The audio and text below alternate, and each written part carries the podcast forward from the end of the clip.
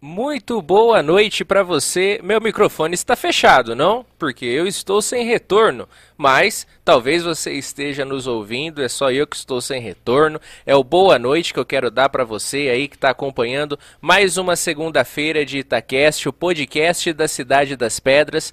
Nós que estamos mais uma vez aqui com você, como você já sabe, semanalmente. A gente está por aqui fazendo entrevistas com diversas com diversas personalidades, tanto itapolitanas quanto de todo o estado de São Paulo e até fora de São Paulo, porque não? São sem fronteiras, não é mesmo?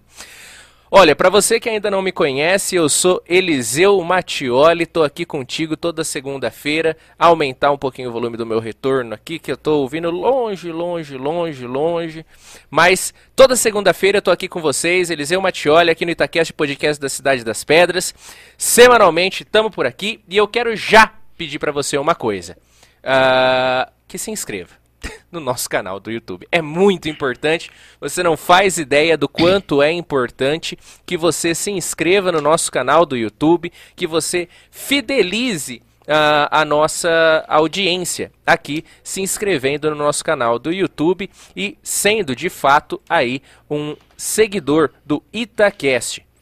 Então, depois desse recado, eu quero te falar outra coisa. Você pode nos acompanhar ao vivo pelo YouTube que estamos ao vivo agora, inclusive. Muito boa noite para vocês aí que nos acompanham. Ainda não, pelota. Também estamos ao vivo pelo Facebook. Estamos ao vivo pelas ondas da Primeira FM. Então fica aqui um muito boa noite para vocês que nos ouvem aí através do rádio, vocês aí no seu carro, na sua casa. Pedimos a sua licença para estar junto com vocês aí. Um abraço especial para dona Joana, para dona Antônia, nossas fiéis ouvintes lá do bairro Santo Antônio, que estão sempre com a gente através das ondas da Primeira FM. Muito obrigado pela audiência de vocês, viu, gente? De verdade, estão fazendo muita diferença para nós. Vocês que nos acompanham através da Primeira FM, é muito ah, gratificante para nós ter você, vocês todos conosco. Então, também quero cumprimentar aqueles que vão dar o play no Spotify e no Deezer, nas duas plataformas onde está disponível, estará disponível o áudio dessa entrevista a partir de amanhã. A gente já lança no Spotify e no Deezer, então boas-vindas para você também que acompanha a gente aqui pelo por essas plataformas. Quero mandar uma boa noite especial para o Batata, nosso querido amigo, para o Marcos Antônio Delis Poste, ele que também está com a gente, o Alex Souza, ele que hoje eu falei, hein, Alex, ele que estava sofrendo da síndrome da perseguição, que o Pelota não queria mais que eu falasse o nome dele. Não sei porquê, só porque ele enche o saco, né, Alex? Mas tamo aqui mais uma vez com você, Alex. Então, falando aqui nome, deixa eu trocar aqui o retorno, que o Pelota arremessou aqui, tomei um susto agora, quase fartei. Não funciona, não funciona. Como é comigo? Olha só, problemas técnicos, não é mesmo? Será que é o fone?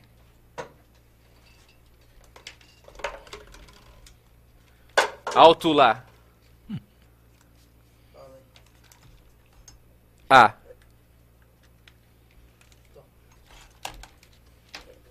Ah. Ah. Ó. Não funciona. Nada funciona aqui nesse estúdio mais. É. A gente compra as coisas da Made in China, aí é isso que acontece, gente. Falando em comprar, o Itacast depende de nossos patrocinadores, dos nossos apoiadores, os nossos queridos amigos que estão sempre conosco aqui e ajudam que esse projeto permaneça sempre aqui de pé.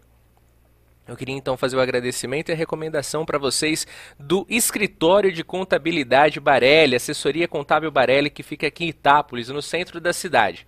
Eles que já estão há mais de 30 anos aí atuando nesse ramo de contabilidade, ficam aqui na Avenida 7 de Setembro, número 137, no centro de Itápolis.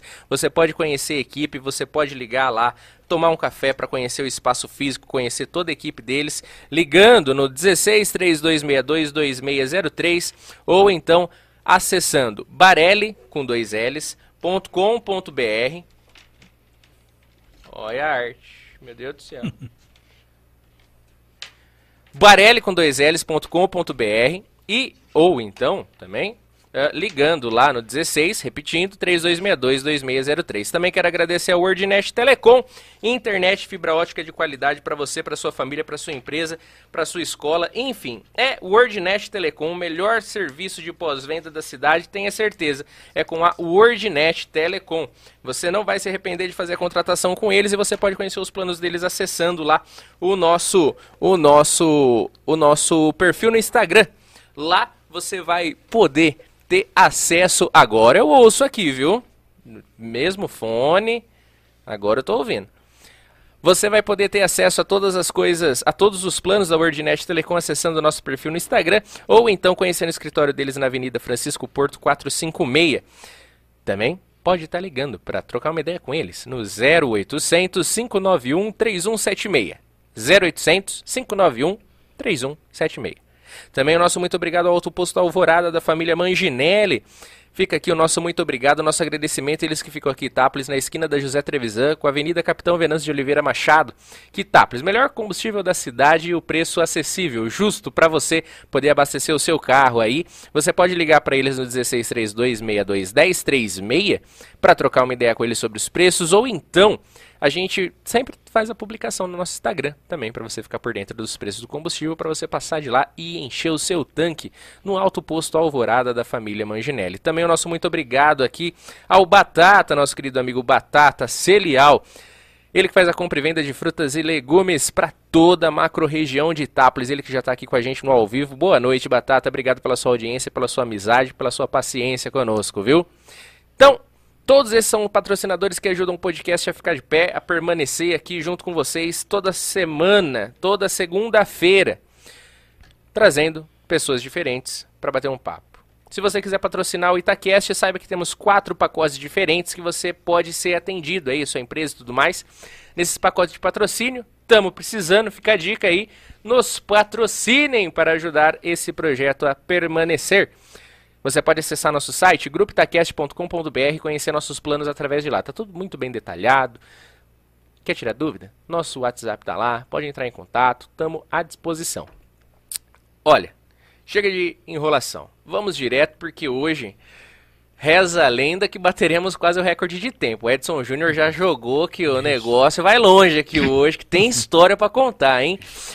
Hoje entrevistamos com o locutor do programa Canto da Terra, todas as manhãs, através da Primeira FM, ele que adentra aí os seus rádios com uma voz conhecidíssima em todo o interior aqui. Ele que é repórter policial também, trazendo todas, uh, todos os BOs que aconteceram em toda a nossa região aqui no Jornal da Manhã também da Primeira FM. Ele que é comentarista esportivo, repórter de campo, ele que é o cara do rádio. A voz dele está em todo lugar e se encaixa em todo lugar dentro das áreas que o rádio in entrega para você de conteúdo. Ele é e eu o chamo agora com a sua. Eu vou realizar esse sonho de poder chamá-lo Valtemir Tambarucci. Boa noite, Valtemir Tambarucci. Muito boa noite, Eliseu. Boa noite também aos amigos que estão aí acompanhando a gente. Uh, em vários locais, né? A gente, pessoal, hoje de manhã perguntando, ou oh, você vai lá, eu vou, vou lá dar, dar, falar com o Eliseu. Manda um abraço pra gente. Eu quero mandar então um abraço, inclusive pra uma pessoa que é parente, familiar seu. Olha. O seu Sabino e a Dona Maria, lá da Olha horta, lá da coisa. Oh, são meus parentes. Então, eu falei, que bom, fico feliz, né? Gente boa, a gente legal. já conhece já desde longa data, né? Mas é um prazer estar aqui, Eliseu, participando com vocês, fazendo essa festa bonita que é trazer uh, tudo que a gente viveu no rádio, tudo que a gente já participou. Às vezes o pessoal acompanha o rádio, mas pensa que é só uma é só chegar ali e, e soltar a voz e tá tudo bem, não faz mais nada. Nos bastidores tem muita coisa por trás, viu? Muita história, histórias boas e ruins também, né? Nessa trajetória minha aí de mais de 22 anos é, aqui na Primeira FM, fora as outras rádios que a gente participou, rádio co como eram conhecidas, comunitárias, né? Que seriam aí na época a BTV, que até hoje tem um carinho muito grande pelo Bento Ari Belentani, deve estar ouvindo a gente também, ficou sabendo que a gente ia participar. Também em Borborema, trabalhei bastante tempo nos Correios e nas horas vagas trabalhava também nas rádios que tinham por lá.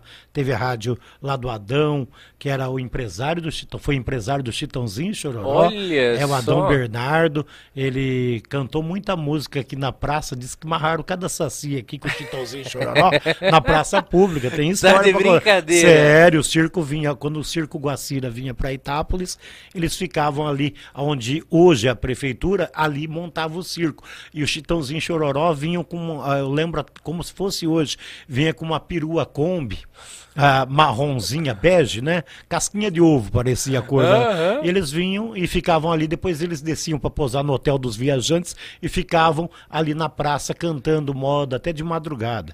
E o Adão foi, foi um Caramba. dos primeiros empresários do Chitãozinho Chororó e morava em Borborema também.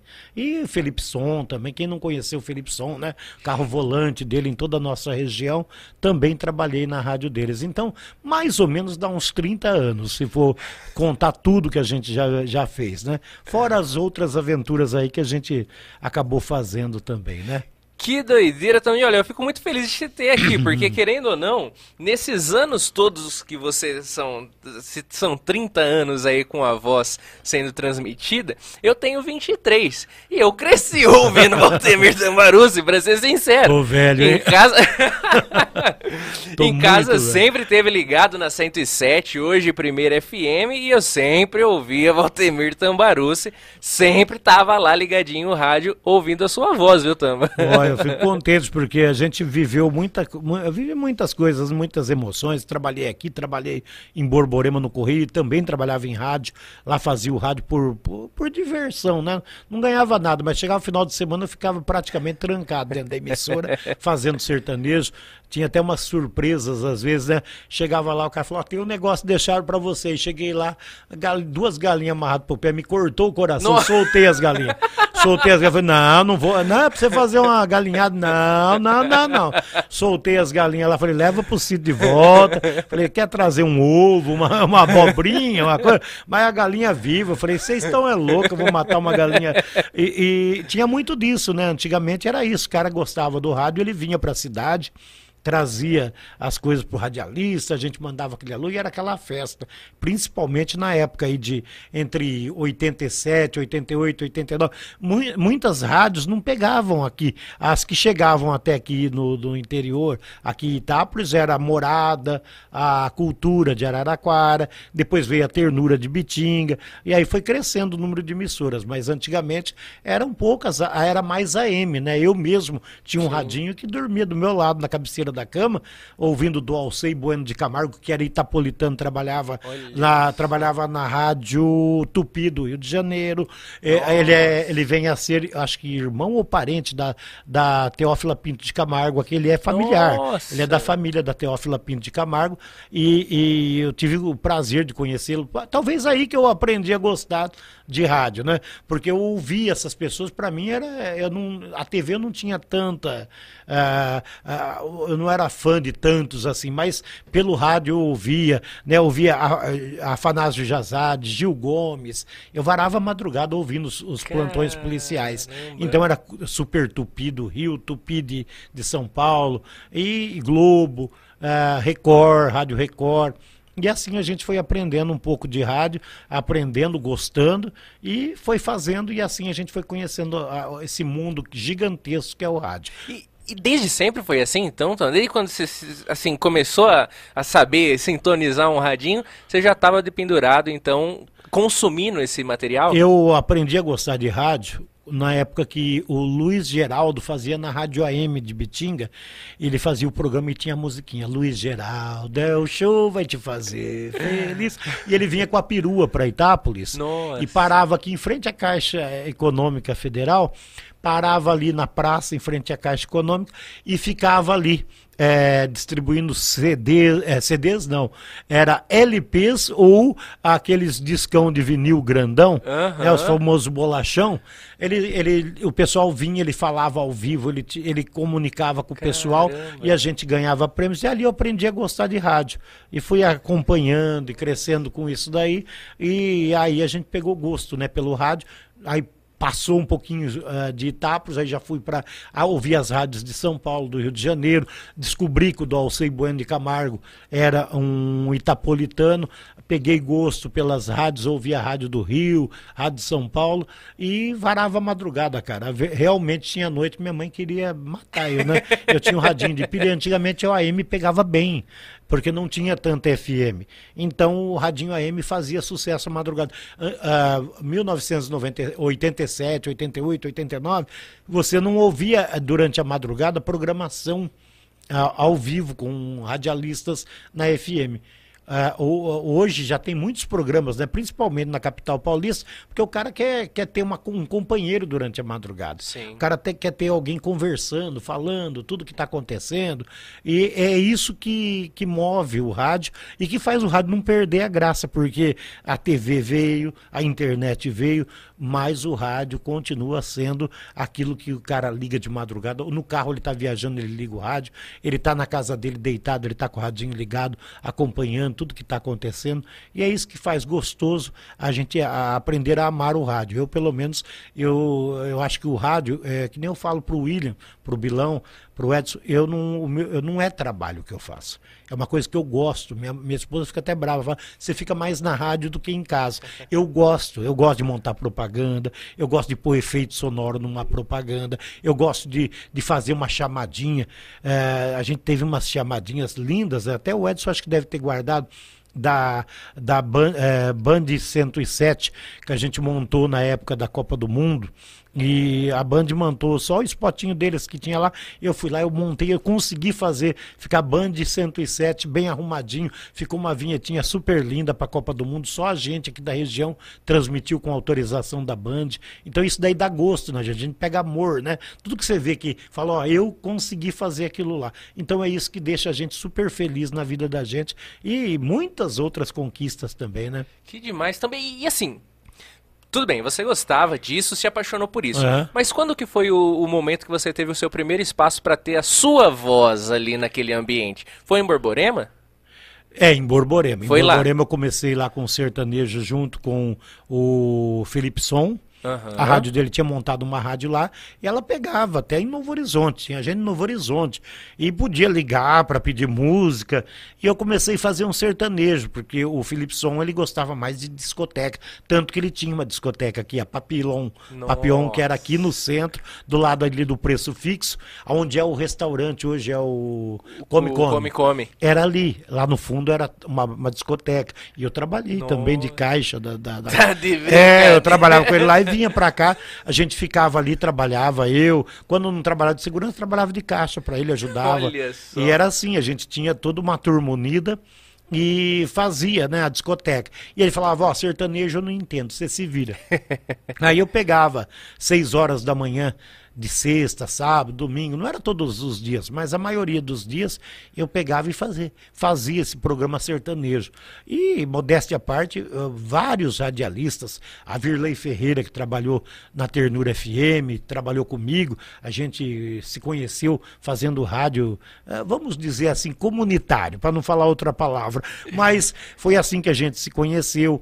O Edson Maia, que hoje está na ternura, a gente foi fazer teste em Jaboticabal e assim a gente foi pegando gosto. Foi aí que eu comecei a gostar de fazer rádio e ter espaço em rádio, né? E a partir daí, quando eu comecei a fazer matérias para o jornal do Birinha, lá de Borborema, então eu fazia as matérias, tudo, e começou o pessoal a me ligar. Porque hoje, para o pessoal entender, hoje, o WhatsApp você manda na hora a foto de um acidente, você pega um BO, você tira uma foto, você manda, o cara já tem a notícia. Sim. Antigamente não, era rádio escuta. Você tinha que ouvir uma rádio de Araraquara para saber o que aconteceu e ia escrevendo. Ou você gravava aqueles gravadores. Não é um, grava, um gravadorzinho que nem nós tem hoje no celular, tudo. Era um gravador desse tamanho que você ponhava uma fita cassete e gravava, colocava o falante do rádio perto ali para gravar, para depois você copiar tudo, escrever. Você tinha um tempo para isso, rapidinho, para você passar para poder entrar no ar. Então eu fazia isso. E a partir daí que eu comecei a fazer as matérias, tudo, o pessoal falou: como é que você pegou a, a, Araraquara, né? Um dia com Madalena, Madalena foi em Borborema, ele falou: como é que você como é que você conseguiu as notícias que a gente passa lá, que quase ninguém aqui da região tem, tal, tal, tal. Eu falei, ó, é um radinho assim. Ele falou, não acredito que você faz isso. Faço. Da partir daí ele me deu espaço para mim fazer as informações de Itápolis para morada. Aí eu fazia para eles lá e ele ficava super contente quando a gente entrava, participava, ligava, não tinha o WhatsApp, então era por telefone. E aí eu comecei. Aí, depois do Madalena, veio o Jair Mutuca. Muita gente deve conhecer o Jair Mutuca. É, ele trabalhou na, em Taquaritinga também, na Rádio Taquara Branca, que é a AM. Trabalhou também na, na Mensagem. Tam, trabalhou também na Canal 1. E tinha o jornalismo dele, era era tipo ratinho, né? Ele descia a lenha mesmo. Tanto que ele, a ripa do Jair, né? Eles falavam. E o Jair fazia um jornalismo que era diferente aqui da nossa região. Ele era um pouquinho mais áspero que o Madalena, né? E comecei a fazer amizade com eles, com o Auro Ferreira também. Uh, esses tempos atrás fiz matéria também pro pessoal lá da, da Massa FM, que o Auro estava por lá. Agora faz dias que eu não converso com ele, porque não dá dando tempo, né? Uh, tem, tem, tem bastante amigos em Novo Horizonte, e é, o Nelsinho Luiz de Novo Horizonte. Uh, a gente foi pegando amizades. E essas amizades fizeram com que a gente tivesse um convívio com todo o pessoal. Tanto que eh, a gente era chamado para participar quando tinha jogos lá em Taquaritinga, que o zagueiro da seleção, o Edmilson, né? Ele, ele, ele trazia jogos para Taquaritinga, o pessoal já ligava, Tamba, vem para cá que você vai trabalhar com a gente. Aí eu ia para lá fazer os jogos, transmitir os jogos, é, os craques, seleção do Brasil, seleção não sei o quê. A gente ia para lá e era muito bem recebido, né? A gente tinha uma, um grupo de amigos que a gente fez um rol de amigos muito grande. E isso abriu espaço não só para o sertanejo, eu comecei no policial, o sertanejo veio depois e depois veio o esporte. Também me trouxe muitas alegrias, né? Caramba! e, Tamba, é, quando você fala do, da rádio comunitária, é tipo as rádio radinho. É, a Rádio Radinho foi a primeira aqui, mas a Rádio Radinho a gente gravava e colocava no ar para a gente ouvir. Ah. E era com ah. rádio de pilha de telefone. O Fernando Alexandrino, nosso dire... o diretor, não vamos dizer que é um dos proprietários da emissora, né? Ele ele tinha pilhas de telefone. Antigamente os telefones eram uma pilha. Você Nossa, não sabia? Tinha umas não... pilhonas Rayovac de quase um quilo cada uma. Nossa. E é, é, o Fernando e o William, o Bilão, eles tinham um, eram fanáticos por querer montar uma rádio. Então, uma vez eu fiz uma gravação, Rádio Pirata Radinho. E tem essa gravação, o Fernando tem até hoje. e a gente usava uh, na emissorinha lá, ficava rodando a fita, porque aquele tempo não tinha uh, o que tem hoje, uh, computador para você soltar a hora, tal, tal, tal. Antigamente era tudo na, na fita, no coisa. E a gente, ele preparava uma fita lá e soltava, a gente vinha no centro. Antigamente a Cinderela, a Cinderela era aqui no calçadão aqui do lado da Igreja Matriz, quando inaugurou a lanchonete Cinderela, que era do Serjão, Serjão Vasques. Aí começava, ele ligava lá a anteninha na casa dele, hoje pode entregar, né? Que é aqui na Florencio Terra, é, eu não lembro o cruzamento, é perto da casa do, do Butarello ali, o pessoal ali perto do, do bar do Levorato. Ele colocava uma antena e a gente conseguia ouvir daqui até na até próximo a Ibitinga chegava. Olha, a, ia longe, é, o transmissor do, do Fernando Carlos Alexandrino. Eles eram um crânio para montar essas coisas, né? E a gente usava as pilhas de rádio, tudo. A gente fez até um casamento uma vez um casamento de um, de um amigo nosso que Como faleceu. Assim? Não, é o seguinte: ele ia se casar e tava, ia casar meio na marra, né? Porque a mulher tinha engravidado.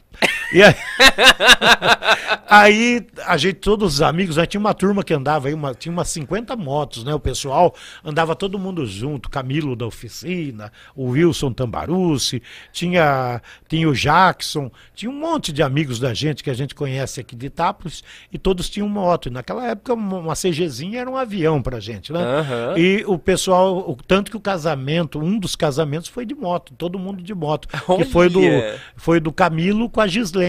Lá da oficina foi feito Sim. de moto. Se você pegar as fotos, a coisa mais linda, só motos. A noiva chegou de moto, saiu de Nossa. moto e assim foi. Então o pessoal acompanhava o nosso rádio, porque todo mundo juntava, ligava um radinho perto ali, todo mundo ficava ouvindo. E é, a rádio pegava aqui dentro da cidade, ele ligava é, esporadicamente à noite, de manhã ligava na FM, e FM só tinha nós, porque, ah, depois que veio a ternura de Bitinga. E aí a gente ficava no ar, tocando música, falando algumas baboseiras. Ah, inventamos de fazer o casamento desse amigo meu que faleceu, que Deus o tenha, né, o Silvinho. Mas ele era uma pessoa muito querida, ele tinha um açougue aqui embaixo na Riciere Vessone. E ele foi se casar, porque a mulher estava grávida, né? A esposa engravidou, mas tá, os dois se gostavam, tudo. E aí eu fiz uma brincadeira, rapaz. Quase que as beatas quase prenderam o Fernando Alexandre, né? Porque é, na hora de falar o sim, não era para pôr aliança, era para puxar a corda, né? Então eu fazia todos os efeitos sonoros de puxar uma corda, né? De, de tudo que, que você imaginar tinha na, na, na gravação, imitação de voz de mulher, de homem, de criança. E a gente fez bem feitinho, só que teve umas pessoas que ouviram, um pessoal mais radical, e não gostou, rapaz. Ah, ah, pro Fernando, é porque vamos processar, vai chamar a polícia. E a gente ficou tudo meio desesperado, né? Mas deu tudo certo. No fim, a gente montou, até no terminal rodoviário, a gente montou uma emissora de rádio lá e a gente viajava. E aí eu trabalhava com som também. No, o primeiro sistema de som do terminal rodoviário de Bitinga foi meu e do Edilson, filho do Nossa. Cridinho Relogeiro. E a gente ia de carona para Ibitinga e voltava de tarde quando dava, senão a gente posava lá, bem em cima ali, da, bem no meio do terminal rodoviário, tinha o centro de comunicação nosso lá. Eu gravava todas as chamadinhas dos ônibus, tudo soltava minutos antes, soltava na hora, ó, partida de ônibus em, eh, dentro de cinco minutos, tal, tal, tal. Tudo isso a gente foi bolando e foi, foi ficando bom pra gente, porque a gente aprendeu a lidar com as dificuldades da, do, da, da radiotransmissão, né? Que demais isso, Tamba. Ô, Tamba, e eu bati o olho aqui e eu uhum. preciso falar uma coisa para você que então, então ó, ah. vamos lá. Primeiro uma mensagem do Batata. Uhum.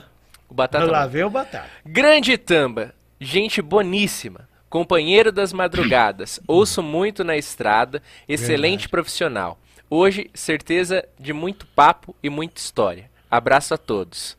Batata, então. Ele é de Tapinas, né? Uhum. Meu amigo Batata, é um amigão. Ele faz uma campanha muito linda todo final de ano para as crianças carentes, famílias carentes. Merece todo o nosso respeito, Batata lá de Tapinas. O movimento Semear. É, exatamente. O pessoal faz um trabalho muito bonito e sempre divulguei sem cobrar um tostão com pena de eu tomar até algumas punições, mas eu falava, não, gente, tudo que é de, de Deus, que é de, do bem, a gente tem que divulgar mesmo. Com certeza, e olha, temos o, um Bruno Mendes aqui. Então, se ele manda aqui, ó. Bruno Mendes. Boa noite. Eliseu. Ah. Fala com ele sobre os gols de sábado ah, aí sabia. do time do 15 de Itapinas. Tamba, um grande abraço para você, meu querido. Aí o Alex já vem. Benny mandou um abraço, hein? é, é, o Bruno Mendes, é, é o, Bruno o Mendes. Benny. É o Benny, né? Ele, ele fez até o sinalzinho lá com você na entrevista. Me mandaram, viu, Benny? Eu agradeço. É, é porque no, no dia que a gente postou lá, não foi com intenção de, de, de, prejudicar ele, não. Eu, como o, o um cara que, que gosta... Só pro pessoal entender que o é, Ben, ele... Ele errou aquele gol, né? E o Tamba eu... postou no Facebook. Não, eu postei não só no Facebook, mandei pra de TV também. Por quê? E vou explicar. Porque tudo que a gente acha que dá ibope... A gente tem que mandar, e não é pro mal, é para até divulgar a pessoa. E, e para ele fez bem, né? Porque ele fez dois gols agora. Dois golaços. Aí, ó, tô falando. E só, só erra gol quem tenta fazer. É a mesma coisa. Não tem como, né?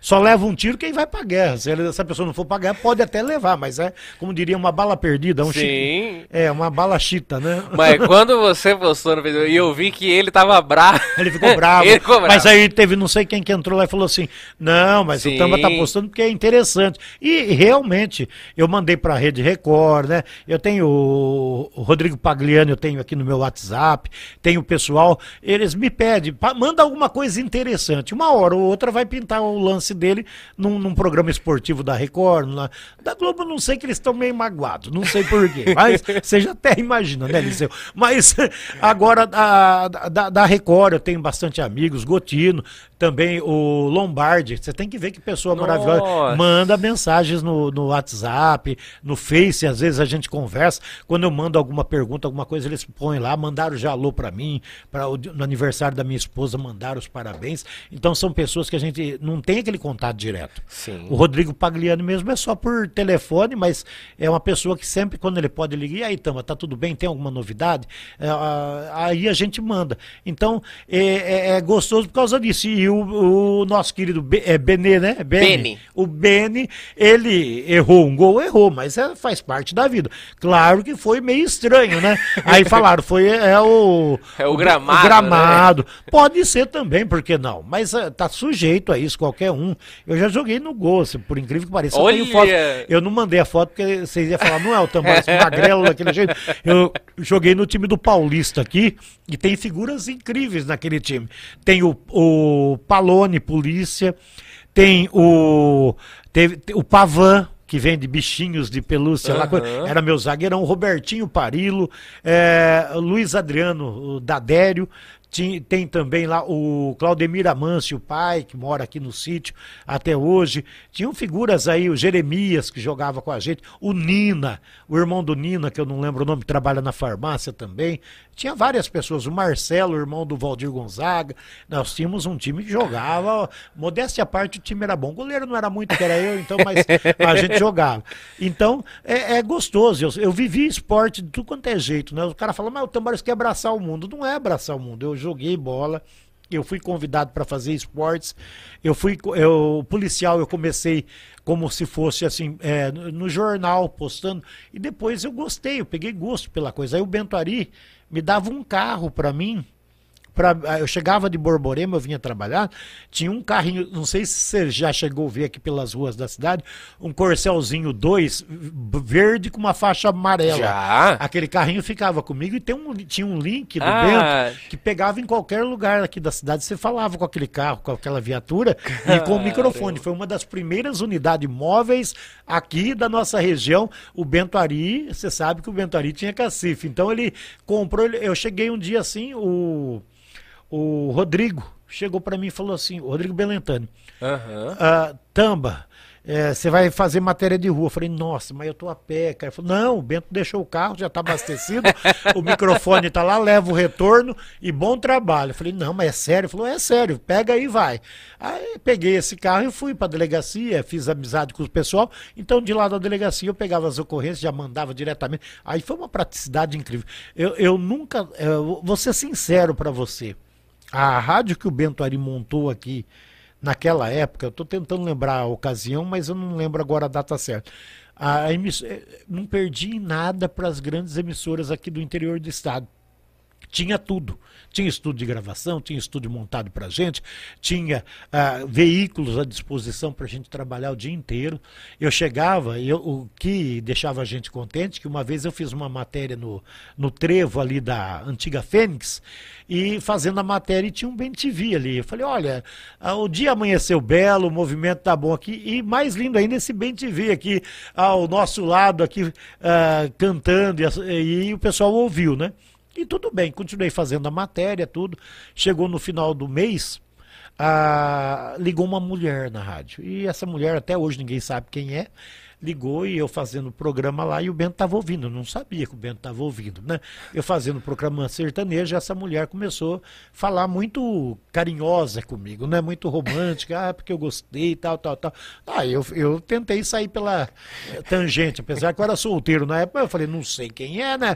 Pode ser um golpe, né? Aí, tudo bem. A hora que eu cheguei num churrasco do Bento, tava eu, Fernando, Bilão, eh, tinha mais gente lá com a gente, na época que trabalhava com a gente.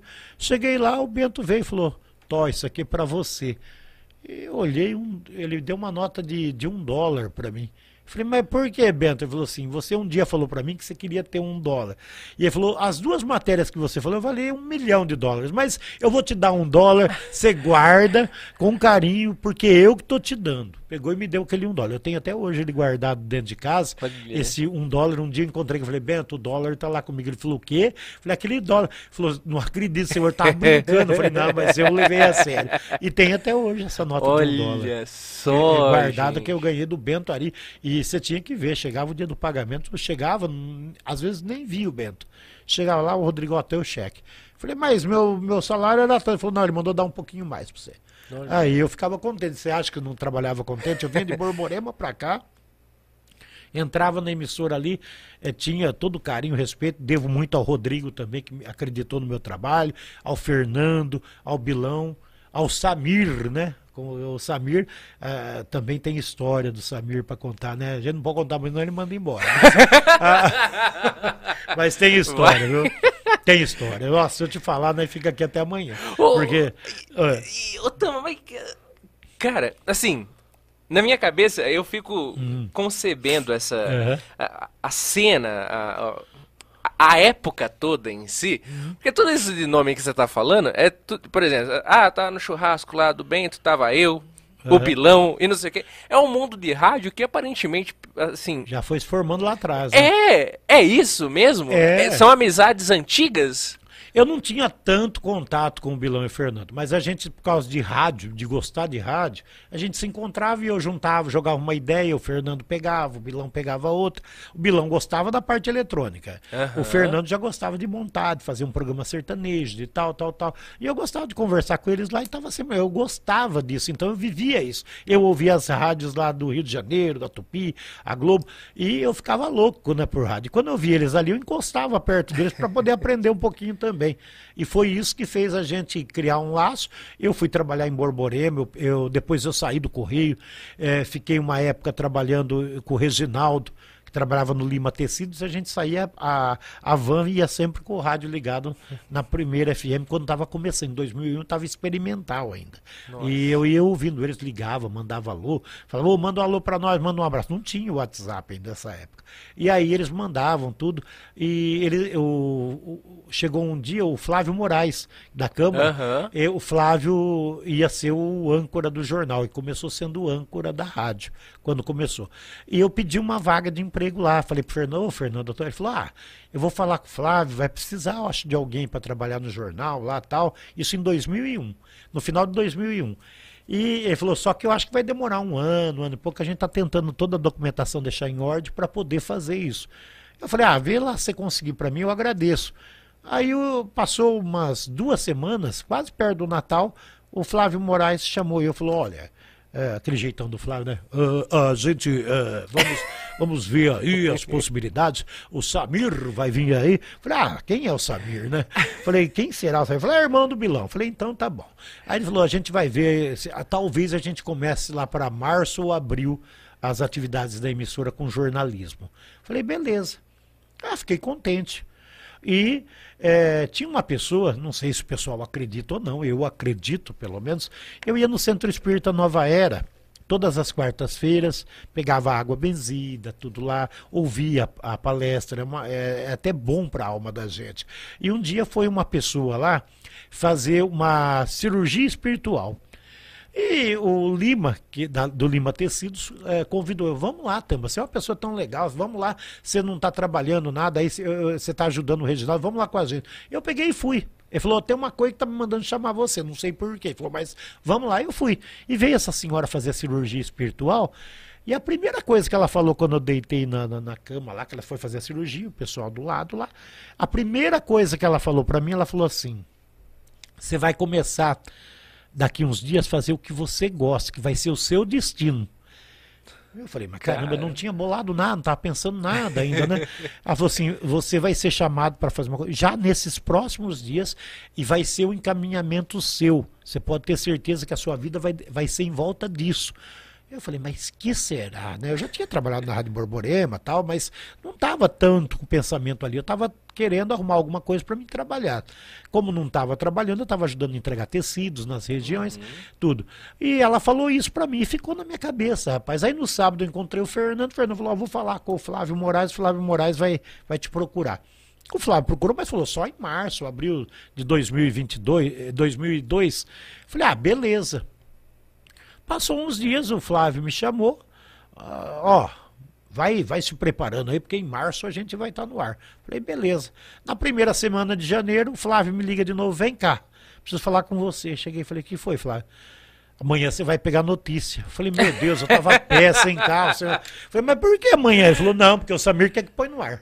Eu falei, mas sério? Ele falou, é sério. Nossa, cara, eu tinha que pegar mototáxi para ir pegar as notícias. Nossa, de mototáxi. Tinha que copiar todas as ocorrências, como eu te disse, não tinha o WhatsApp naquela ocasião. É, é, e não era Facebook, era Yokur, é, Or, Orkut. Orkut. Aí então eu tinha que ir lá e pegar tudo, anotar tudo, trazer para a rádio, fazer tudo. A gente não tinha, tipo, ligar e jogar no ar, não tinha como. Então eu tinha que correr. Então eu saía sete, sete e pouco da manhã, ia lá, pegava as ocorrências, oito, oito e quinze eu tinha que estar ali dentro da rádio, já com tudo escrito, à mão. E tinha que saber o que eu escrevi, porque às vezes você escreve correndo, é receita de médico. Sei né? bem como é. então, é. aí eu tinha que chegar e não podia errar, porque senão dava um processo, né? Então, eu comecei assim. E a partir daí eu peguei gosto para coisa. Comecei na, aqui na, na, primeira FM, que era 107, né? Mas eu fazia algumas matérias já desde Borborema para essas outras emissoras. Cara. E, e, essa linha jornalística sua, por exemplo? Você comentou do Mutuca. Que, que ele tinha essa linha mais ratinho de ser da vida, é, né? É. A, a ripa. Desce a, a ripa. Desce, desce a ripa. Como que foi a sua construção de linha jornalística em si? Como que foi essa. Quem que você teria assim como uma inspiração, mais ou menos como como que uma linha que você seguiu, um jeito que você Olha. decidiu fazer essa essa essa arte de, de, de jornalista em si? Tinha um, um, jornalista no Paraná, tô tentando lembrar o nome dele agora para te falar, ele era bem mais maluco que o Ratinho. O Alborguete. Alborguete. ele xingava, ele gritava, chamava a mãe do cara, tudo, né? Pedia pro santo baixar. Era mais ou menos aquilo que eu assistia, eu adorava de assistir o Alborguete. E o, o Jair Mutuca, ele ele brincava, ele sabia conversar, só que ele era muito radical. Ele, ele pregava a boca, tanto que uma vez a, a rádio teve que sair do ar lá na hora, porque Vixe. saiu briga dentro do estúdio. E, inclusive, a coisa foi feia, né? Mas uh, eu peguei o ritmo e o que, que eu aprendi? Tanto que até hoje, em 22 anos, uh, na primeira FM 22, mas eu tenho muito mais, dá uns 30 em tudo, entre rádio comunitárias, entre parênteses, né, que eu trabalhei e todas as outras. Agora, eu, eu aprendi a fazer o rádio, a notícia, saber como que ela pode ser divulgada ou não. Porque eu não tenho nenhum processo até hoje. Se você puxar, não vai ter nenhum processo de rádio. Ameaçaram, eu falei, não, pode tacar um processo. Só que se você der uma vírgula de erro, eu vou reverter isso contra você e você vai ter que se, se responsabilizar. Porque eu sei o que eu falo. Muitas vezes a ocorrência, o Edson não, não, não, acredita. Eu falo de cabeça, eu vejo lá, o cara me liga, ó, foi assim, assim, assim, porque às vezes não dá tempo de você. Hoje mesmo eu estava esperando uma informação, quero até agradecer essa pessoa essa mulher que trabalha na Polícia Civil e que rapidinho me passou a informação detalhada. Foi uma pessoa, é uma pessoa maravilhosa. Por isso que eu gosto. Ah, o pessoal fala, mas ô Tamba, você gosta de fazer polícia? Eu tenho amigos hoje é, vários amigos se aposentaram da Polícia Militar e da Polícia Civil. Só que eu tive grandes amigos na Polícia Civil e na Polícia Militar. Alguns ainda são meus amigos, mas não estão mais lá. Então eu perdi um pouquinho do espaço para notícia, para pegar as notícias. Mas alguns ainda são muito gente boa muito gente boa. E a partir daí eu peguei um ritmo, eu sei o que eu posso falar, o que eu não posso, e eu sigo aquela linha. Não vou ser bonzinho demais também, porque eu acho que o nosso país tem tem, tem, tem, sofre pela falta de leis que punam os menores infratores. Ai, Tama, mas tá falando de menor. Gente, a gente tem uns menores aqui, tá, Itápolis, que já causaram prejuízos estimados em quase 100 mil reais para comerciantes de Itápolis. Você vai falar, ah, é mentira. Não, não é mentira. Vai na delegacia, pega amanhã lá. Vai lá, você vai ver lá que vão te passar. Tem elementos que quebram vidros, quebram câmeras, assaltam casas, às vezes prende ele, mas não recupera alguns produtos porque já passaram e você vai achar onde isso daí. Então, a gente, às vezes eu desço a ah, Tamba, você não pode falar assim do menor. Uma vez eu fui, eu fui parar na delegacia, porque eu, eu fiz uma denúncia muito grave na ocasião, e a pessoa falou assim: não, mas você não pode falar isso. E eu falei: por que, que não? Não, porque aí os moradores de uma escola ali do Moraes Barros, já vou uhum. falar até a escola, havia um rapaz que ele aliciou uma menina, ele ficava com a menina naquela ocasião, isso há muitos anos atrás, e ela vendia drogas para ele. Só que ela usava, ele dava droga para ela usar e ela vendia para ele. E os moradores estavam não aguentavam mais a bagunça que estava ali em volta do Moraes. E eu fiz a denúncia. Falei, ó, oh, tem uma jovem lá dentro, tal, tal, tal, tal, tal, tal. Fiz a denúncia. Beleza. Aí, passou uns dias, um senhor, aqui de Tapo, também não posso divulgar o nome, porque já correu na justiça, ele foi detido, inclusive, uma família, né? Aí, o que, que aconteceu? Ele aliciava duas meninas que também saíam com ele, faziam programas, meninas de 13 anos, 12 anos, Nossa. e saíam com esse senhor aqui de Itápolis. Não vou falar a cor do carro, o carro, né? mas é uma, um senhor, e ele aliciava essas meninas. Então, aí tinha essas duas ocorrências que eu tinha citado. E aí teve uma senhora que hoje eu respeito muito ela, porque ela, e, inclusive, por incrível que pareça, uma vez que eu entrei com um processo contra um local, aí eu, eu tive ganho de causa por causa dela. E não foi em Itápolis. e não foi em Itápolis. Ela estava em outra cidade trabalhando. E aí eu vi que ela foi sincera comigo, pelo menos ela, ela porque ela falava, né? Mandou chamar eu na delegacia para ser ouvido.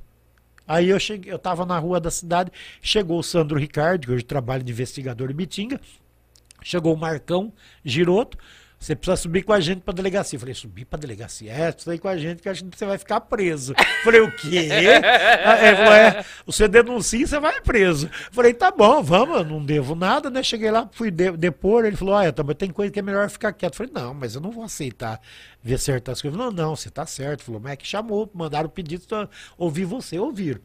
Aí ele falou assim: agora tem que aguardar, porque vai, a, a pessoa eh, tá meio brava com você, é do conselho tutelar, tal, tal. Falei: beleza, não tem problema. Passaram-se cinco ou seis meses, a menina da escola, ela foi internada em São José do Rio Preto com overdose e morreu. É daqui de Itápolis. Morreu. Foi, trouxeram aí os vizinhos lá do Moraes, que hoje deve os que ainda residem por ali devem saber do que eu estou falando.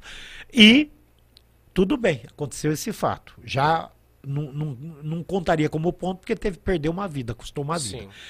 Passados cinco meses, cinco ou seis meses, esse homem foi pego com um moleque dentro do carro, perto ah! da polícia militar, um peladão com o menino dentro do carro, né? Aí os policiais me ligaram no outro dia, falou, Tamaru, você quer uma matéria? Porque o pessoal da delegacia entendia que eu estava passando uma informação e não querendo prejudicar ninguém. Sim. E aí a família do rapaz queria me pegar, queria me ameaçar, não pessoalmente, mas é porque eu vou pôr advogados, porque onde já se viu falar isso, a índole de meu pai, é a índole do seu pai. Pegou ele peladão com o menino dentro do carro. Mas era maior ah. de idade o menino, pelo menos? Não. Ai, meu Deus não. do céu. Foi todo mundo pra delegacia, meu amigo. E aí passou uns dias, né, e eu, como eu tinha amizade, doutor Agudo, doutor Olha, eu tive muitos amigos policiais, doutor Ed, doutor Agudo, delegados que passaram aqui por Itapos, e eles falavam Tambaruce, ô boca, né? Ele falava, e aí eu peguei muito mais amizade com eles, tanto que eu chegava, tomava café com eles lá, batia papo, e fiz amizades com vários policiais. E os, os que estão ouvindo agora isso aqui, os que já foram da polícia, os que são ainda, entendem o que eu estou falando, sabe, né?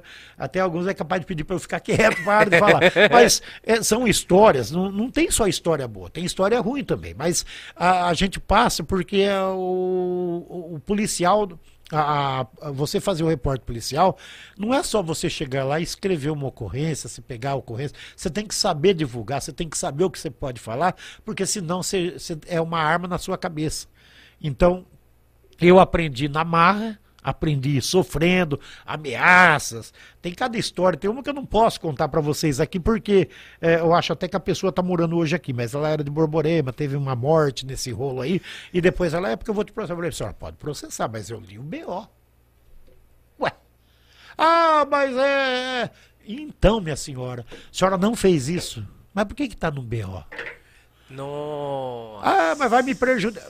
Infelizmente, eu não citei o nome da senhora. Ah, mas eu sou tal pessoa que todo mundo me conhece. Infelizmente, está no BO. E não teve processo, não teve nada. E não vai ter porque não tem como. Se você leu uma coisa certa, se você preservou nomes, mas você passou a ocorrência em si, tem coisa errada. Ah, mas eu quero sigilo. Sigilo é para deputado, né? Essas coisas. E mesmo assim, agora estão derrubando tudo, né? Uhum. É mais ou menos assim. Então, policial é, é uma profissão difícil de você fazer. É o que eu encontrei com, há duas semanas atrás com o Edson Maia. Ele falou: Tamba, não aguento mais. Ele tá lá na ternura agora. Falou: não dá, pai. Os caras fazem pressão. Tudo que você fala vai contra você. Às vezes você tá lendo o que está escrito no BO, a pessoa vem, não, mas você não devia ter falado. E não vai atrás de você, vai atrás do diretor da rádio, vai da minha amiga Daniela Branco lá, a Daniela fica com a orelha até vermelha lá, e todo esse pessoal. Por quê? Porque é uma área é uma, um campo minado para você pisar. Você tem que saber onde pisar. E mesmo assim, sempre tem alguma casquinha de bomba que pega na sua unha do pé. Caramba, Tambaruci. E, e nesses anos todos, fazendo algo tão uh, em campo minado como é, como uhum. você mesmo disse, quais foram, assim, momentos matérias ou boletins de ocorrência, quais foram as situações que mais te marcaram, assim? E, Jesus! E que você, às vezes, quando você deita na sua cama, você pensa, puta, eu cobri um negócio desse, cara. Eu escrevi, eu tive é, que noticiar algo assim. Eu tenho três situações. Uma é muito triste, porque eu tenho um amigo médico que perdeu a esposa nesse acidente. E é uma coisa que eu não sei. Uh, às vezes eu, falo pro Bilão, falo pro Edson, eu tenho um negócio que avisa. Então é aquele faz, tem, você não sabe o que é, mas você sabe o que vai acontecer. Então a primeira que eu vou começar a contar aqui é, foi aquela vez da ocasião é, da rebelião de presos aqui, tá? Não sei se é, você devia ser novinho naquela época, né? Teve uma rebelião de presos na cadeia aqui de Itápolis. Uhum. Meu cunhado era uh, era o juiz aqui da, aqui do Fórum de Itápolis e também o juiz da, da, da cadeia pública de Itápolis. E o doutor José Duarte Neto, hoje está atuando em Ribeirão Preto. E eu, como repórter, eu fui lá para fazer cobrir a matéria. E trabalhava comigo o Clécio Mota, grande Clécio Mota, jornalista, radialista. A Globo quis levar ele para lá, ele não quis ir. Tá ele trabalhava no INSS aqui, ele recebeu o convite, mas ele não, ele era um boêmio, a verdade é essa. O Clécio Mota, ele gostava de tomar a bebidinha dele, ele gostava de, de farra, Casa da Luz Vermelha, era um amigão. Só que ele tinha um defeito grave, ele chegava de fogo de manhã cedo na rádio. É, a gente teve que conviver com isso, com ele, mas era um amigo, é, só que é, ele tinha esse defeito, uma pessoa boêmia, né? Gostava da vida, tanto que ele mesmo falava para mim, né, que perdeu o grande amor da vida dele por causa da bebida, por causa de. E foi assim até os últimos dias dele, né, coitado. Ouviu acabou... algumas histórias dele na confraternização de fim de ano da primeira. Ah, teve umas par dela, né? A gente teve, teve histórias não só da confraternização, mas teve uma vez que essa essa que eu estava falando para você da lá da delegacia. Eu estava lá na delegacia, a cadeia pública era no fundo uhum. e a rebelião e colocaram uma faca no pescoço do carcereiro Vixe. e aquela pressão, aquela situação de risco e eles queriam falar com, com o jornalista e eu entrei, né? Agora você imagina uma você entrou cadeia, entrei, dentro da cadeia? Entrei, tacaram fogo no colchão. Eu entrei. Entrei e eles queriam falar, pedir, fazer reivindicações. E o Clécio chegou meio turbinado, né? e o Clécio, vamos direto, assim mais ou menos ele fala, vamos direto à delegacia de polícia de Itápolis. Lá, uh, presos ameaçam matar carcereiro. Mas não era para falar isso. Eu falei, chama eu, mas fala que nós estamos tentando resolver. Não, ele já foi na ferida, né? Aí os presos ouviram, tá tudo com o rádio ligado lá. É, quem falou que a gente quer matar? Aí, aí o cara falou, nossa, agora vai azedar tudo aqui, né?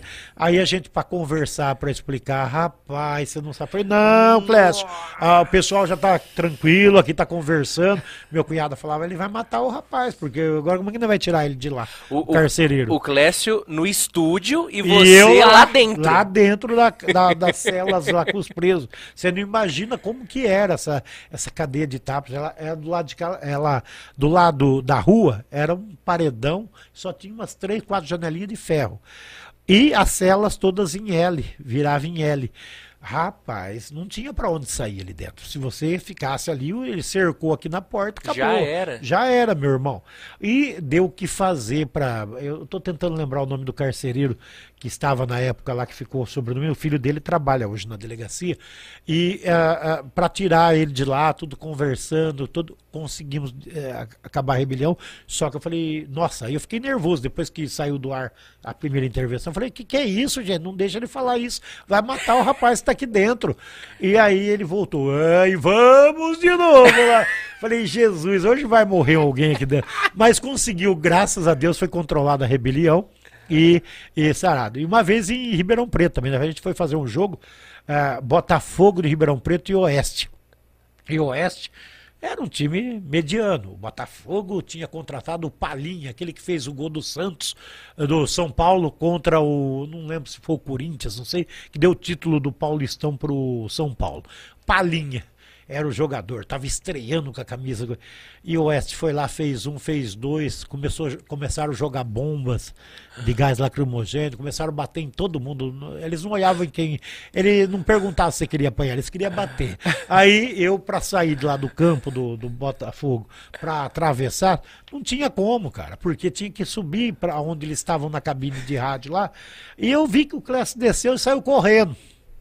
O pessoal da rádio pegou e desceu. Até que eu subi para levar o equipamento meu, eu cheguei lá em cima, tava minha bolsa, não tinha ninguém lá.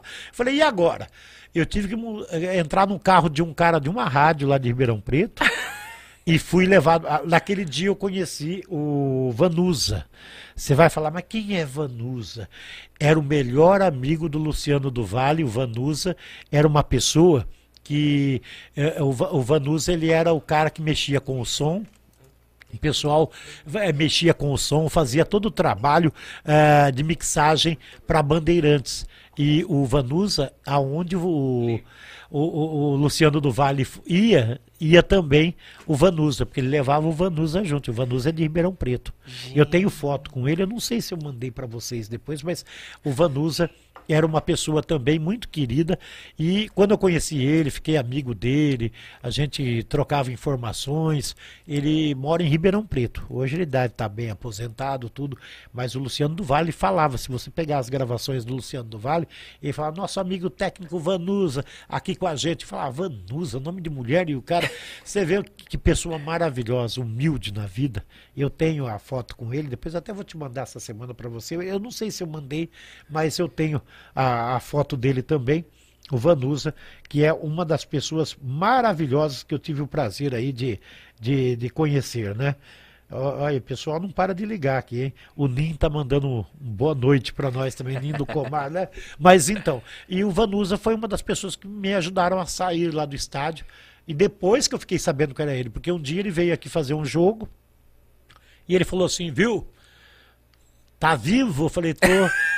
Eu falei, eu não te perguntei, não. Ele falou, Vanusa. Eu falei, Vanusa? Ele falou, é. Aí o cara falou, você não conhece ele? Aí o, o rapaz acabou chegando para mim falando, Vanusa. Ele falou assim: esse daqui é o melhor amigo do Luciano do Vale, o cameraman da Band, que estava lá junto. Falou: aquele cara ali é um dos melhores amigos do Luciano do Vale. E, aonde o Luciano ia, só queria ele, cara. Ele era o, o, cara, era o cara da Band para fazer as transmissões e trabalhava para clube também de Ribeirão Preto. Pra TV que demais, Tamba. Tem história para contar, viu, cara? Tem, olha, a gente ficaria aqui até amanhã e eu vou te contar. Tem muita coisa que eu. Tem coisa que eu lembro, tem coisa que a gente lembra mas não lembra todos os detalhes, né? Sim. Tem muita coisa para contar para você. Ô, ô, Tamba, mas para ajudar para contar, é claro que a gente começou, mas a gente precisa de forrar o estômago, senão saco vazio não para de pé. E, e, a gente recebeu aqui, ah. Tamba, nosso querido amigo Vanusa. Sabino, olha só. Manda, é manda pra mim que nós coloca ali. Vou mandar pra você, peraí. Manda pra mim Esse que eu já é encaminho pro Pelota, da, o Pelota ali. Da Bandeirantes, que eu tive o prazer de conhecer uma das pessoas maravilhosas, que ele não aparece tanto. Uhum. Mas todo mundo da Band tinha um respeito muito grande pela pessoa dele. É uma pessoa maravilhosa. Já mandei para você aí. E eh, no futebol eu te fiz muitas amizades, né, cara? Algumas que, se, que não, hoje eu paro para pensar, eu não acredito que eu tive, tive contato, né? Eu, eu entrevistei o, o técnico da seleção, eu, eu consegui fazer matérias com ele quando ele estava no São Caetano, ele veio jogar aqui. Fizeram, o pessoal aqui do Oeste sabe que eu vou falar agora, né? Torcedor. Fizeram uma fila indiana ali, uma fila de coisa, e para os jogadores do São Caetano passar e todo mundo xingando, gritando, São Caetano veio jogar aqui, né? Inclusive, a coisa foi feia aquela noite aqui em Itápolis. E ele era o técnico, né? O Tite era o técnico do São Caetano naquela ocasião. Caramba. É, eu fui, viajei uh, é, para Marília fazer um jogo oeste em Marília. Se o Marília vencesse, o, o São Caetano estaria fora do campeonato paulista de 2004. O Oeste conseguiu, eu não me recordo se foi empate ou vitória, tá? inclusive o Zelão, massagista, que hoje é casado com a minha prima, a gente estava lá, foi um jogaço de bola, e lá o Oeste conseguiu classificar o São Caetano. E a gente tinha vontade de ir lá fazer o jogo. O Samir falou: vocês vão fazer o jogo? Eu falei: nossa, mas é muito longe pra gente ir São Caetano do Sul. Tá? Ele falou: não, vai fazer os jogos sim. Tanto Caramba. que a gente fez o jogo do São Paulo e São Caetano. E como o Zelão tinha amizade com o Fabrício Carvalho, a gente tava lá no estádio, lá no Morumbi, e antes de começar a partida, ele estava no aquecimento. Eu falei, ô, o Zelão mandou. Ô, você conhece o Zelão? Eu falei, conheço. Ele, ó, oh, cara, eu, é gente boa tal. Eu falei, viu, você não me dá a camisa? Ele falou, vamos fazer o seguinte: se eu fizer um gol, eu te dou a camisa. Eu falei, beleza. Aí começou o jogo, tranquilo. Ele fez três. Puta no São Paulo. três no São Paulo. Acho que era oitavas de final ou quartas de final. Ele fez três no São Paulo dentro do Morumbi. Aí ele desceu pro vestiário. Nossa. Aí tava eu, um monte de, rádio, de repórteres de rádios lá e de, da TV. De repente ele volta na escada. Antes de subir do, do, pro segundo tempo, ele voltou com a camiseta e falou: Tó, os caras, todo mundo olhando e falou. Falou, se cada vez que eu prometer um gol pro seu eu fizer três, mas não quero nem saber, eu dou um estoque de camisa do clube. Aí eu fiz amizade lá com ele, fiz amizade com o Washington, que era um, uma pessoa maravilhosa, também teve problema no coração. O Fabrício também teve problema no coração, não sei se você lembra. O Fabrício Carvalho ele foi um atacante, teve problema também no coração. E o Washington também, que era o coração valente, eu fiz amizade tudo com eles na equipe do São Caetano. E aí o pessoal convidou a gente, o pessoal do São Caetano, depois que passou pelo São Paulo, falou: você é o Itápolis? Eles chamavam de Itápolis, né? Eu falei: sou. Ô, oh, vai lá em São Caetano, vocês vão ser bem recebidos lá. Falei, ah, não sei. Ele falou, vai lá sim, tá convidado. Chegamos, tinha uma cabine para nós. Olha. Todo montadinho, com frutinho. O pessoal que ficou lá em cima Olha. comeu bem, né? Eu tive que... Mas vim lá. E eu, o técnico nada mais era do que o Murici. Murici Ramalho. eu tenho fotos também. Aí era o Murici. E a gente foi lá, o São Caetano ganhou do Santos. Aí cresceu, né? Ah, ganhou do Santos, aí o Santos tinha que ganhar na, na vila lá, o Santos tinha que ganhar do São Caetano. E o Santos não ganhou do São Caetano lá. Aí de, lá eu conheci o Mauro Naves e o Abel, que era da Record. É, o, é, Abel Faria, acho que deve ser. Uma coisa assim, o Abel é o Moreno e, o, e conheci o Mauro Naves. Por quê? Para ir para onde fica a sala de imprensa, no intervalo, você tem que passar debaixo daquela arquibancada que tem o placar eletrônico. Uhum. Era ali. Você tinha que entrar, só que você tem que passar no meio da torcida. E os caras lá de Santos tinham birra com o pessoal da Globo, por causa que eles falavam que era tudo corintiano. Ah. E a gente foi passar, o cara veio para dar um soco no Mauro Naves. Eu segurei, falei, não, o cara fala, é, vai apanhar todo mundo. Aí o que, que eu fiz? A, a porta tava encostada da sala de imprensa, eu empurrei, empurrei ele o Abel, caímos todo mundo, caímos os três lá dentro. Aí o pessoal Nossa. fechou a porta. Ele falou, cara, você salvou nós, né? se nós não abre essa porta, nós ia morrer lá no meio da coisa. Falei, eu ia morrer junto, eu empurrei todo mundo. Né? Aí fiz amizade com eles. Lá eu fiquei amigo deles, aí o pessoal de São Caetano também convidou a gente para ir fazer a final, que é aquela foto, não sei que vocês têm aí, Sim, que é, foi a capa do, do jornal da Folha, eu não sei se é Folha da Tarde ou Folha de São Paulo, foi a capa, e bem eu no meio lá, por quê? Porque o Abel, o, o esse daí é o Serginho Chulapa e o, o Coisa comigo aí, viu? Aí é, é aí, essa daí. Essa, essa daí é, e tem uma foto, foto, que é, é, o jornal inteiro, é, é essa daí, é a, é a capa do jornal inteiro, que tá aí, ó. Você vê um de amarelão lá no meio, é o Tambarucci ali, ó. Olha é o Mauro essa. Naves do meu lado, o Abel tá um pouquinho mais pra cá no canto aqui com o braço esticado, e eu junto com eles lá. Esse jogo foi lá no Pacaembu e o São Caetano venceu o uh, acho que é o Paulista de Jundiaí, foi a final.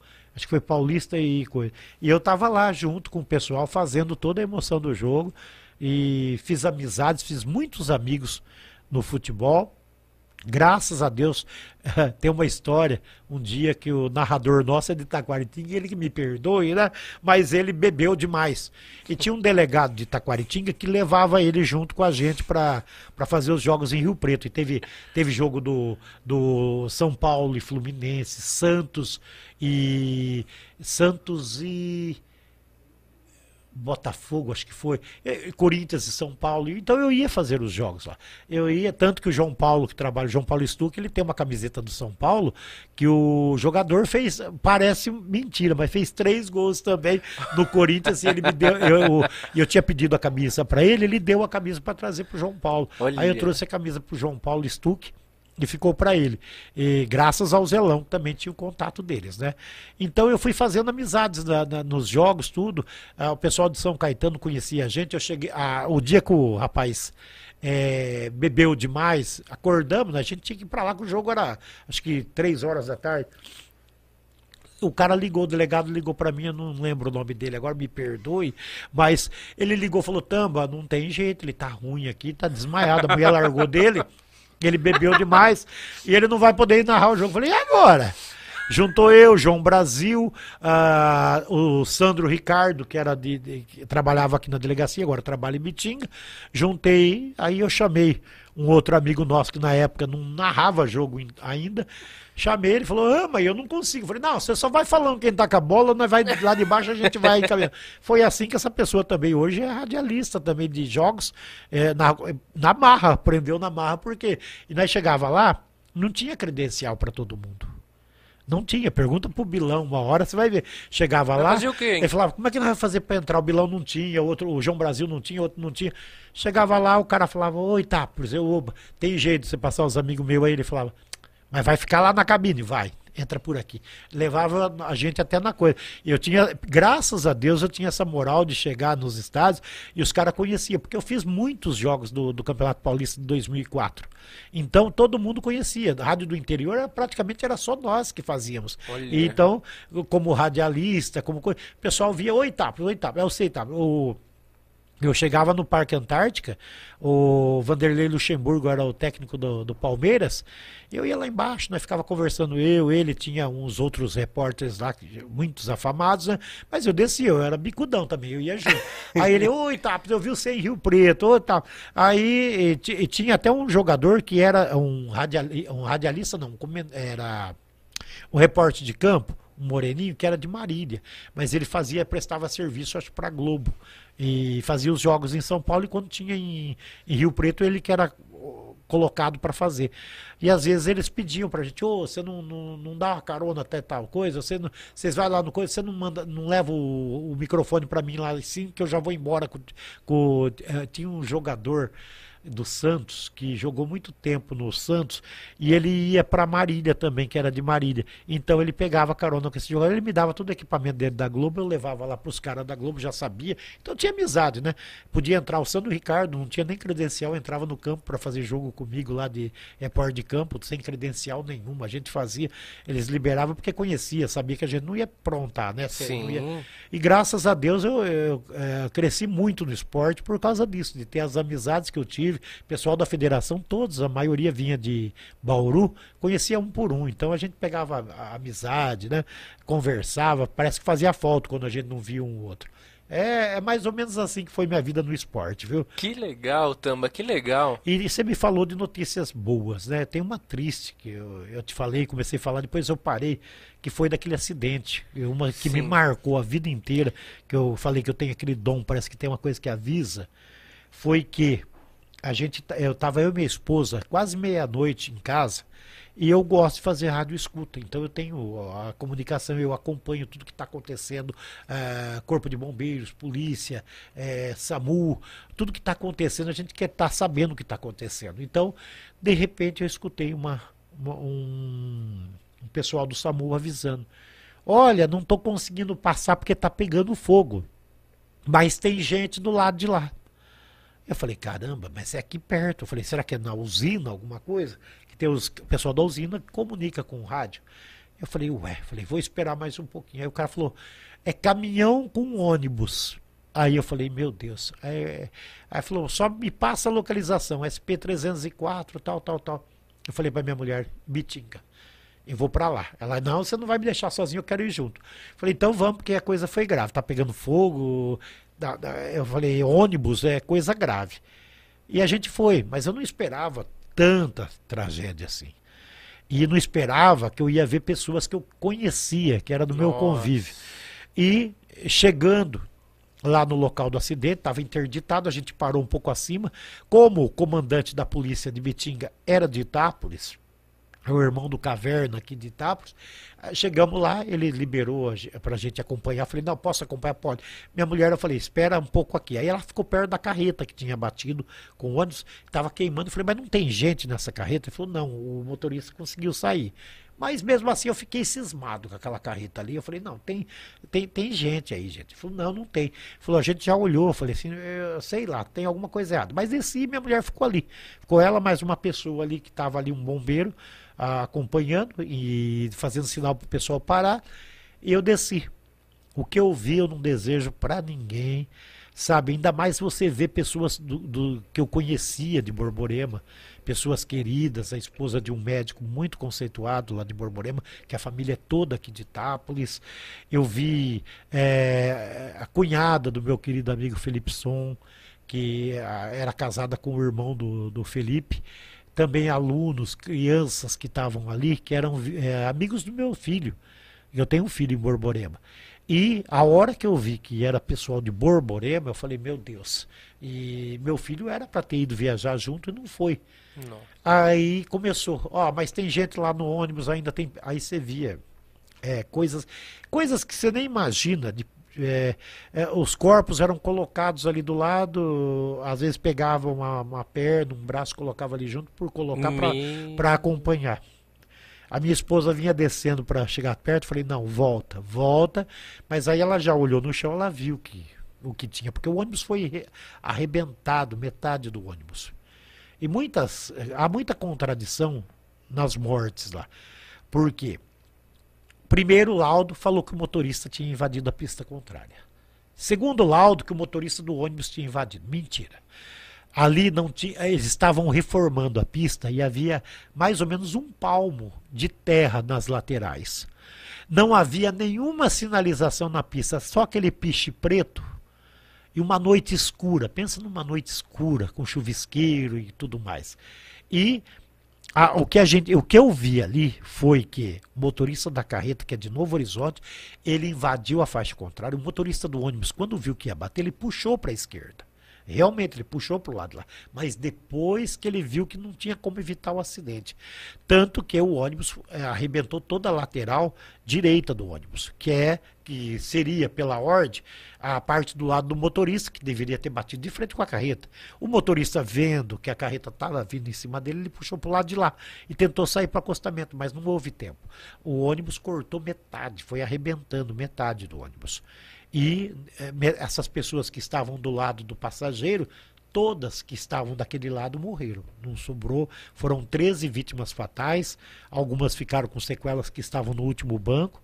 E tudo jovens, crianças, sabe? Cortava o coração da gente de ver aquilo lá. E eu não imaginava chegar lá e ver tudo isso. Aí chegou o delegado, na época, que era lá, delegado de polícia titular de Bitinga, a gente. O cara quis mexer no tacógrafo lá, um cara da empresa falou: não, ninguém mexe aí. Vai aguardar o pessoal vir, ambulância saindo, chegando.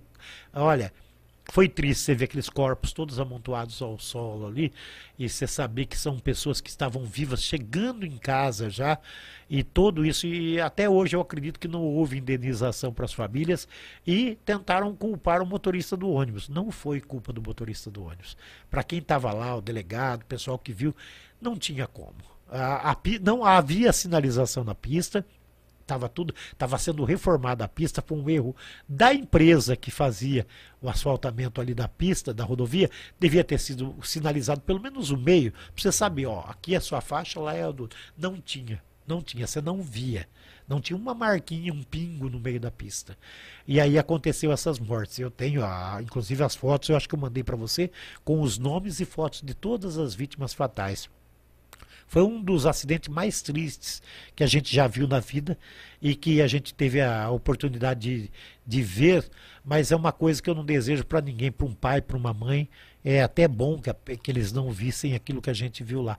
Tanto que as eu nem tirei fotos, eu tirei a foto do ônibus e não tirei mais nada, porque eu não queria. E aí você se recorda que eu falei que naquele caminhão, falei, mas vocês têm certeza que vocês tiraram? desculpe, tinha, tinha, tinha uma coisa que me apertava o coração, que tinha alguma coisa ali dentro naquele caminhão. Mas só que o caminhão estava queimado, a, carre, a, a, carreta dobrou em L. E, e eu falava, falava, não, mas tem alguma coisa. Minha esposa até hoje lembra disso. Eu falei, vocês têm certeza? O cara falou, não, não tem, já, o que tem está ali. No outro dia cedo, na hora que foram puxar a carreta, um, uma criança, um rapazinho que morava em frente ao meu filho, ele ficou prensado, porque a hora que a carreta foi arrebentar, ele ficou prensado entre a carreta e o tanque da carreta. Aí acharam o corpo dele lá, sabe? Aquilo me cortou o coração porque ainda meu filho ligou para mim, pai, ah, tava o meu amigo, só que até agora não acharam, não sei o que. Aí a hora que foram puxar a carreta que abriram, ele ficou prensado no meio. Agora você imagina, ele estava dentro do ônibus, ele foi parar no meio meu entre a carreta e o tanque de combustíveis, tá? O tanque de óleo da carreta. Então aquilo lá para mim foi uma coisa que magoou bastante. E o Dr. Flávio é uma pessoa que não merecia isso. E até hoje, né? Quando eu vejo ele, me corta o coração, porque é uma pessoa tão boa, tão honesta, tão direito, perdeu a esposa que estava lá junto, levando as crianças para isso.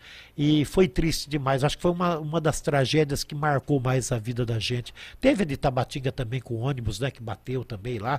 Mas essa daí marcou mais porque tinha crianças, tinha, tinha crianças que tinha toda uma vida pela frente. Difícil, viu, Eliseu? Caramba, Tamba. E, e em tudo isso, assim, Claro que tragédias como essas abrem feridas, né? De uhum. fato, na memória. E questões de repórter uh, policial que, que deve ter visto já muito, muito vagabundo se ferrando e muito vagabundo se dando bem. é, essa parte que é triste, né? Você vê a pessoa às vezes ser presa e daqui a pouco ele sai dando risada na tua cara. E se você falar alguma coisa que talvez possa prejudicá-lo, ainda é capaz de ele querer te processar ainda. Você sabe que você pode ainda Nossa. tomar um processo e o cara fez mil e uma coisas. A gente viu muito disso. Eu, eu passei por muitas situações dessas e a gente lamenta, né? Porque é a lei que faz isso. A, o policial ele tá ali para prender, para levar o cara para a lei. Agora chega lá na lei, a lei é injusta. A lei não é, tem muito, é, é por isso que eu falo que tem muito político que faz lei para eles, né? Porque se eles aprontar, eles têm como sair. Porque a gente vê, vê bandidos, cara que mata. Ah, mas não provar, mas a arma do crime não estava no local. Ah, porque há, contradições, tudo isso daí a gente vê hoje em dia. E aqui Tapros eu vi muito disso. Eu vi um cara que entrou lá preso e quase que ele saiu solto. A sorte que ele confessou posteriormente que foi mandado por uma outra pessoa. Aqui tá, por isso. Meu Deus Aqui do tá. céu. E esse rapaz, nossa, eu estava na porta da delegacia, o pessoal, todo mundo revoltado, porque ele matou uma senhora que não tinha nada a ver, coitada. Uma, uma senhora que estava na casa dela, levantou para ir lá ver o que é que está acontecendo, e o cara matou com pancadas, com um pedaço nossa. de madeira, sabe? Teve histórias aqui, tá, também do cara que mataram o rapaz, jogaram dentro do rio ali, na, indo para Tabatinga. Tem muito. Ah, que marcou demais a minha, a minha vida também. Eu até mandei depois, acho, para vocês. Foi aquele pai e filha que foram mortos. Pai e filha que foram mortos jogados dentro de um poço aqui em Itápolis. Não sei se você se recorda ou não, mas é, é, essa história foi uma das mais tristes aqui de Itápolis. Eu tenho aqui, inclusive, a foto deles, ó. Tenho aqui a foto, não sei Nossa. se está vendo. Esse pai é, é essa daí Você mesmo. Mandou, é, é essa daí mesmo. Ele, pai e filha estavam desaparecidos. E segundo informações, o pai teria saído com a filha e de repente passou um amigo e foi, convidou eles para ir pescar. Um amigo com a mulher.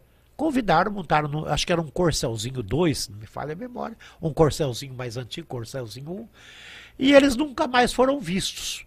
Aí não achavam nem o, o homem, nem a criança, e não achavam esse casal. Depois, uma denúncia deu conta de que possivelmente haveria um corpo num sítio aqui pro lado da Roseirinha.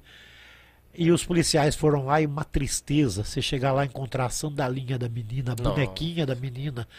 Foram mortos o pai e a filha. E o pai tinha uma deficiência, ele puxava uma das pernas que ele tava, tinha sofrido um derrame. Uhum. Mas ele, o amor da vida dele era essa menina. E mataram ele e a menina. Você não vai acreditar para quê? Para ficar com a pensão dele. Eles re- aí eles continuaram recebendo a pensão em Ribeirão Preto. Estou contando para todo mundo agora como que foi a, a prisão deles, porque muita gente não sabe. Na época eu falei. A Polícia Civil investigava, tentando descobrir aonde estava esse casal. Só que perceberam que continuavam fazendo saques da aposentadoria desse senhor que já tinha falecido, tinha sido morto violentamente. Alguém pegou o cartão, pegou as coisas. A polícia desconfiava porque já tinha certeza que era um homicídio e que teriam pegar, pego os cartões dele. E começaram a ver que haviam saques numa agência bancária de Ribeirão Preto, que estavam sacando todo mês lá. E daí dois policiais aqui de Itápolis foram lá e ficaram de campana. E adivinha? Pegou os dois, marido e mulher lá.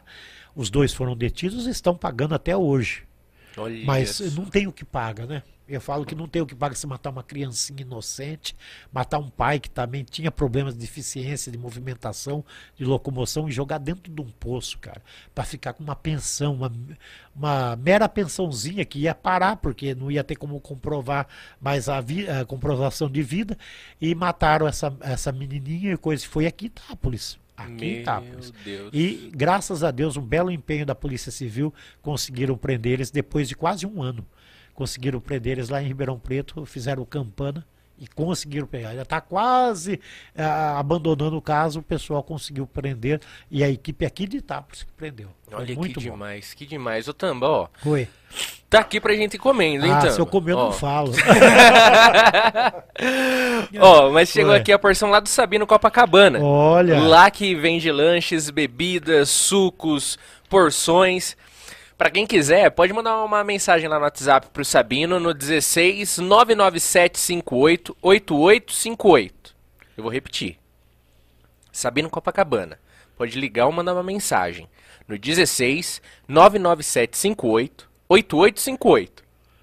Pra você comer lá no lugar ou passar pra buscar, é da Avenida Presidente Valentim Gentil 420, aqui no centro de Itápolis, em frente à praça.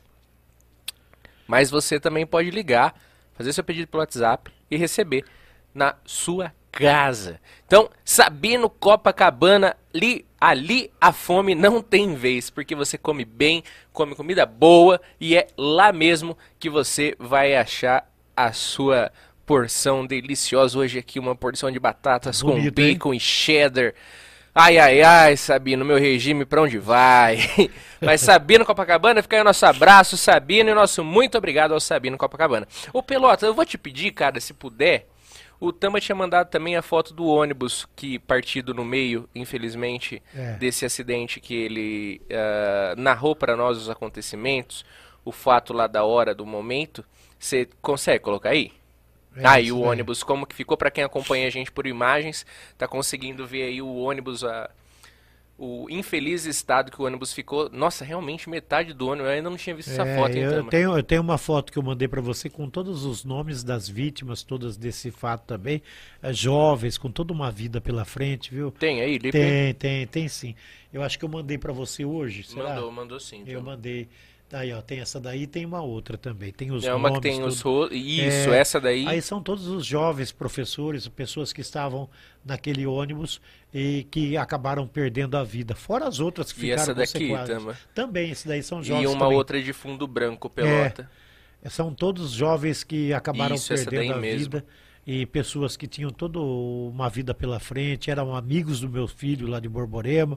Sabe, aquilo doeu muito porque a hora que eu vi que era o pessoal de Borborema, você nunca imagina que um dia que você está na sua casa chuviscando, garoando, você escuta que pegou fogo, que abateu um carro e com um, cami- um veículo com um caminhão e que está em, em chamas, que tem mortes, pessoal chamando ambulâncias de toda a região. Você vai para lá e você chega, você vê pessoas que você conviveu porque eu trabalhei no Correio lá de Borborema, Aham. então eu conhecia as pessoas, né? E me cortou o coração mesmo de ver aquelas pessoas e não desejo para ninguém, viu? É triste a gente ver uma coisa e, e, e volto a dizer, ah, mas o motorista do caminhão é culpado? Não é que ele seja culpado. As circunstâncias que deixaram aquela pista sem nenhuma sinalização, a empresa que fez aquele asfalto deveria ser a responsável. Porque não tem como você acusar ninguém, porque você per... o luz de frente um para o outro, chovendo. Você perde totalmente a visibilidade e você não sabe aonde que você está, porque você está em cima de uma faixa de rolamento preto, você não sabe se você está na sua mão, se você está beirando o acostamento, se você não está.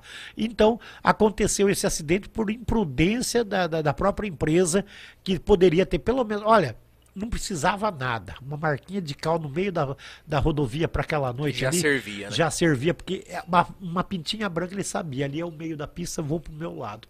Houve o acidente? Houve. Não é o motorista do caminhão é culpado? Não, mas ele invadiu a pista contrária porque não havia sinalização. E o motorista do ônibus tentaram acusar ele, mas não foi culpa dele. A gente viu lá no dia que ele viu que ia bater mesmo, o caminhão praticamente estava no meio da pista. E ele tentou puxar para o outro lado. E foi aonde aconteceu essas mortes. E, e fatidicamente, eu falo para você que se ele não bate ali, o acostamento era muito barro e quase um palmo de terra solta que estava ali na pista, Nossa. ia tombar o ônibus e ia morrer gente do mesmo jeito. Quis o destino que fosse as pessoas que estavam do lado direito, ali do lado do passageiro, que não teve como, não tiveram chance de fazer nada. Infelizmente, viu? Foi muito triste, viu, Eliseu? Ô, ô, Tamba, e agora sim, é, é, a gente tem esse fato triste que aconteceu, mas você mandou pra gente também várias fotos que aparentam ser de diversos momentos marcantes, É. só que não necessariamente tristes, de momentos Graças que fazem Deus, parte né? da sua É. história, que também não só de tristeza. Exatamente. é. Ô, ô Pelota, você pode colocar a foto? E eu tomo a liberdade aqui, Tamba, de. Já que você nos mandou a fo- as fotos, você vai me eu vou, é, eu quero saber, porque tem Essa foto daí aí, é- tem essa- foto aí como essa, que você olha pra foto e você fala, essa foto é antiga pra caramba, assim. Não, é que a claridade, o aparelho que foi tirado da foto naquela época, é o que eu falo pra você. Se aí foi o jogo Oeste Santos, foi 1 a 0 pro Santos, e esse aí é o técnico Leão. Ele era o, te- o treinador da equipe do Santos. Ele, eles ficaram no hotel em Bitinga, e era o- foi o primeiro jogo do Oeste na, na, na- na primeira divisão do Campeonato Paulista. Nossa. E era contra o Santos, todo o poderoso Santos de Ropinho e Companhia Limitada. E eh, eles pegaram o Diego, que hoje estava tá no, no Flamengo, acho que já não está mais, eles jogavam no Santos. E chegou o dia da partida e eu fui em Ibitinga para entrevistar, tentar um contato com os jogadores. Não quis dar entrevista, estava lá na, na, na- na- na- no hall lá do, do hotel e não quis dar entrevista. Eu falei, pô, dá uma entrevista. Ele falou, lá eu falo para você. Eu falei, tá bom. Só que ele tinha, ele tinha marra de não dar entrevista antes de começar o jogo. É, o Leão é, é desse jeito, ele é ranheta. E aí chegou aqui, eu falei, ô, eu sou palmeirense, falei pra ele lá. Falei, você não vai me deixar na mão, né? Não vou, fica tranquilo. Beleza, chegou aqui, ele não queria dar entrevista. Falei, obrigado, viu? A maior colônia de italianos que tem aqui no interior do estado de São Paulo é aí, tá. E você pisando na bola com um palmeirense. Vai, vem, pergunta o que você quer. Aí ele deu entrevista. E o pessoal da TV do Corinthians ficou assim, porque ele não dá, já avisava, não dou entrevista antes de começar o jogo. E foi uma relíquia isso pra mim, porque eu, eu duvido que você vai encontrar fotos do Leão como treinador dando entrevista. Você pode procurar, você vai achar aí Globo, Record, Bandeirantes, mas emissora de rádio é muito difícil, era muito difícil você pegar o Leão antes de começar o jogo, ele dando entrevista antes de uma partida. Ele deu entrevista, Cara. conversou, falou. Eu falei, e no- nesse dia aí eu falei, quem disse que o Leão não daria entrevista pra gente? né? Mas você Ele foi, persistente, Tamba? Fui bastante. Mas eu pedi, falei pra ele, falei, ô, você prometeu tal. Ele, tá bom, vem cá. aí, aí ele falou, ele foi até simpático, né? Eu falei, pô, eu sou palmeirense, eu gosto tanto do. do- É, aí ele, ele deu uma entrevista. Assim como o Luiz Pereira, quando veio aqui Tapos, no Campo do Oeste, que era, ele jogava no São Caetano, tava ele, o Ataliba e o Vladimir, que jogava no Corinthians. O Ataliba era o Gaguinho, né? Gagagagaga. E aí eles vieram jogar aqui em Itápolis contra o Oeste. Eu não lembro se era Série A3. O São Caetano estava emergindo naquela época lá. E o Luiz Pereira estava com a camisa 3. E eu cheguei, mas infernizei ele o jogo inteiro. Eu não trabalhava. eu fui como torcedor, tava lá do lado do coisa. E tinha um pé de coqueiro do lado de cá no campo do oeste. É, o vestiário era aqui na entrada, quase. E era uma, uma salinha amarela. E eu comecei a infernizar ele, o Serginho Chulapa, junto com ele e tudo. E eu infernizando, infernizando. Eu falei, ó. Desculpa, fiquei te infernizando, mas eu sou palmeirense de coração. ele, então topo, você pegou e me deu a camisa. Deu a camisa. Eu nem pedi, ele deu a camisa do São Caetano, eh, acabou até, eu não lembro para onde ficou, mas eu tinha camisa 3 do São Caetano, que eu ganhei do Luiz Pereira, rapaz, um mito do futebol brasileiro, foi um dos melhores zagueiros do, da Sociedade Esportiva Palmeiras e guardei também. Quer dizer, tinha história, né? E o, Everton mesmo da, da seleção brasileira do Palmeiras, uhum. ele jogou aqui Itápolis. E a camisa dele ele deu para mim um dia. Ele Olha. veio, eu pedi, ele deu, eu tava na, na arquibancada, não tava eh, trabalhando nada. Eu vim no canto da, da grade, ali perto da arquibancada de cimento, e ele tava vindo, e cada um jogador dando uma camisa para. E eu falei, Everton, me dá. Ele me deu a camisa. Eu, eu tinha camisa. Eu, eu acho que tá com o Sandro Ricardo também. Eu tá com meu filho. E ele estava naquela época aqui no Oeste de Itápolis. O, o Everton, Everton, que era o, que é o goleiro, goleiro? da ele jogou aqui em Itápolis, ele foi goleiro do Oeste Futebol Clube e a camisa dele ele deu para mim naquela época. Eu devia ter guardado, né, cara? Ia ser, ia ser uma relíquia hoje diria, é, da seleção brasileira. Ele foi, ele foi do Oeste, ele foi no Atlético Paranaense de lá veio para o Palmeiras e para a seleção brasileira. E ele jogou aqui no Oeste de Itápolis. O Oeste sempre que teve demais. bons goleiros, né? O Oeste teve bons goleiros que jogaram aqui, que passaram em grandes equipes. E ele foi um. Né? Que demais. Tem história para contar, Rapaz, viu, cara? Ô, ô, Pelota, vamos para uma próxima foto agora, Pelota. É, Quem que é esses daí que você tinha falado? Luiz Ceará ali atrás. O de vermelho? Não, de preto. De preto. O de vermelho é o, o ídolo Serginho Chulapa, do Santos. Ah. Jogou no São Paulo também. Luiz Ceará, ele trabalhou muito tempo na Bandeirantes com o, com o Luciano do Vale, trabalhou também na Record. O Luiz Ceará, um dos caras, um, um, dos crânios do futebol. Na época da Band, a Band era a número um esportes. Uhum. O Luiz Ceará era o craque. Eu tenho ele no meu Facebook, inclusive. E esse aqui é o filho do Serginho Chulapa. E você estava onde, hein? Em Tabatinga. Tabatinga? Veio, veio o master da seleção brasileira e eles vieram junto. Aí eu fiquei lá do lado, eles. Uh, uh, explica pra gente como é que é aqui, tal, tal, tal. Aí eu conversando, que eu era de tapa, tal, aí sentamos, ficamos lá junto. Aí o cara falou, vamos tirar uma foto? Falei, vamos. Aí tirou uma foto. Aí até mandei outro dia pro Luiz Ceará falou, não acredito que você tem essa foto. Falei, tem. Falou, o filho do Serginho Chulapa tá maior que o Chulapa. Já. Eu falei, ah, é? Eu tenho no Face ele ainda, o Luiz Ceará. Que é uma legal. pessoa maravilhosa. E são pessoas que marcaram época. Serginho Chulapa, quem não conheceu do Santos, do São Paulo, da seleção brasileira. O Serginho Chulapa foi jogador da Caramba. seleção de. Acho que foi 82, que era do Tele Santana, se não Olha. me falo agora. Eu acho que ele jogou, é, foi, ele jogou inclusive uma das partidas. E, e tem história, né? E ele veio para Tabatinga, eu fiquei muito contente de conhecer eles também. Quer passar mais uma agora? Vamos, mais uma. Luiz Ceará. Essa é o, o Mateus. Ceará, é Matheus Ceará. Matheus Ceará. Matheus Ceará da Praça é Nossa, minha esposa queria conhecer. Por isso que eu tenho esse lado meio cômico de vez em quando lá na, no jornal, que eu tiro o sarro do Vitor. e tal. É que eu gosto. O Luiz Ceará, é, o Luiz Ceará, o Ceará, ele, é, é, ele é uma, uma pessoa maravilhosa também, que sabe brincar, ele sabe fazer a brincadeira sadia e também ele, a malícia dele está no que ele fala. Às vezes, muitas Sim. vezes, você entende a piada pela, só pelo jeito dele falar, né? Não precisa você entender a piada. O jeito que ele conta, já dá, você já dá risada do rosto dele, né? Também é uma é pessoa... um dos humoristas que eu mais gosto também. Exatamente. Olha. Ele é uma pessoa maravilhosa, inteligente. É uma pessoa que o Carlos Alberto de Nóbrega fala que é um dos melhores humoristas do Brasil. E claro que eu tenho outros que eu acho também que são muito bons, né? Mas ele é uma pessoa que sabe fazer o uso da, da, da brincadeira para fazer a vida ficar um pouquinho melhor. e essa daí. Ah, essa daí é, propaganda volante, né? Quando eu faço para as empresas, para TIM, ah. para Pernambucanas. Fiz esses dias atrás aqui para a loja 100.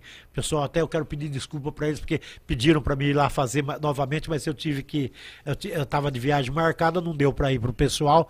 Né? Às vezes o cara fala, ah, outra, né, vai deixar de ganhar dinheiro, mas não é. Às vezes você está marcado um ano antes que você vai viajar, não tem jeito. E eu sempre fiz porta de loja aqui, Bitinga, e dá dá uma graninha boa, mas é cansativo também você ficar em pé 5, 6 horas num dia, né? É complicado, viu? Falando a promoção. É, cada hora, repetindo, tem, chega uma hora que eu já nem uso mais o papel, já né? tá tudo É, já cinco tanto... parcelinhas de 500 reais, você leva para casa uma TV de 45 polegadas. 45 nem existe, né? 55. essa daí, eu- ah, essa Ah. daí, eu, eu amo essa foto, porque uma das últimas conversas que eu tive com o padre, minha mulher, eu não tem nem como. Minha mulher, onde encontrava, ele olhava para mim e falava, ih, ela vai querer tirar foto. Ela- minha mulher adorava o padre Denir, e, e o padre Denir sabia do carinho que a gente tinha por ele. Né? Eu, independente de, de religião, eu acredito em Deus. E o padre Denir para Itápolis, eu, tanto que eu toco no meu programa de manhã cedo a oração com o padre Denir. E eu não consegui né, pegar outras gravações. Essa daí foi uma relíquia que tinha na rádio e ninguém sabia. O Bilão falou, onde você arrumou? Eu falei, aqui. Ele falou, mas não tem aqui. Eu falei, tinha. Ou foi Deus que mandou, sei lá. Que é uma oração muito boa e que já muitas pessoas falaram para mim que funciona mesmo. E o padre Denir, eu estava no banco, uma das últimas vezes que eu vi ele, que já estava meio doentinho, ele, eu cheguei lá e fui ser atendido. Ele chegou depois de mim. E eu não saía, porque a moça estava tentando desbloquear um cartão meu lá, que estava com problema tal, tal, tal. Aí chamou ele, ele entrou, o outro caixa chamou, ele olhou, mas tinha que ser você, né? Eu falei, ah, padre, eu, eu não tenho culpa. Ele, é, não tem, né? E tá atrasando meu almoço. Aí a gente deu risada, né? Aí ele, ah, é brincadeira. Eu falei, não, tá, não vai me, não vai me crucificar. hein, padre?" Aí passou uma semana. Na outra semana eu fui no mesmo horário, eu tava lá, só que a hora que eu cheguei ele tava saindo, ele falou, ufa, ele tá cheio de gente, ele falou, ufa, cheguei primeiro que você. Oh, Deus, o senhor é bom. Aí eu falei, ô louco, padre, ele falou assim, ainda bem que eu cheguei primeiro hoje. Aí não vi mais ele. Aí uma semana depois me falaram que ele estava internado, que ele não estava bom, e eu não consegui mais falar com ele. e é a Poxa triste notícia, olha, eu moro a uma quadra da igreja matriz, né? Então, aquele toque do sino da igreja, todos aqueles dias ali da morte do padre Denir, aquilo me entrou na minha cabeça de uma tal maneira que eu toda vez que eu falo dele me emociono e me aperta o coração porque era uma pessoa boa, uma pessoa de uma índole ímpar, independente da religião. Eu falo isso porque eu tenho eu tenho padres que sou amigo, tenho pastores que eu sou amigo. Tem aqueles um que eu não gosto também e falo, eu nunca tive que esconder, mas o Padre Denir foi uma pessoa para mim, um santo homem. Ele, a dona Yolanda Santoro, o seu Damião, Valdemar Damião, Valdemar Damião. seu Valdemar mandava balinha para mim. Às vezes eu tava andando na rua, a moça gritava: Ô, mo- ô moço, ô moço, o quê? O senhor é o Tambaru? Seu, seu Damião mandou para você, me dava as balinhas na mão. Olha E só. eu encontrava com ele e falava, seu Damião, o senhor precisa me dar uma entrevista, gravar uma oração pra mim, eu vou. Ele falou, uma hora a gente vai. Eu encontrava com ele ali no bar do Pirola, às vezes ali comendo uma bola, conversando, e ele, não, uma hora eu vou. E eu tenho um problema até hoje de uma hérnia, e ela tava meia a perigo. E eu ia lá nele, ele fazia oração, acabava a dor. Ele fazia simpatia, coisa maravilhosa que ele fez para mim e até hoje eu sinto falta. Padre Denir, Dona Yolanda Santoro, Dr. Melucci e eh, são pessoas que a gente não poderia jamais esquecer o nome e até colocar o nome em alguma praça ou, ou em alguma rua, porque tem que ter o nome dessas pessoas. Essas pessoas fizeram muito bem para Itápolis e vão continuar fazendo, eu tenho certeza. Padre Denir, Dona Yolanda Santoro, Dr. Melucci, que tirava do bolso às vezes dinheiro para manter a Santa Casa e, e fazia com amor. Um dia eu cheguei lá, ah, o pessoal, ah, tem que fazer a cirurgia, tem que não sei o quê. Falou assim, posso fazer os- a cirurgia para você, filho? Falei, pode. Internou eu num dia, no outro dia ele fez a cirurgia, não cobrou nada. Eu tinha uma hérnia lateral aqui da virilha, ele fez a cirurgia. jun- A única parte ruim foi que ele chamou uns 10 é, aluno de medicina para ver lá, e eu peladão lá naquela mesa, e ele fazendo a cirurgia, eu acordado, anestesiado, ele fez a cirurgia, ó, tá um nozinho aqui, puxa aqui, faz assim, e aquelas moças olhando, eu falei, meu Deus, mas nunca mais me deu problema na, na- de hérnia. Então, são pessoas que a Dona Yolanda me ensinou a ser gente, né? O pouco que eu sei, que eu sou, a Dona Yolanda, porque eu trabalhei, eu fui da Patrulha Mirim, eu fui da primeira turma da Patrulha Mirim de Itápolis. Nossa. Eu, Leandro, carcereiro, que é, agora acho que está afastado, está de licença, né? Eu, Leandro, quem mais? Tinha bastante gente que foi, ao Nelson, Nelsinho Del Forno, que foi da Sim. Polícia Militar, agora está aposentado já, o Nelsinho, mais um monte de pessoas que, que fizeram comigo, eu, de cabeça agora não lembro. Mas o Leandro e o Nelsinho eu lembro, porque a gente andava super junto, né? Então, é, é, eu não sei, rapaz, eu estou me sentindo um velho, porque eu estou vendo que eu, a primeira turma do, da, da Patrulha Mirim, gente, é, parece que foi ontem, cara. É, é, andava tudo uniformizado. O major era o prefeito na ocasião, teve toda a solenidade ali do lado do salão paroquial da igreja. Você tinha que ver que chique, né? Parecia Caramba. polícia, rapaz. É, eu esqueci de pegar as fotos dessa que tá com a minha mãe, né? Porque aí, é, aí já não era pro celular. Era tudo já guardado foto antiga. Tinha essas fotos também. É, é história, viu, cara? Muita história para contar. É, vivi muito bem, não posso reclamar. E vamos ver mais uma então.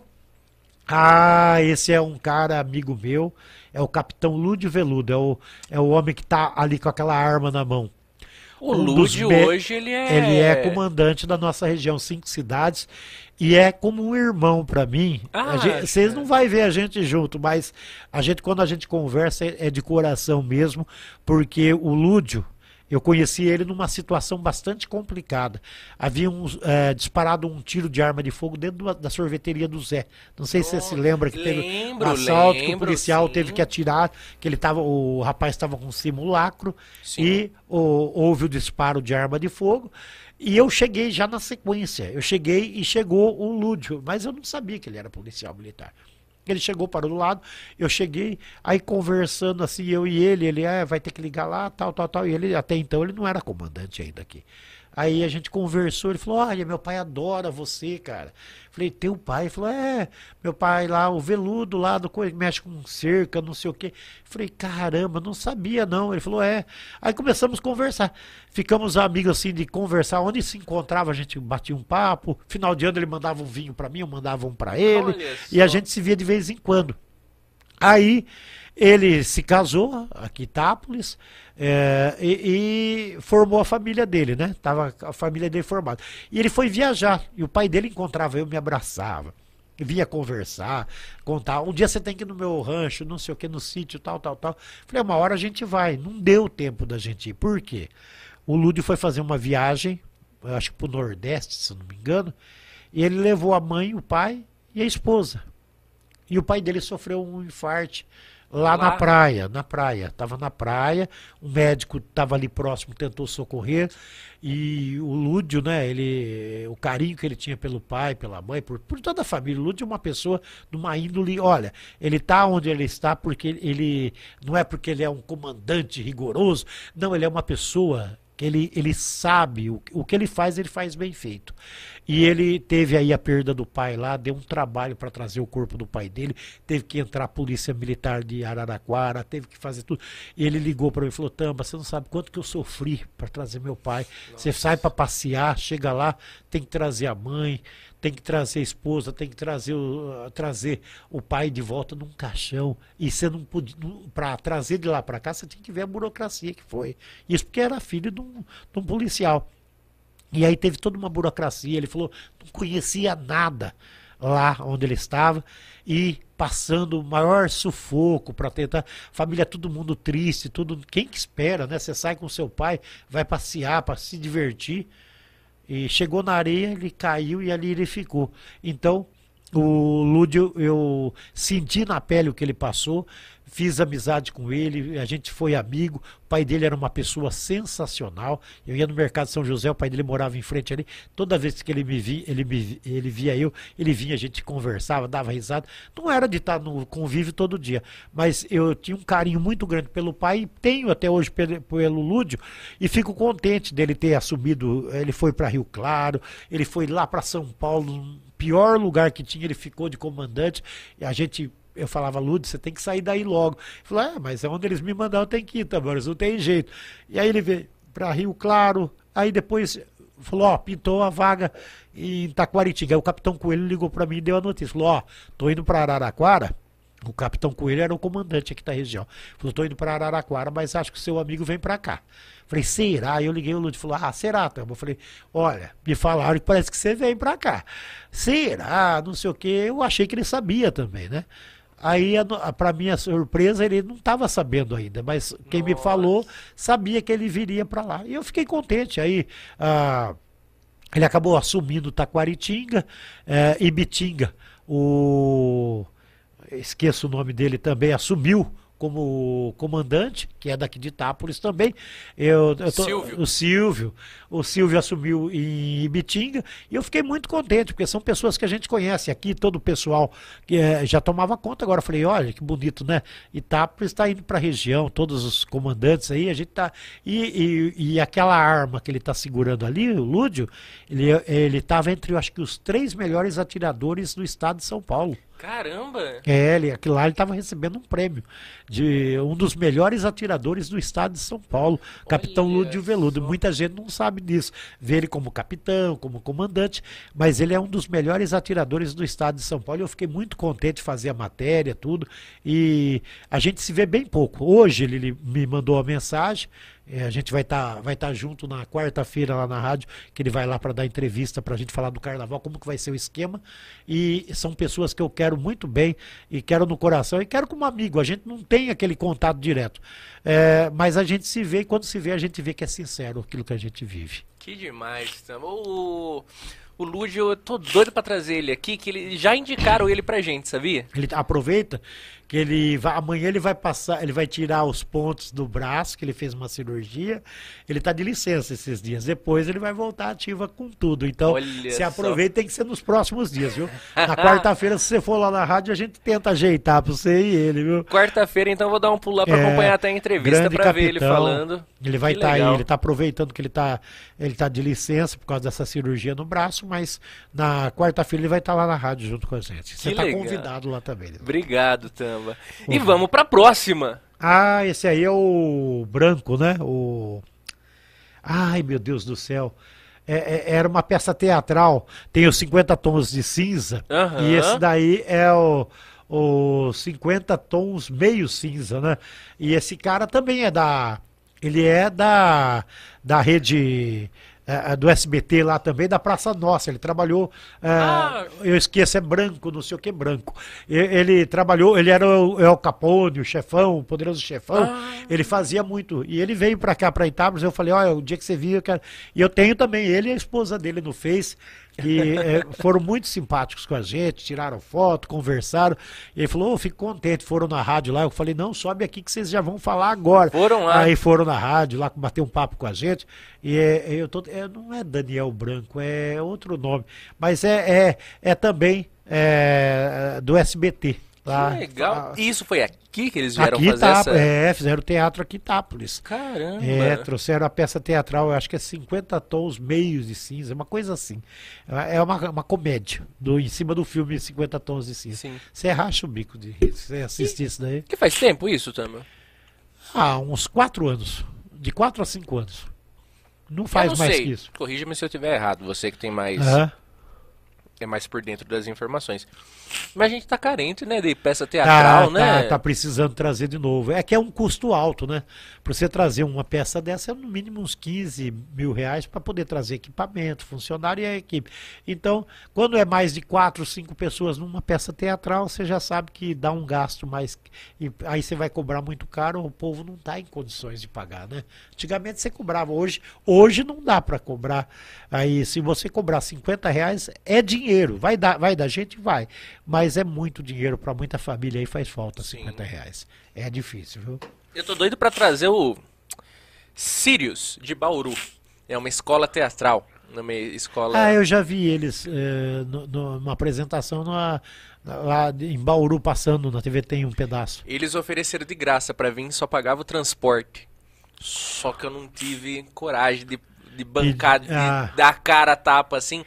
A gente nem tava com o estúdio montado aqui, nada. A gente queria fazer um evento do Itacast, mas não sentimos firmeza. Quem uhum. sabe, né, gente? É, juntar aí, a gente consegue. Eu falo pra você que consegue com apoio hoje da, da, da prefeitura, tudo, tudo que é, é pelo menos para trazer cultura para a população, eu acho que tem que ter apoio sim. E vocês vão conseguir sim, é Se Deus bolar. quiser. e vamos para a próxima foto com. Ah, essa Olha aí, tem, isso- várias, aí, é, hein? Olha, é, ali tem o, o Banana Split, as meninas bonitas do meio. César e Paulinho do lado, esqui- é, lado direito ali da foto, né? Que seria para quem está assistindo aí na casa, seria o lado esquerdo. É o César e Paulinho comigo, quando eu trabalhava na BTV. Rosa e Rosinha, quem não conhece? Rosa e Ó lá, Rosinha. comigo lá também. Aquela foto ali do, do nosso querido Moacir Franco, você não vai acreditar. Ele chegou aí na minha casa, Moacir Franco. Acha? Ele veio para ficar no Hotel Redais, Chalés Hotel lá em Borborema, ficou lá, inclusive. Depois, no outro dia, ele ia embora cedo. Só que no- na época que contrataram ele, não fizeram um palco, nada. Aí, sabe o que a gente fez? Pegou uma mesa de dentro da lanchonete, colocou lá na rua, ele subiu em cima, pôs uma cadeira, sentou e fez um show que ninguém esquece de Borborema até hoje, na praça. Lotou a praça. Nós pusemos uma Numa mesa de mesa? madeira, uma mesa de madeira dessas compridinhas que minha Aham. vovó nossa tinha, colocou a cadeira e ele tocou violão, ele cantou música, ele fez de tudo. Aquela foto lá do canto do Milionário Zé Rico, aquele de camisa Aham. azul e camisa branca, a primeira em si, a segunda da, da segunda, a terceira da segunda fileira, aquela branca e o, o cara tá cantando no palco lá. Aquele lá foi a inauguração da prainha de Borborema. Você quer saber por que, que eu tô ficando velho?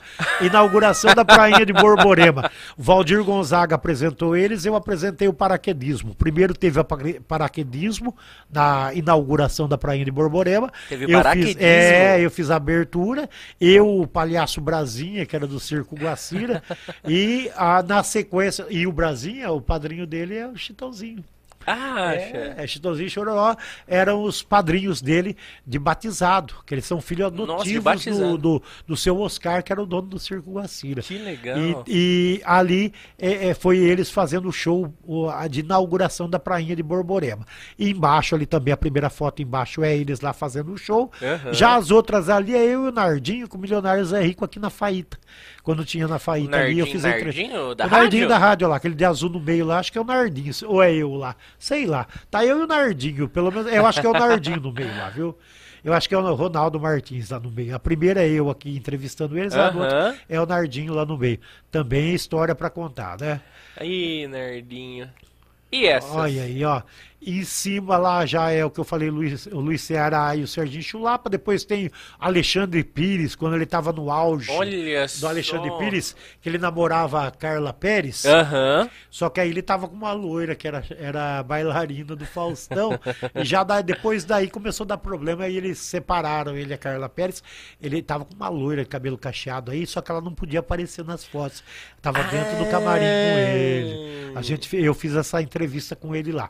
Lá é o Celso Russomano também, naquela época da crise da laranja. Eu fui para a capital paulista a convite do pessoal de Tabatinga e conheci o Celso Russomano lá e a gente ficou lá, fiz amizade com ele. E aí é de baixo, olha como que a gente, como quando tem dinheiro fica bonito, né? Você pode ver que é o Rick Renner, os dois deram uma melhorada boa na vida. Aí eu só engordei.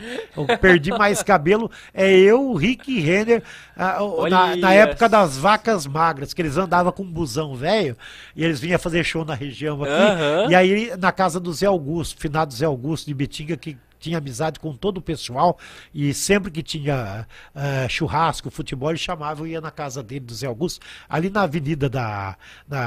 como que fala ali, a principal de Betinga, é a, não é perimetral, Perimetral? é perimetral, é, Perimetral. é da perimetral. Ele tem a casa onde hoje acho que é comando da Polícia Militar. Aí é a casa dele e eu, Rick Renner, Rose Rosinha, tinha os narrador de rodeio. A gente sempre estava junto com eles também essa foto, mas fica, os meninos ficou bonito. Eu acabou, acabou de bagaçar. né? É o dinheiro, né, Tamba? É, dinheiro traz felicidade para os dois, né? Quem imaginava que eles iam ganhar tanto dinheiro? Essa E daí. aí, com Geraldo Alckmin. É, rapaz, daí foi um convite que ele ia vir para Itápolis, me convidaram para ir fazer uma matéria lá ao vivo e eu fui. E ele era governador? Eu acho que era governador ainda naquela ocasião, e ele veio para Itápolis a pedido do Mazinho, né? Acho que é ele que está lá atrás, o Mazinho. Aquele É. outro que está atrás ali, eu não sei quem que é, eu estou tentando lembrar, mas é um cara forte lá também, dentro do governo do estado de São Paulo. E ó, ele veio para Itápolis, mas eu já tinha entrevistado ele outra vez, perguntado se ele ia ser candidato a presidente. Na época ele era um possível candidato, nome forte. Só que aí depois o partido dele tirou ele de lado e não deixou ele ser candidato. Aí ele veio para Itápolis trazendo verbas como governador e eh, eu pedi autorização, autorizaram eu, tanto que só tá eu ali fazendo entrevista ao Aham. vivo, né? Entrei lá no aeroclube, eh, no aeroporto de Itápolis e consegui fazer a matéria do lado do avião. A hora que ele desceu, aí ele já até pegou a, a colinha dele, porque foi meio de surpresa. Aí ele conversou com a gente da primeira FM ao vivo nesse dia. Que legal! É, hoje vice-presidente. Hoje vice-presidente da República. Acho que eu dou sorte pros outros, né? É, é. Bem, quem sabe hoje trazendo você aqui, É. nós também tem uma sorte, né? Ah, é uma boa, quem sabe fala agora. né? Ó, essa pessoa aí é uma pessoa maravilhosa, seu Zizinho Torres e esposa. Para quem não conhece o seu Zizinho Torres, aquele clube de rodeio na entrada de Borborema, Ah. ele fez com o dinheiro dele, sozinho. Ô, louco. Ele que fez o clube de rodeio de Borborema, é o pai da doutora Paula. Ele é uma pessoa maravilhosa que faleceu, mas deixou ah, um rastro de, bom, de produtividade para Borborema, de progresso. Ele acreditava no rodeio, era um dos melhores amigos do João do, eh, do Zé do Prato. Você lembra lá? O narrador de rodeio? Aham. Ele vinha para Borborema a pedido do seu Zizinho, Nelson Coelho e outras pessoas. Essa pessoa aí foi um, ícone de Borborema. Seu Zizinho Torres, uma pessoa, quando eu morei lá no Correio, lá de Borborema, eu dormia dentro do Correio, porque às vezes não tinha como voltar, não pegava carona. Ele me convidava, às vezes ele ia pro rodeio e tal. Eu tava solteiro, eu falava, ô Tambaruce, você vai, quer ir pra Taquaritinga no rodeio? Eu vou passar lá. Ele tinha uma S10 cabine dupla branca, ele passava aqui, tava, buscava eu, a gente ia pro rodeio, chegava nos rodeios, um dos homens mais respeitados, Barretos, Taquaritinga, Jabuticabal, na região Novo Horizonte, aonde a gente chegava tinha mesa com tudo já, a gente não tinha que comprar uma bala. E ia com ele, ele falava, eu gosto de companhia. Ele falou, você sendo meu companheiro aqui junto, né, pelo menos para mim não ir sozinho, para mim não dirigir sozinho. Seu Zezinho Torres, pessoa maravilhosa. E quis o destino que um dia eu trombasse na traseira da caminhonete dele, estava com meu pai, meu filhado pai, a gente voltando da praia, ele se embananou com a caminhonete, brecou no meio da rua, eu tava vindo de moto, bati atrás. De moto? Aí ele falou, meu Deus, filho, trombar justo comigo. Eu falei, fazer o quê, né, seu Zizinho? Mas graças a Deus ficou tudo bem. E mas era uma pessoa maravilhosa, seu Zizinho Torres, um dos nomes aí que é para guardar pra eternidade. Se o Clube de Rodeio de Borborema é o que é, é por causa desse senhor aí e do Nelson Coelho, que eu não posso esquecer também. Que demais, Tamba. Ele já se foi? Já? Já, Já, já, já faz alguns anos. Essa daí acho que todo mundo conhece, né? Bem, Oh, esse é o Romário. não, você se engana. Não! Ai, Jesus! pera, pera, pera, pera, pera, não. Vou te dar uma, uma dica, lateral esquerdo. É o... Nossa, ele batia falta. Ele deu um beijo bem. na cabeça do Ronaldinho. Do Ronaldão, quer dizer. É o... Não é Romário, é... Roberto Carlos. Roberto Carlos. Então, isso daí foi em Araraquara, jogo Oeste Corinthians, em Araraquara, e tava todo mundo em cima dele. Você pode ver que o microfone meu tá ali, né? E como ah, 107 FM, aquele em azul azul. ali, ó. E, e a- aí eu fiz a pergunta pra ele, falei assim, você beijou a careca do, do, do Ronaldo? É, qual a emoção de beijar a careca do Ronaldo? Ele falou, a mesma que eu vou beijar a sua. E deu um beijo na minha careca. Todo mundo tá do lado, parou pra ficar olhando lá. Tanto que os gandulas lá são de Itápolis, aqueles que você tá vendo. São todos de Itápolis. A gente fez o jogo lá na, na- no campo da, ferro, da Ferroviária, foi. Porque o Oeste não podia mandar o jogo aqui, mandou em Araraquara. E aí, nesse dia, ao vivo, tava passando pela Bandeirantes, pela Globo, por outros canais, e ele deu um beijo na minha careca lá. Pena que ninguém conseguiu fotografar, né? Eu tava trabalhando, não deu para fotografar, mas pegaram com a câmera na hora lá. Quem assistiu viu. Ele falou: Não, mas eu dou um beijo na sua careca também, por que não? Me abraçou, tudo, uma pessoa super simpática. E é o Roberto Carlos da seleção brasileira. Tô falando pra você que eu dou sorte pra ele. Carlos, gente Ele tinha céu. voltado já, que ele, ele tinha morado fora, ele foi da seleção, aí ele tinha voltado pro Corinthians. Foi um dos últimos jogos dele pelo Corinthians. Ele já tinha sido da seleção aí, então. Já, tinha passado já, pela já, seleção. já. já. Ah, mas tem muito dinheiro, né? Ele tava outro dia lá, na, lá no lá, tava, tava lá assistindo o jogo da, No Catar? é, no Catar. Tava lá ele convidado, né? É. Gastou uma bala. Aí é o Daniel, né, cara? Quando O ele ainda era. Daniel. Quando ele ainda era. é, ele tinha o contrato com o Hamilton Policarto. O Hamilton era o empresário dele. Como é também, eu acho que até hoje, ele continua sendo do. Uh, Hugo, Hugo Thiago, não, Hugo Thiago, eu tenho amizade, mas é outro. Ele, ele é, é Zé Henrique Gabriel, acho que é.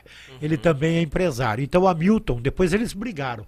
O Hamilton e o Daniel cortou a relação. Você lembra que tinha o time de futebol do Daniel? Eu Esse não lembro disso, Ô, gente. louco!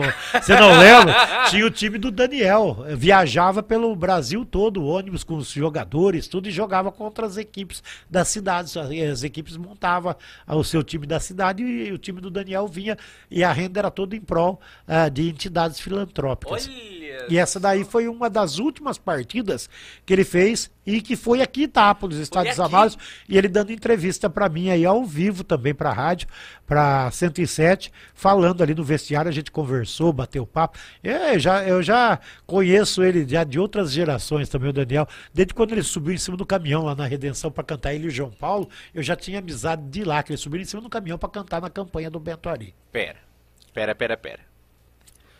Daniel subiu em cima no caminhão ali na Subiu Redenção. Na Redenção, perto do Posto Triângulo, onde é hoje o ponto do celular do Osmar, em frente ao mercado do Nereu. Aham. Puseram um caminhão de travessado ali e subiu Daniel e João Paulo para cantar, fazendo campanha pro Bento Ari. Você tá Vieram de, de, graça pro Bento Ari. O. Bento Ari ainda deu uma gorda pra eles.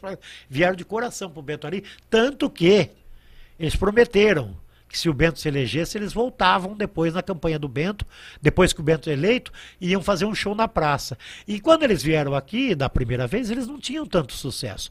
Só que aí, quando eles vieram, que o Bento foi prefeito, meu amigo.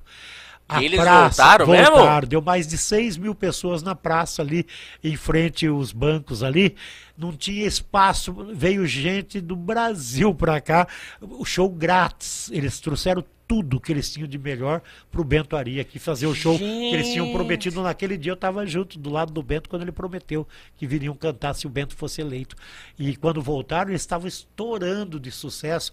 Tava no auge. João Paulo e Daniel era a dupla mais famosa do Brasil e eles Ô, vieram, louco, cara. O Bento cara. falou: "Vocês vêm?" Eles: "Vamos sim, né?" Mas eles são amigos do Bento por isso? O Daniel era muito amigo do Bento.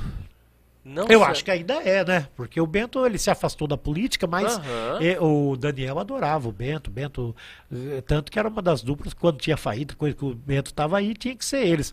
E eles vieram, vieram fazer o show como prometido se o Bento se elegesse. A praça ficou. eh, Falam 6 mil, mas eu falo que tinha mais, porque não tinha lugar ali no meio da praça, não tinha lugar descendo. Eh, foi bem em frente à farmácia ali do Celso. Colocaram a- o palco no meio da rua ali, entre o museu e a, e a farmácia do Celso. E se- pro lado que você olhava tinha gente. E até na rua de baixo, lotado. É, esse foi o João Paulo Daniel que eu Eu, conheci. eu não consigo conceber essa imagem de um caminhão. Se fosse hoje, É. imagina hoje, Eu, eu falo que deve ter gente que tem essas fotos. Viu? O Bento deve ter fotos, porque deve ter guardado da campanha política dele.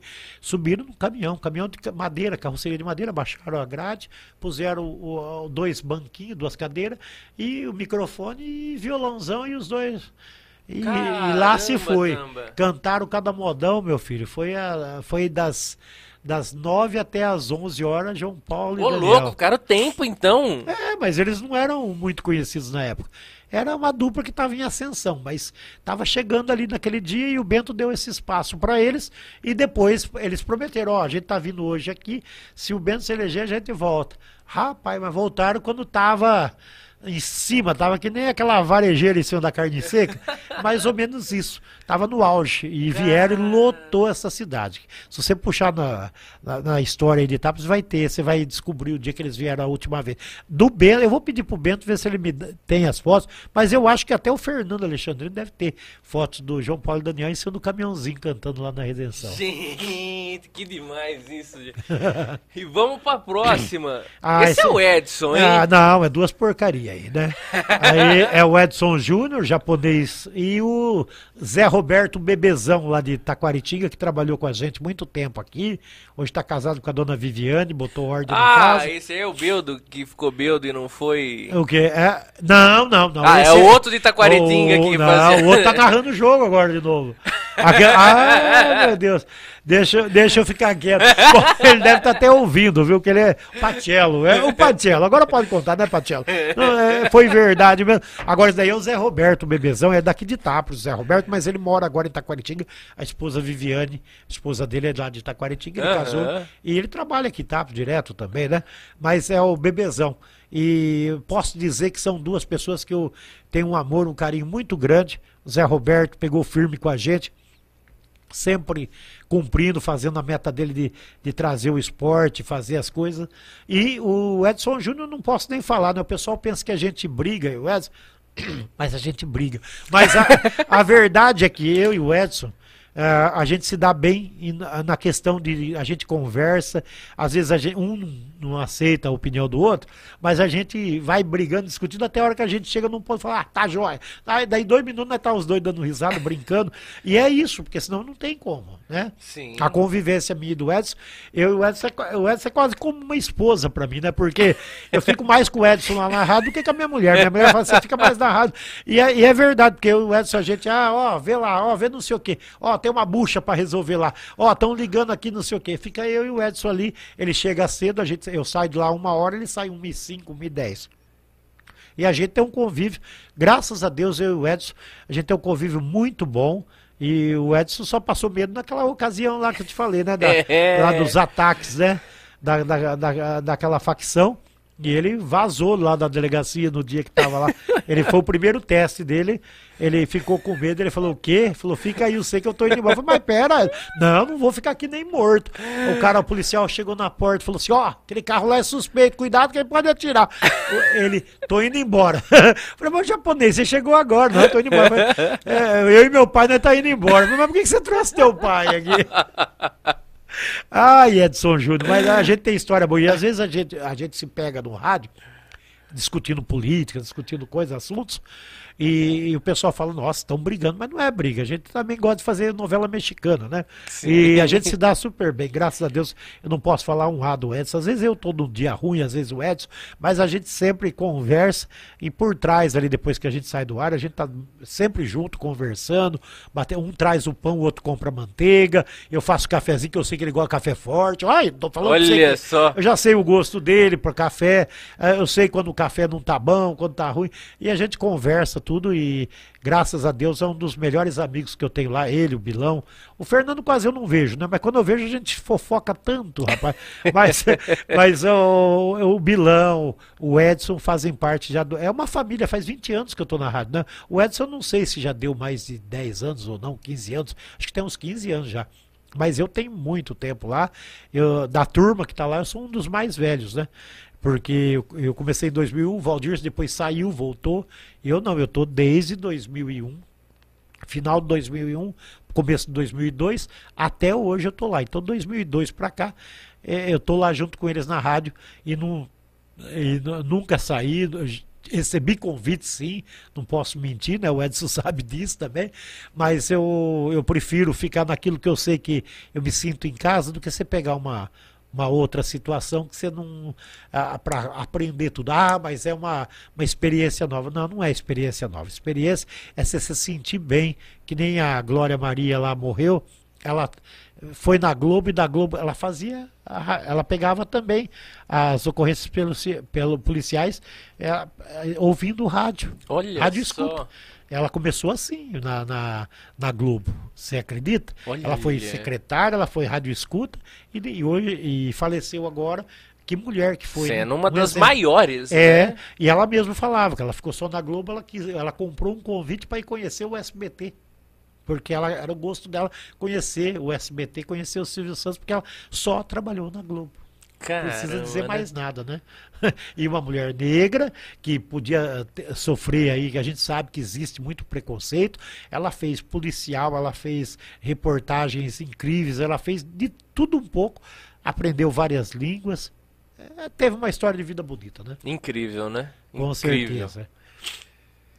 Vamos lá, pelota. É, esse, esse é o Vanusa. É o Vanusa. Vanusa. Esse aí era um dos melhores amigos do Luciano do Vale, além do Luiz Ceará, daquele um que estava na foto com o Serginho Chulapa. Era a turma que andava junto. Esse aí, ele não aparecia.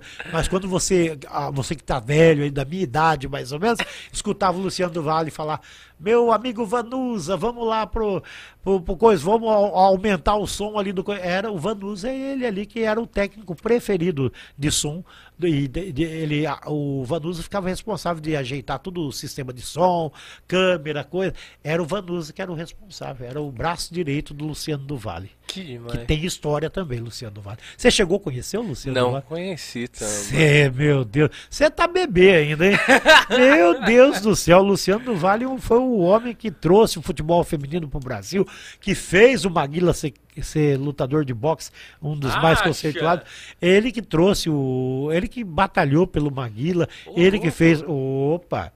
O futebol feminino só tem hoje aqui no Brasil, porque o Luciano do Vale foi um dos incentivadores que trouxe futebol feminino e outras áreas também. O Rui Chapéu do, uh, do bilhar, ele que passou na TV pela primeira vez foi o Luciano do Vale que trouxe. Voleibol, Uh, quando tinha o Xande, o Negrão, coisa, de quando começou lá atrás, quando o Brasil foi campeão mundial de vôlei, acho que foi em 2002, acho que foi, uh, o, o, Luciano do Vale que começou as transmissões do vôlei, porque o vôlei não tinha acesso à TV.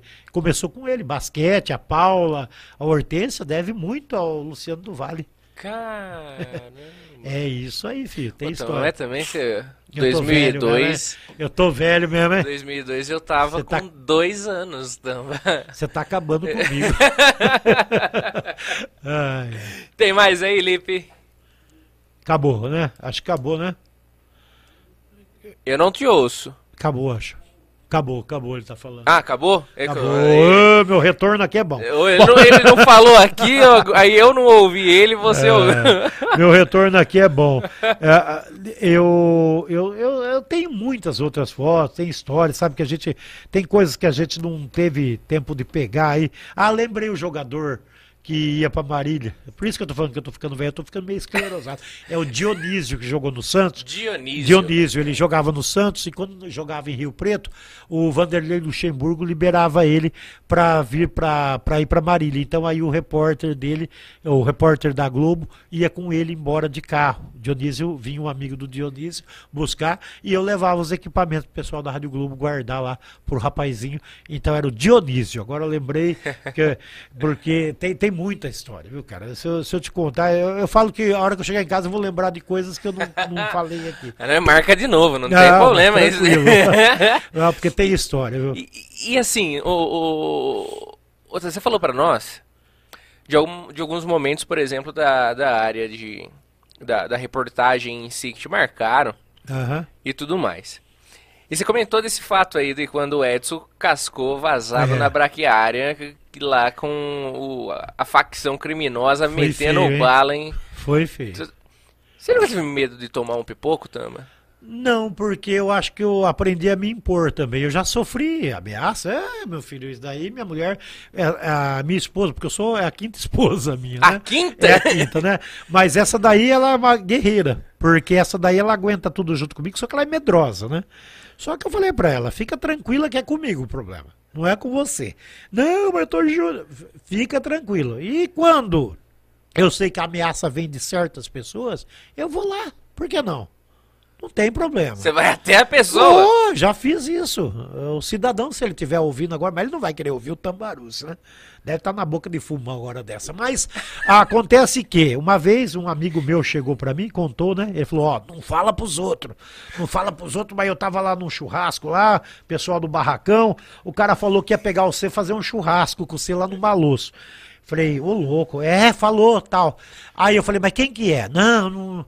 Quem que é? Não, vou te falar, mas você não vai. Você promete, você não vai. Não, não vou fazer nada, não. Aí o cara me falou, e o cara anda armado, o cara é, é exímio atirador também. E ele falou, Tamba, não vai fazer isso. É, eu falei, fica frio que eu me resolvo. Ele deve ele deve estar tá ouvindo que é amigão meu. Aí ele pegou e falou assim, mas não vai lá mexer com o cara. Eu falei, não, não vou. Onde que ele fica? Ah, mas você não vai lá. Não, não vou, não vou. Eu aguentei uma semana. Eu falei, já que o cara tá me ameaçando, minha mulher com medo, porque ele falou perto da minha esposa, e aí minha esposa chorava, com medo, tal, tal, era, eu tava casado de novo com ela, né, juntado, né, mas fazia pouco tempo, pra ela era novidade tudo isso de ameaça, de coisa, né. Ah, cara, eu não aguentei, eu tinha um Santana velho, eu peguei, saí ali pra, pela Orestes da Costa Sene Júnior, cheguei ali perto do posto Redenção, e o cara tava ele e um rapazinho com a camisa do Corinthians, na esquina ali, acho que traficando, sei lá, na esquina de um bar ali, em frente ao posto Redenção. Parei o carro no meio da rua, não olhei nem para trás, nem para frente. Eu sou assim. Se eu tiver que resolver, eu vou resolver. Eu posso morrer pela loucura, mas de medo jamais. Senão, eu falo que se eu fosse para mim ficar com medo, eu ia fazer crochê. Né? Então, o que, que eu fiz? Eu parei o carro no meio da rua. Tem policial que sabe da história. Eles falam, cara, você é louco. Mas aí o que, que eu fiz? Parei no meio da rua, falei pro rapaz, ô, monta aqui. O cara olhou, mas não conheceu eu. Quem é você? Falei, monta aqui, você não falou que ia fazer um churrasquinho comigo? Monta aqui que nós vai lá no, no canavial agora fazer um churrasco.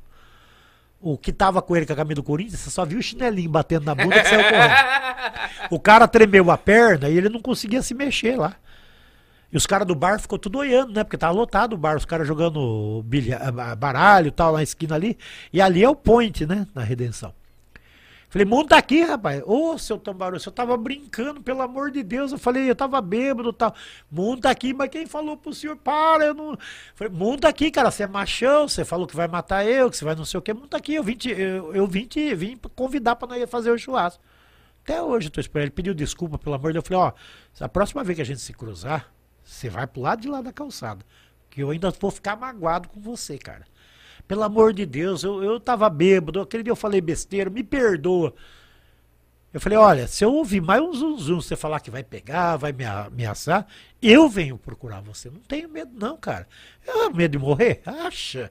É, a, a, pau que atira em Chico, atira em Pedro. Eu falei, vai, vai para o lado que der, dá. Aí acabou que o cara, acho que pôs a mão na consciência e falou, tô, achei o mais louco que eu. E até hoje, a, é, eu, seu velho, eu não conheço mais também, né? Mas que eu fiz isso, eu fiz para muita gente ver na rua. E já fiz, pra, e teve muitas outras.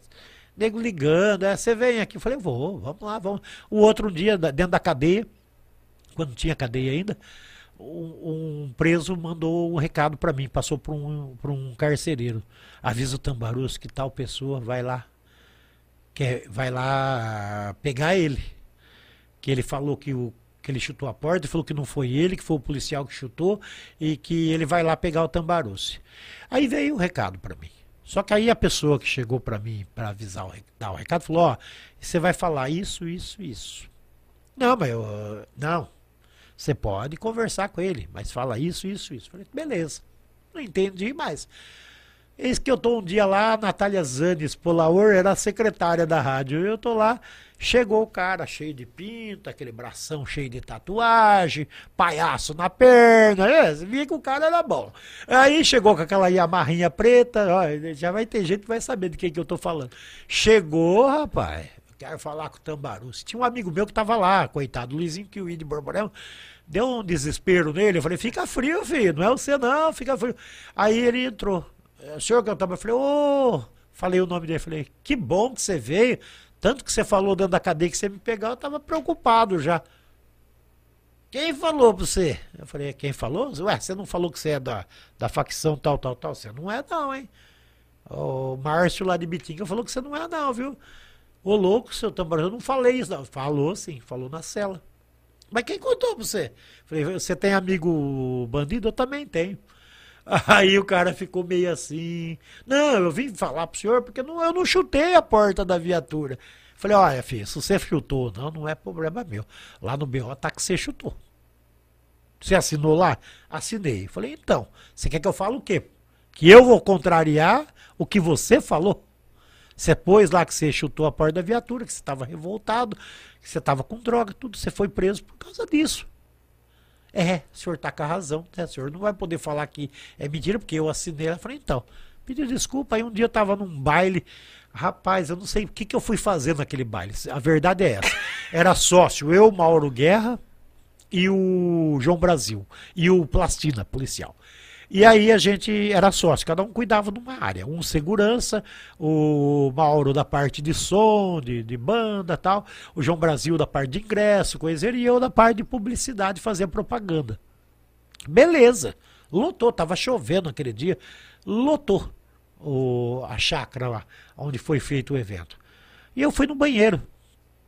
De repente eu tô no banheiro, o cara chegou atrás lá, é, esse cara agora, isso vai pegar ele agora, eu escutava. E eu tava, né, numa situação meio desajeitada, né, com uma mão ocupada, com a outra na, na, na parede. E eu falei, e agora, meu Jesus, o que que eu faço, né? Aí eu fiquei, ah, confesso que eu fiquei preocupado, não pela ameaça, mas falei, mas tá, tem uns 50 aqui, como é que eu vou sair desse banheiro? Aí eu falei, vou ter que sair na pancada, né? Aí você não acredita. O cara que foi me ameaçar chegou e falou assim, Nele ninguém põe a mão, não. Ele tá comigo. Te defendeu ainda? abriu, abriu o banheiro. Eu saí, aí eu cheguei e contei pros amigos meus que estavam falando, nossa, o cara, o cara falou, você, eu não sei o que que acontece, né? Porque eu falei, você estava tudo aqui fora, eu lá no banheiro, se eles quisessem me arrebentar lá, eles me arrebentavam. O cara chegou e falou assim, ó, dele ninguém vai pôr a mão, não. Ele tá comigo. Não teve um ar, um pio. Fiquei lá no resto da noite, mas fiquei com medo. Na hora de ir embora, eu falei: a hora que eu for montar nesse carro, eu vou estar sozinho, né, cara? Mas aí tinha mais amigos lá que estavam lá também, policiais, chegou perto e falou: não, vai lá que nós esperamos você sair. Mas tranquilo, o cara falou: não, ninguém mexe com ele não. O cara gostou, pelo menos eu fui bem. É, o argumento que eu usei foi verdadeiro. Eu falei, pô, cara, você assina lá que você fez isso e eu que sou culpado tem que falar que é mentira. Falei, aí você tá querendo me complicar, aí vou eu preso, né? Mas é umas coisas estranhas, viu? Eu já vivi momentos difíceis também já. E, e suas esposas que você teve, elas todas tiveram que lidar com isso desde sempre assim? Não, né? a maioria não. A maioria, uh, a maioria pegaram a parte mais boa, a parte o filé, né? Porque a, a última que pegou a parte mais aí de eu tô com ela já de 2008 até agora. Então a gente já está indo para 15 anos, né? Vai indo para 15 é, agora. 8. É. E, então, é, ela, ela viveu os momentos mais complicados, porque aí depois que eu comecei a trabalhar mais aqui, tá, fazer noticiário policial da região, tudo, a gente tinha que lidar com bandidos, às vezes você tinha que chegar no cara e falar, você quer falar alguma coisa? É, não quero falar, não quero. Mas é, fazia parte. Hoje já não pode fazer mais isso, você não pode falar muito nome, você não pode. Sabe, acabou um pouco do. Da, eu gostava de chegar junto com a viatura para fazer entrevista, matéria. Tem algumas que eu fiz as últimas aí, com o cara chegando preso, os ladrões lá de, de carro, lá, não sei se você viu a última vez, que pegou, eu, eu consegui pegar eles na, no flagrante também, filmar. Mas isso daí agora acabou um pouco, né? Acabou aquela a, o glamour da, da ocorrência, escutar o barulho da sirene no, no rádio, ó, oh, tá chegando aqui, tal, tal, tal, vamos ver o que, que o cara vai falar, tal. Acabou tudo isso, né? E como que você pegava isso, por exemplo? Eu recebia informação que estava em andamento uma ocorrência, eu já corria para a delegacia, eu ah. corria, ou o policial falava, tá aqui no centro, corria lá já junto com eles. Eu tinha muitos amigos, né? tenho ainda muitos amigos na Polícia Civil e na Militar, mas hoje mudou muito, tem muita juventude, muita pessoal novo chegando e querendo o espaço deles. Tá certo também, né? É, é, eu vivia ouvindo no rádio Bardelotti, que era o polici repórter policial aqui de Itápolis. Eu tinha muitas outras pessoas que eu acompanhava também e queria ser que nem eles. E é a mesma coisa a polícia hoje. Hoje tem policiais novos, molecada que está chegando por aí, e são bons de serviço, não são ruins, não. Mas, é, como se diz, eu já não tenho mais aquela intimidade que eu tinha antes. Antes eu, como diria, eu podia ir no banheiro com a porta aberta lá na polícia militar, né? Agora eu já não posso. Já eu tenho, tenho que ter um respeito. Ah, mas você é amigo do comandante. Não tem nada a ver. Eu não misturo. Eu, eu tomei uma multa outro dia, fiquei quieto. Se eu estava certo ou errado, não sei. Mas tomei a multa, fui lá, paguei. Mas vai lá. Não, não vou. Ah, por que, você não me falou? Não, não quero. Não quero. Eu acho que cada um tem seu trabalho. Cada um fazendo certo o seu trabalho. Ninguém pode falar mal de ninguém. Ninguém vai poder chegar em mim e me cobrar uma coisa. Se eu falar uma coisa que está errada, que eu não gostar como já falei outros dias atrás aí, teve gente que não gostou, mas eu tenho que ser sincero e verdadeiro. Se eu estou há 20 e poucos anos fazendo isso, eu tenho que fazer bem feito. Eu não vou me sujar uma vez só para estragar tudo lá para trás. É isso, né, Eliseu? E o pessoal que não gosta e, tipo, fica meio encrespado com você, Tamba? Ah. O pessoal que te ameaça, por exemplo, essas coisas. Uhum. É, por coisa que você olhando assim, você olhando e pensando, poxa vida, esse fulano ficou bravo comigo por causa disso. Aham. Não é meio desproporcional as pessoas ficarem bravas porque você leu, tipo, o BO? É, já, já Você aconteceu. leu as informações, não, não seria isso, assim? Aconteceu uma vez que tinha uma mulher muito fofoqueira aqui na cidade. Eu não vou falar o nome dela, mas. É, uma. Não, mas essa uma era demais. E tudo que acontecia ela queria saber. Ah, porque quem que é? Quem que foi? Mas por que, que você não falou o nome? Olha, eu tem coisa que eu não posso. Não, mas por que, que você não deu o nome? Aí aconteceu um dia com o filho dela. Ah, porque se falar. Falei, ah, agora se falar, não pode? É, porque. Falei, a senhora tá sentindo na pele o que as mães daquelas outras pessoas que a senhora falava pra mim? Falei no ar isso. Falei, a senhora tá sentindo na pele. Não, claro que não falei o nome dela. Sim. Aí ela recuou. Aí ela falou, você estava certo. Ah, Hoje ela pede, pergunta alguma coisinha, e eu respeito. Hoje é uma senhora bem de idade já, mas ela fazia isso, ela ligava e ficava brava. É, por que, que não falou? Cobrando, ligava pro Edson, é, por que, que não falou o nome? Por quê? É, tá em rabo preso, tem não sei o quê. Ah, Olha só, é. gente. E não é rabo preso, tem ocorrência que não tem necessidade. Briga de marido e mulher. Você chega aqui e fala hoje, ó, porque a tal pessoa é, desferiu um tapa na cara do coisa, porque tava saindo com o outro, que não sei o quê. Você fala uma coisa que vai magoar a pessoa. É, por mais que elas tenham os sentimentos dela lá, coisa, é, você você não tem que falar, ah, foi por causa disso, daquilo. Então você fala ocorrência, mas não fala nomes, tenta evitar até endereço, se possível. Ó, aconteceu isso, isso, um desentendimento e o casal se desentendeu, você não tem que ficar entrando muito em detalhes. Porque o que, que acontece? Brigaram hoje, amanhã tá os dois voltam a morar, que saudade. Aí aquele sem vergonha, falou de mim, aquele tambaruço porcaria. É assim que acontece. E é assim que acontece. Não adianta falar que não, que acontece. De cada 10, 9 é assim. Sim. A pessoa no outro dia tá de bem com a pessoa que qu- quase matou ela, e você não presta, porque você falou a verdade. É difícil, viu, Eliseu? É isso que acontece muitas das vezes. E muitas ocorrências aí com fatos, tem gente que fala, não, você falou a verdade, aconteceu, vou fazer o quê? Um dia tinha um cara arrancando a placa do meu carro. Eu parei para comer um lanche. É, parei para comer um lanche. Acho que foi 2009. E eu parei ali no Cristo, tinha uma lanchonete muito boa, diga-se de passagem, ali em frente do lado do Cristo. E eu parei para comer um lanche, eu, minha esposa lá, e os caras tudo olhando, meio torto, mas eu nem, para não assustar minha mulher, que estava casado de novo, né? Falei assim, fiquei quieto ali, tinha mais um casal junto comigo, o Flávio, que estava junto comigo, que, que trabalha no açougue lá do, da, na- lá do Reguine. Ele com a esposa, tudo. E na hora que eu saí, eu- antes de sair, eu falei, eu vou, vou ver o território como é que tá. Deixei a mulher lá, falei assim, deixa eu ir lá pegar a carteira no carro. Mas eu tava com a carteira já. Eu saí, eu vi que tinha um cara olhando na porta e vi que tinha um que foi pra lá. Falei, vai me furar o pneu, vai me murchar. o ca-". Cheguei, ele tava querendo arrancar a placa do carro.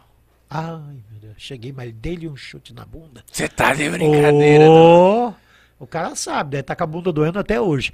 Mas o que, que aconteceu? Ah, você vai ver. Não, no, no meu carro você não vai pôr a mão. Aí deu que vinha vindo uma viatura e parou. Parou, aí ele, é, não estava fazendo. Tava fazendo sim. Tava fazendo, tava arrancando a placa do meu carro. É, porque eu vou. Você quer me pegar? Eu tô aqui agora. Falei, mas o meu carro você não vai mexer, não. Vamos resolver já, já tô aqui fora. Mas não quis. Ele queria arrancar a placa, né? Aí acontece, essas coisas acontecem muito, viu, cara? A minha mulher tava junto esse dia aí, depois ela teve que. Saiu lá fora, ela ficou sabendo que lá, ela não queria mais sair. Eu falei, para, é um ou outro. É um ou outro. E a gente não tem que ter medo, não. Eu não tenho medo, não.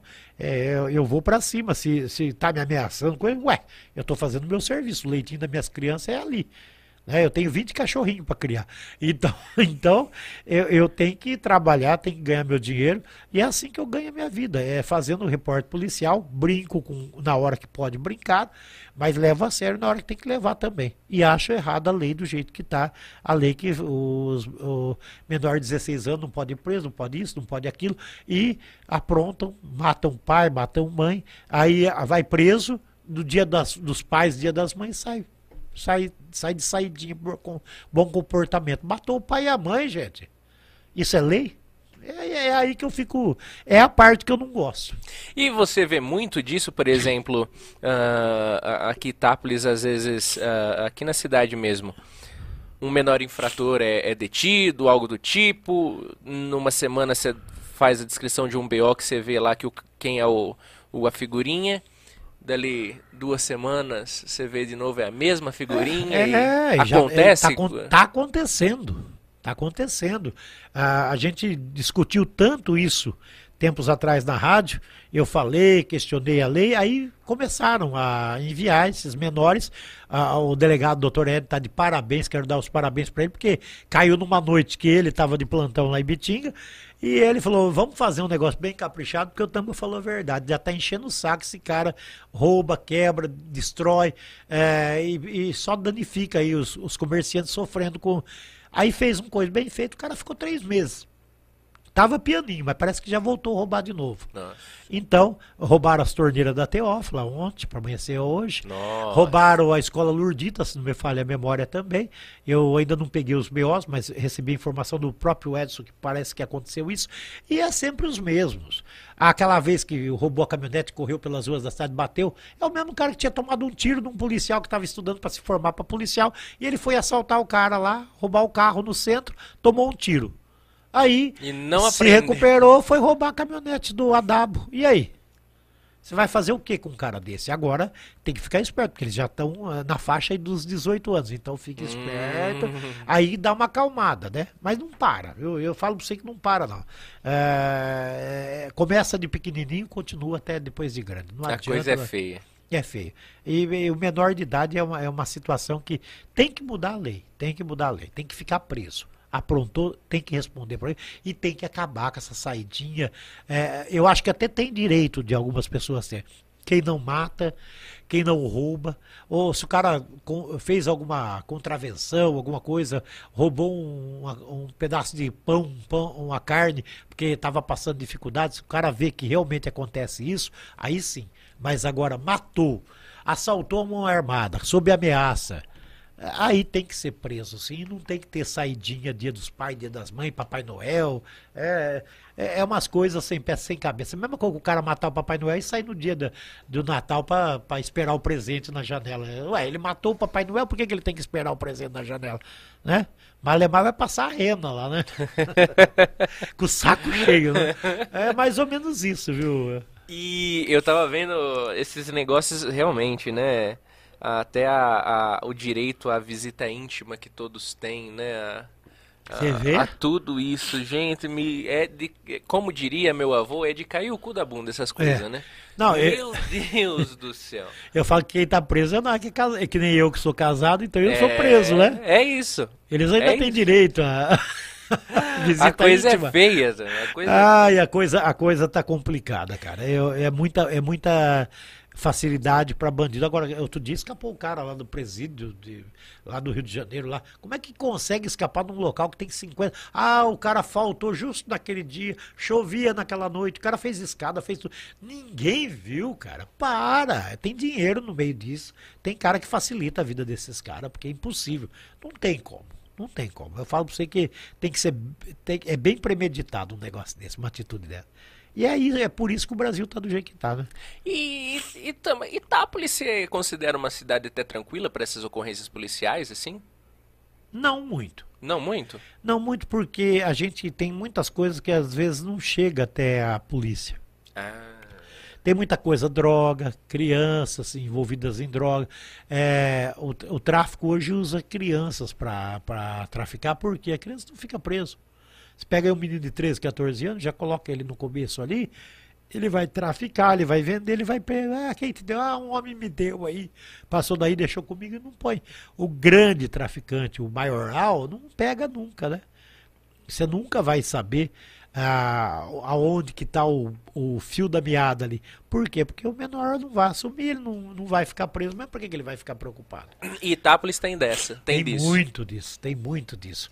E aí se não paga as drogas, aí ameaça a mãe, ameaça pai. E o pai às vezes preocupado porque o filho pode acontecer alguma coisa, paga. Já tivemos um caso aqui que o rapaz sumiu, o pai veio me procurar chorando. E ah, o Tambarosso, meu filho sumiu, eu estou preocupado, ele vivia com as drogas, ele deve ter ficado devendo.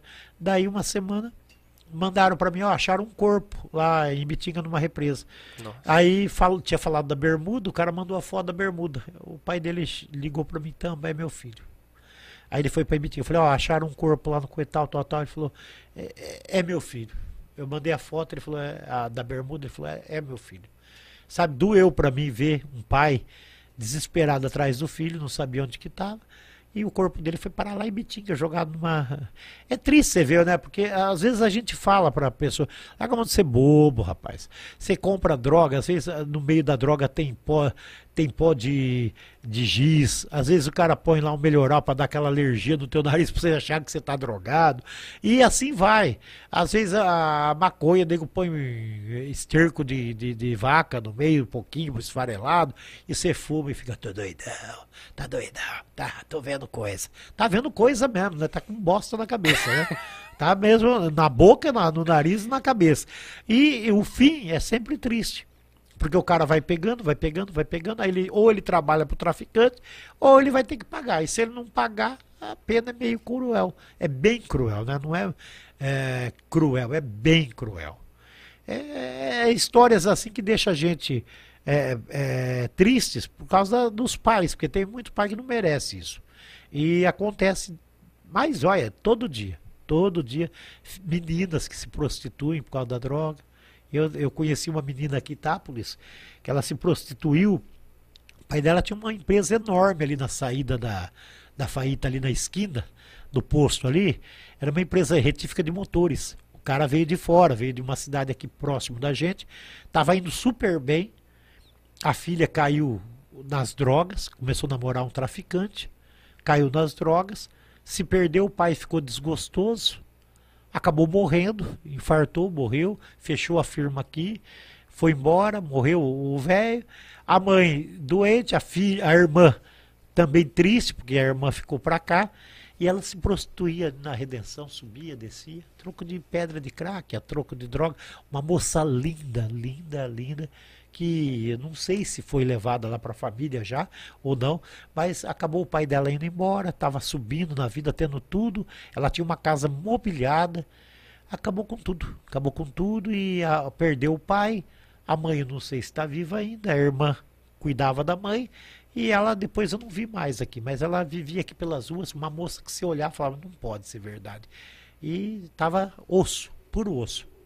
É duro, viu, Eliseu? Meu é Deus. coisas que a gente. Itápolis tem histórias que deixam a gente de, de, cabelo em pé e que acontece, que é o que eu te falei, muitas vezes não chega para a polícia.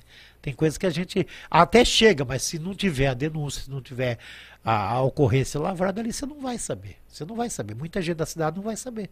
Por isso que eu fico magoado e que acho que as drogas é uma coisa que faz um mal tão grande, não só para a pessoa, mas para a família da pessoa também. Infelizmente, Eliseu. Poxa vida, Tamba. E com tudo isso, assim, olhando para a realidade da cidade, então, você acredita que muitos de nós, itapolitanos, uh, não sabemos de fato, às vezes, as, as realidades concretas que acontecem, às vezes, a quarteirões da nossa casa? E eu falo que não. Tem um caso também polêmico, eu não ia falar, mas eu tenho que falar porque envolve uma família que é amiga minha. E aconteceu também aqui uma tentativa de homicídio. E depois, de repente, o carro aparece incendiado, o carro que foi utilizado nesse Nossa. homicídio, aparece abandonado ah, ali próximo SP-333. E dois dias depois, o rapaz que era amigo desse um que sofreu o atentado desapareceu. Aí passaram-se dois dias, uma fumaça no meio aqui, indo para Roseirinha, ali na estrada que vai para o aeroclube. Acharam a moto incendiada, lá no sítio do Jaime Michelete. A moto incendiada, o capacete, os medicamentos que o cara usava dentro do, dentro do capacete, que ele deixava ali mesmo para usar. Agora, aconteceu o fato ele, ele, ele, estava aqui na cidade ainda, o amigo, ele tinha ido conversar com esse amigo que sofreu um atentado. Foi num local aqui, conversou com ele e voltou embora para casa. Aí esse amigo veio, chegou, parou no farol, um carro encostou, atiraram, carro com placas clonadas, atirou, graças a Deus ele escapou ileso, porque na porta tem aonde tem os controles de erguer coisa, tem aquela outra lâmina de coisa, foi o que salvou ele, ele sofreu ferimentos, mas nada grave, ficou internado. E, posteriormente a isso, o carro foi incendiado, a gente encontrou o carro duas horas depois, o carro estava incendiado lá no, no meio de um laranjal, e passou dois dias, esse rapaz, ele foi até o vô dele e falou, ó, tô com medo, que vai acontecer alguma coisa. E falou, comentou. A mãe dele estava preocupada, porque via que ele estava estranho. Ele saiu para ir buscar uma carne para o almoço e ninguém mais viu ele. E até hoje todo mundo pergunta aonde que está. Não acharam ele, acharam a moto, acharam o capacete, acharam os remédios que ele usava, estava dentro do capacete. Agora, por que, que essa moto apareceu dois dias depois? Se ele sumiu 11 e meia da manhã, num dia. E dois dias depois atiraram fogo, 4 horas da tarde, 4 e meia na moto. Fica aí a pergunta. Muita gente fala, ah, Tambarus, é, vai saber. Não, a gente não sabe. A mãe até hoje sofre porque não sabe onde está o filho. O pai fala que não sabe também, porque é, ele, ele acredita numa, numa situação, mas não pode provar. Ele é, diz que sabe quem pode ter sido, e fica essa história aí. Ninguém sabe o, o que, o desenrolar dessa ocorrência, o que realmente aconteceu. E está até hoje isso daí não foi resolvido. Então fica uma situação bastante triste para a gente, né? E tem muitas outras. Eu tenho daí do Malosso mesmo, para frente do Malosso, quando mataram uma mulher com requintes de crueldade, pegaram, pegaram um criado mudo e bateram na cabeça louco. dela, mataram ela. Ela andava armada, a mulher no sítio, porque ela morava sozinha. E ela namorava o Roberto, que morava aqui, tá? O filho dele trabalha no, no Araquém. E ele foi lá para visitar ela. E ele chegou, acho que os caras estavam lá. Mataram ele antes dele entrar na casa. Ela foi morta durante a madrugada, com requintes de crueldade deitar, ela foi derrubada no chão e bateram um, um, um criado mudo na cabeça dela, no rosto. E ele, o Roberto, coitado, estava chegando lá, porque ele era namorado dela. Eu tinha visto os dois uma semana antes, lá na ponte comprida do Tietê. E ele estava chegando com umas garrafas para pegar leite, coisa. E atiraram nele, ele morreu ali fora mesmo. Talvez nem sabe o que, que aconteceu. Ele nem chegou a ver ela. Alguém estava lá esperando ele chegar ele, ele, ligou, ligou, ela não atendia o telefone, ele foi lá para ver o que tinha acontecido, mataram ele. Isso não faz muito tempo também não, viu? É uns cinco anos atrás também. E nunca pegaram? Nunca foi pego ninguém. Ninguém sabe quem matou, o que, que aconteceu, nada. São alguns dos e, e essa ocorrência ficou por Ibitinga. Essa ocorrência aqui ficou para Ibitinga resolver, mas nunca foi resolvido. Então é umas coisas, sabe? É, assim como tem coisa que demora um tempo e descobre. Às vezes você nunca vai imaginar que vai, vai ser descoberto, e é descoberto. Quando pegaram os ladrões que atiraram em Bitinga, que atiraram naquela criança, que roubaram uma joalheria ah, lá, e aí fugiram, passaram pela roseirinha. E aí o gol foi apreendido, o golzinho vermelho. E a gente, eu, eu ajudei a abrir o carro, eu, Plastina, tirar os bancos, olhar tudo para ver se achava onde estavam as joias. Aí achamos nota, recibo, coisa, mas não achava as joias. E o cara não confessava, o cara de sertãozinho. E ele não confessava onde estava a joia, nada, foi preso. Você, você falava, coitadinho desse senhor, é um santo. Aí, passado um tempo, esse carro ficou preso lá em Bitinga. Ficou acho que um ano e meio. Aí um dia o cara estava pulando e indo mexer lá no carro. E viram. Chamaram a polícia. O cara fugiu. Falou, tem alguma coisa nesse carro abriram o carro. A joia estava tudo enfiada num compartimento. A gente olhou no carro naquele dia lá. Só que os caras fizeram um botãozinho que você não via quase. Se apertava, ele abria entre meio o, a espuma e o coisa abria, tava todas as joias lá. Mais de um ano as joias É, um ano e meio. E tá lá em Bitinga. Essa ocorrência ficou lá em Bitinga depois. Mas o carro foi revistado aqui, tava. Eu ajudei, não via, você não via o local. Eu estava junto com eles. Vamos olhar, vamos ver se não acha algum documento, alguma joia, alguma prova. Do... Meu Deus! Passado um ano e meio, acharam as joias lá. Tá, tá, tá aí Bitinga essa, também essa ocorrência. Foi quando atiraram naquele moleque lá. Eles fugindo da polícia, atiraram para ver se a polícia parava para socorrer o menor. E eles fugiram. É umas coisas, viu? Tem coisa que a gente descobre, tem coisa que não descobre. Infelizmente é assim, né? Eu, eu lembro, eu ainda morava no sítio. Eu morava lá no São Lourenço. Uh, há uns anos atrás, aconteceu uma coisa que me escandalizou e eu não imaginava que acontece tanto assim, desse jeito, uhum. Tabaruce, misericórdia. Mas eu não sei até se isso uh, foi noticiado, talvez se você vai se lembrar, mas na antiga escola que tinha em frente à antiga subestação São Lourenço, ela tinha uma escolinha de ensino. Até estudei lá, minha primeira série uhum. eu fiz lá naquela escola no sítio. Só que depois de um tempo se tornou uma casa e morava um casal lá e o homem desapareceu, o, o homem da casa. E a polícia, todo mundo mobilizado, todo mundo procurou no homem, ninguém achava o homem, o homem desaparecido. Aí o, o, meu cunhado, inclusive, tá lá, tava lá na casa, tudo, tava fazendo busca no meio do. Era é, ao lado de, de uma plantação de eucalipto, assim. E aí o, um policial viu que tava pegando fogo nas folhas, assim, quintal, né? Quintal no sítio, você re, re, puxa as folhas, faz um monte e taca fogo. E o policial foi lá pra apagar o fogo, assim, que tava meio perigoso, meio seco, assim.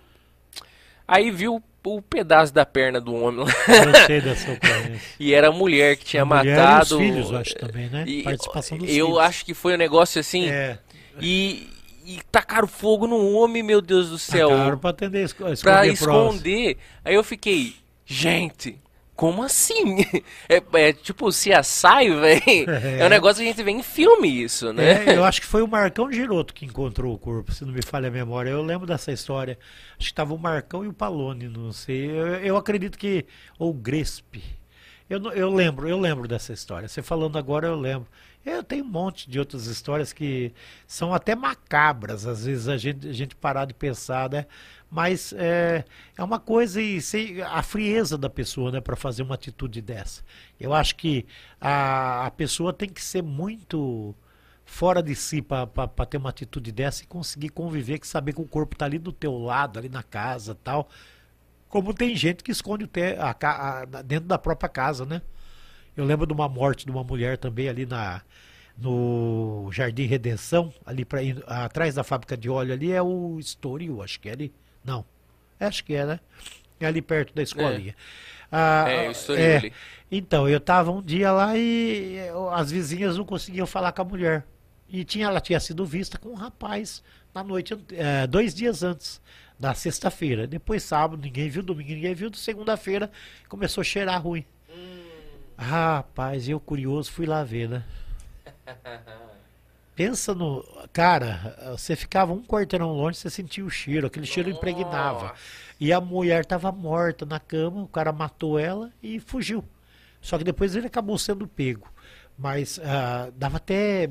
Nossa, é uma cena que é feio, viu? É muito terrível. Eu já ajudei a tirar gente morta de carro, já fiz muito isso. Eu, cara lá em Borborema, quando eu trabalhava na rádio lá, às vezes eles ligavam para mim, a Isilda, a Isilda Torres, ela, a Zirdona Torres, como é conhecida lá, a Zilda, ela é meio doidona, né? Então ela ligava para mim, viu? Teve um acidente, quer ir lá comigo? Eu falava, vou, Isilda. Pegava, montava no Fusquinha da polícia lá, ou no golzinho, né? Ia lá, saía, ia lá no acidente. Cheguei um dia lá, rapaz, eu morava no centro ali de Borborema, e o cara tinha acabado de passar o rapaz tinha acabado de passar ali perto do, da minha casa e falado com a moça. Eu escutei ele conversando, porque era vizinho, quase de parede, assim, a minha casa. E ele, ó, oh, tô indo lá na chácara, tal, tal, tal, depois eu volto aí. Ela, beleza, tal. Mas não foi 40 minutos, aí Zilda, ó, teve um acidente, você não quer ir lá comigo? Falei, aonde que é? Indo pra Ibitinga. Falei, vamos. Peguei e fui. Uma carreta, o cara bateu com Fusca no tanque de combustível. Não pegou de frente com a carreta. Sabe aquelas carretas bicudinha? Sim. Ele não bateu, eu acho que ele bobeou, ele bateu do lado no tanque de combustível da carreta e, e, e morreu ali, porque o Fusquinha, você sabe, Fusca pegou. Sim. É, morre de teto se você não morrer do acidente. Aí aconteceu o quê? Aconteceu que eu cheguei lá e olhei e falei, esse Fusca é do meu vizinho. Gente. Aí, é o namorado da minha vizinha. Aí cheguei, olhei, e aí? Chegou a funerária, oh, ajuda eu a tirar aqui. Eu falei, não, você tá falando sério? Ele falou, é. Falei, ah, vou pegar no pé então. Aí eu pegava, mas dá uma sensação ruim você tirar o cara do carro, você vê que o cara tava vivo agora há pouco. Aí você viu o osso, tudo Nossa. pra fora, coisa, aqueles olhos regalados dele. Ó, tirar o corpo para colocar na coisa. Zilda, ajuda aí, rapaz. Ah, a, Meu a Zilda Torres também tem história com ela, viu? É, mas é, é, é, é e, fa, e, fazia isso, quer dizer, então é, tem coisa.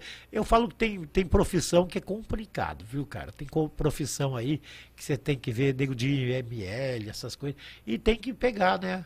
Corpo no rio, uma vez nós tiramos, e, e, os bombeiros não avisou a gente que o lado que você pega, o corpo encosta no, no barco, se você encostar, fica cheirando você.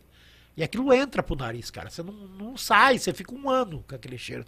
Eu não comi carne durante um ano quase. Eu senti, eu, eu senti aquele cheiro. Eu vi o cara morto na água lá, mataram ele e jogaram dentro do rio São Lourenço. E o corpo parou lá perto da ponte. E a gente foi lá, que disse que tinha achado o corpo. E, a gente, e ficou metade na água, metade fora. Ficou uma semana. Nossa. Então você imagina. E a gente foi ajudar os bombeiros. Boa vontade, vamos ajudar a tirar o barco. A hora que foi tirar o barco, peguei justo do lado, né? Eu e o, o outro companheiro que estava junto, pegamos do lado que ficou o corpo amarrado para puxar. Ai, Jesus, nem te conto. Eu, eu, juro por Deus, eu fiquei uns par de tempo aí que eu não, não tinha condições. Não tinha condições. Eu fiquei que eu não podia ver carne assada, não podia ver coisa. Parece que aquele cheiro impregnou. Aí o cara falou, ah, devia ter passado é, Vic Vaporub. Eu falei, você acha que eu vou passar Vic Vaporub? Eu vou saber o que, que tem que passar. Mas nunca mais, viu, cara? Aí eu falei, não, agora quando tiver coisa, não pego, vai aprendendo, né? Mas. E os caras sabiam, né? Não falaram nada para nós também, né? Foram maldosos. Né? A gente ajudou a tirar o barco ainda.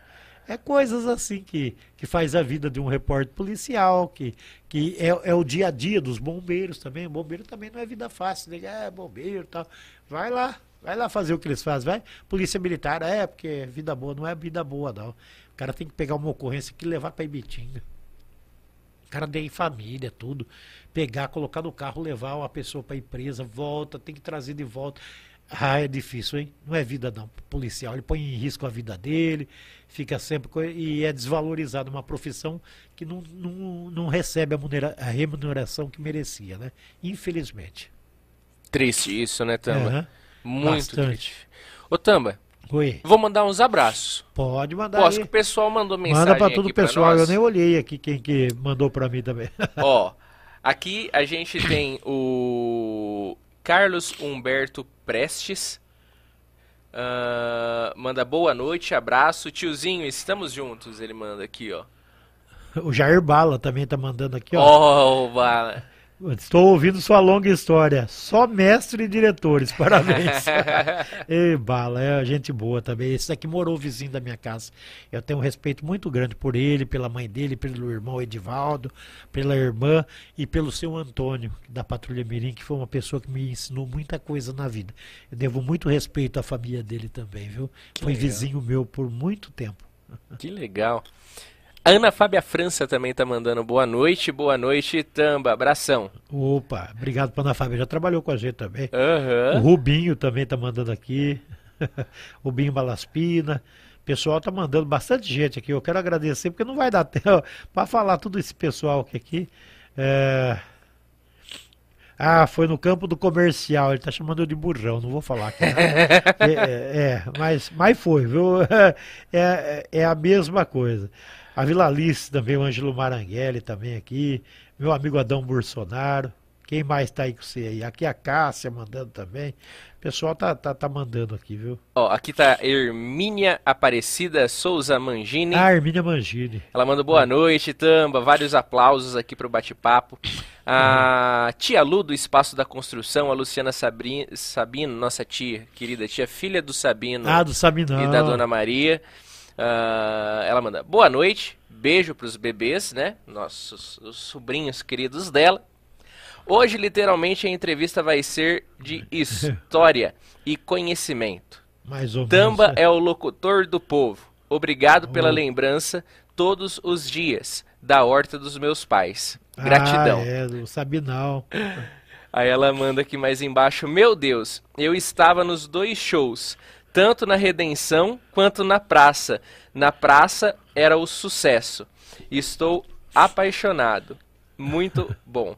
Ah, do, do Daniel. Do, é, não, da, da, do show do João Paulo Daniel foi na praça. É. E teve o Adão, né? O Adão o Adão lá de Borborema e o Chitãozinho Choró cantaram, tocaram viola, amarraram um saci lá com um litrão de pinga numa praça. Diz que deu. Ó, e puseram no grupo Cartola, puseram, porque tá o, o tiozinho da capital paulista, ele, é, ele e a dona Edith também, a Edith Viegas, ele é São Paulino, e o pessoal tava postando aqui, eu não sei como acessar, ele colocaram.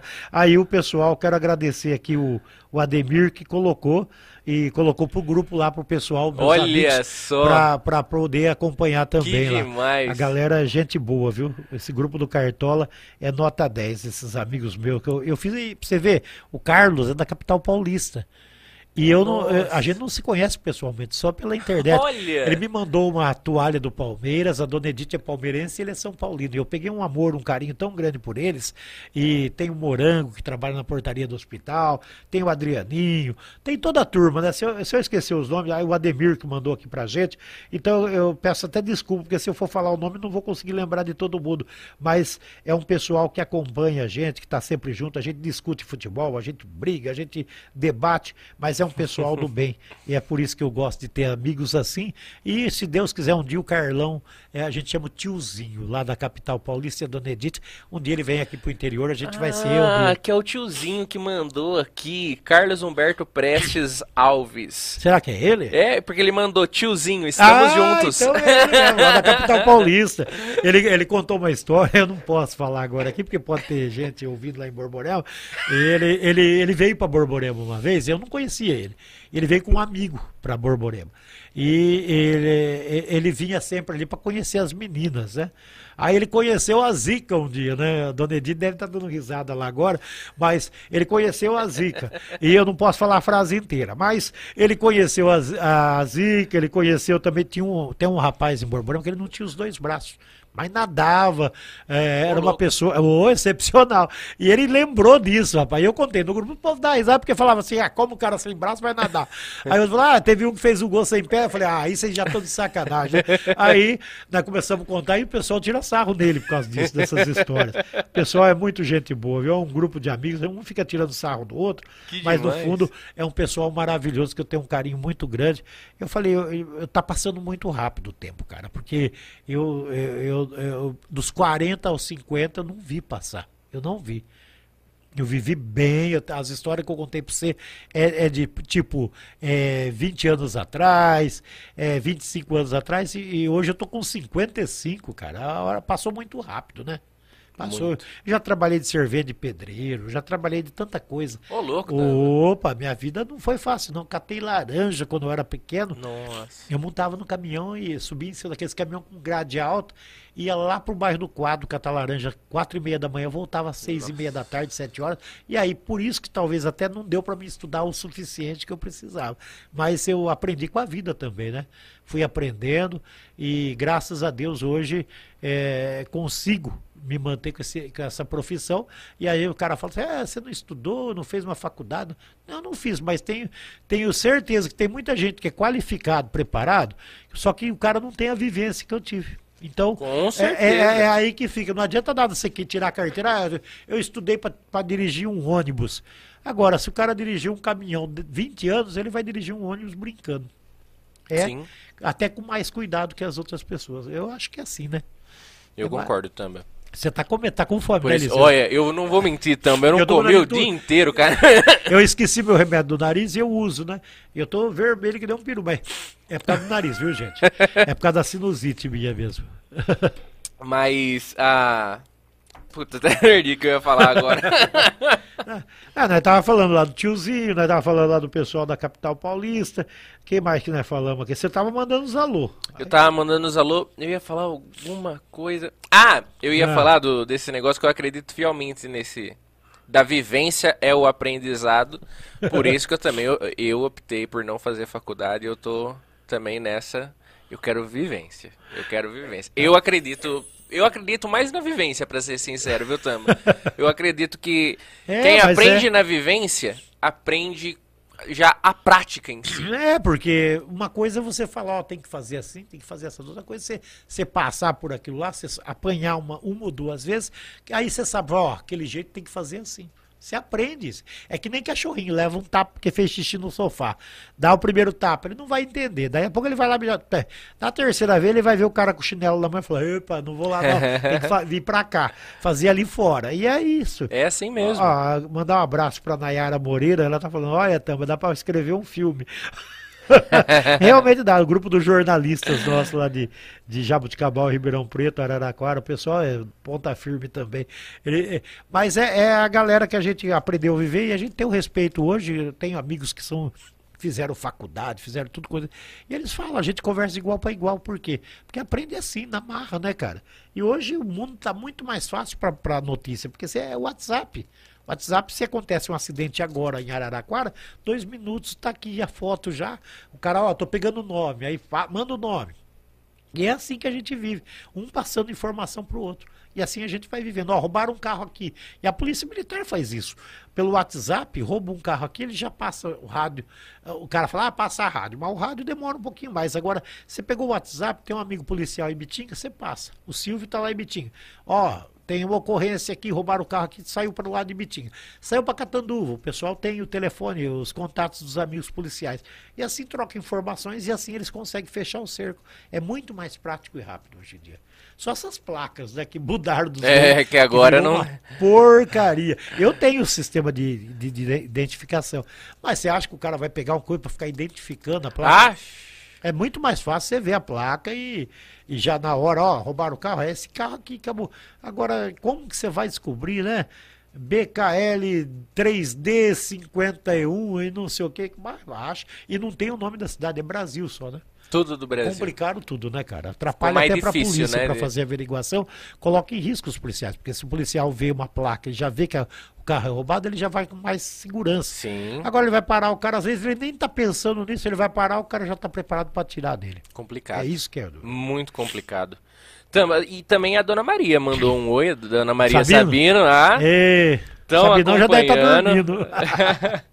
Eu adoro eles, viu? Seu Sabino, ele tem um ódio de mim, eu vou falar pra Acha. você. Então. Eu trabalhava no, numa oficina mecânica e o Sabino, ele tinha uma horta bem pra frente, da, perto do pesqueiro.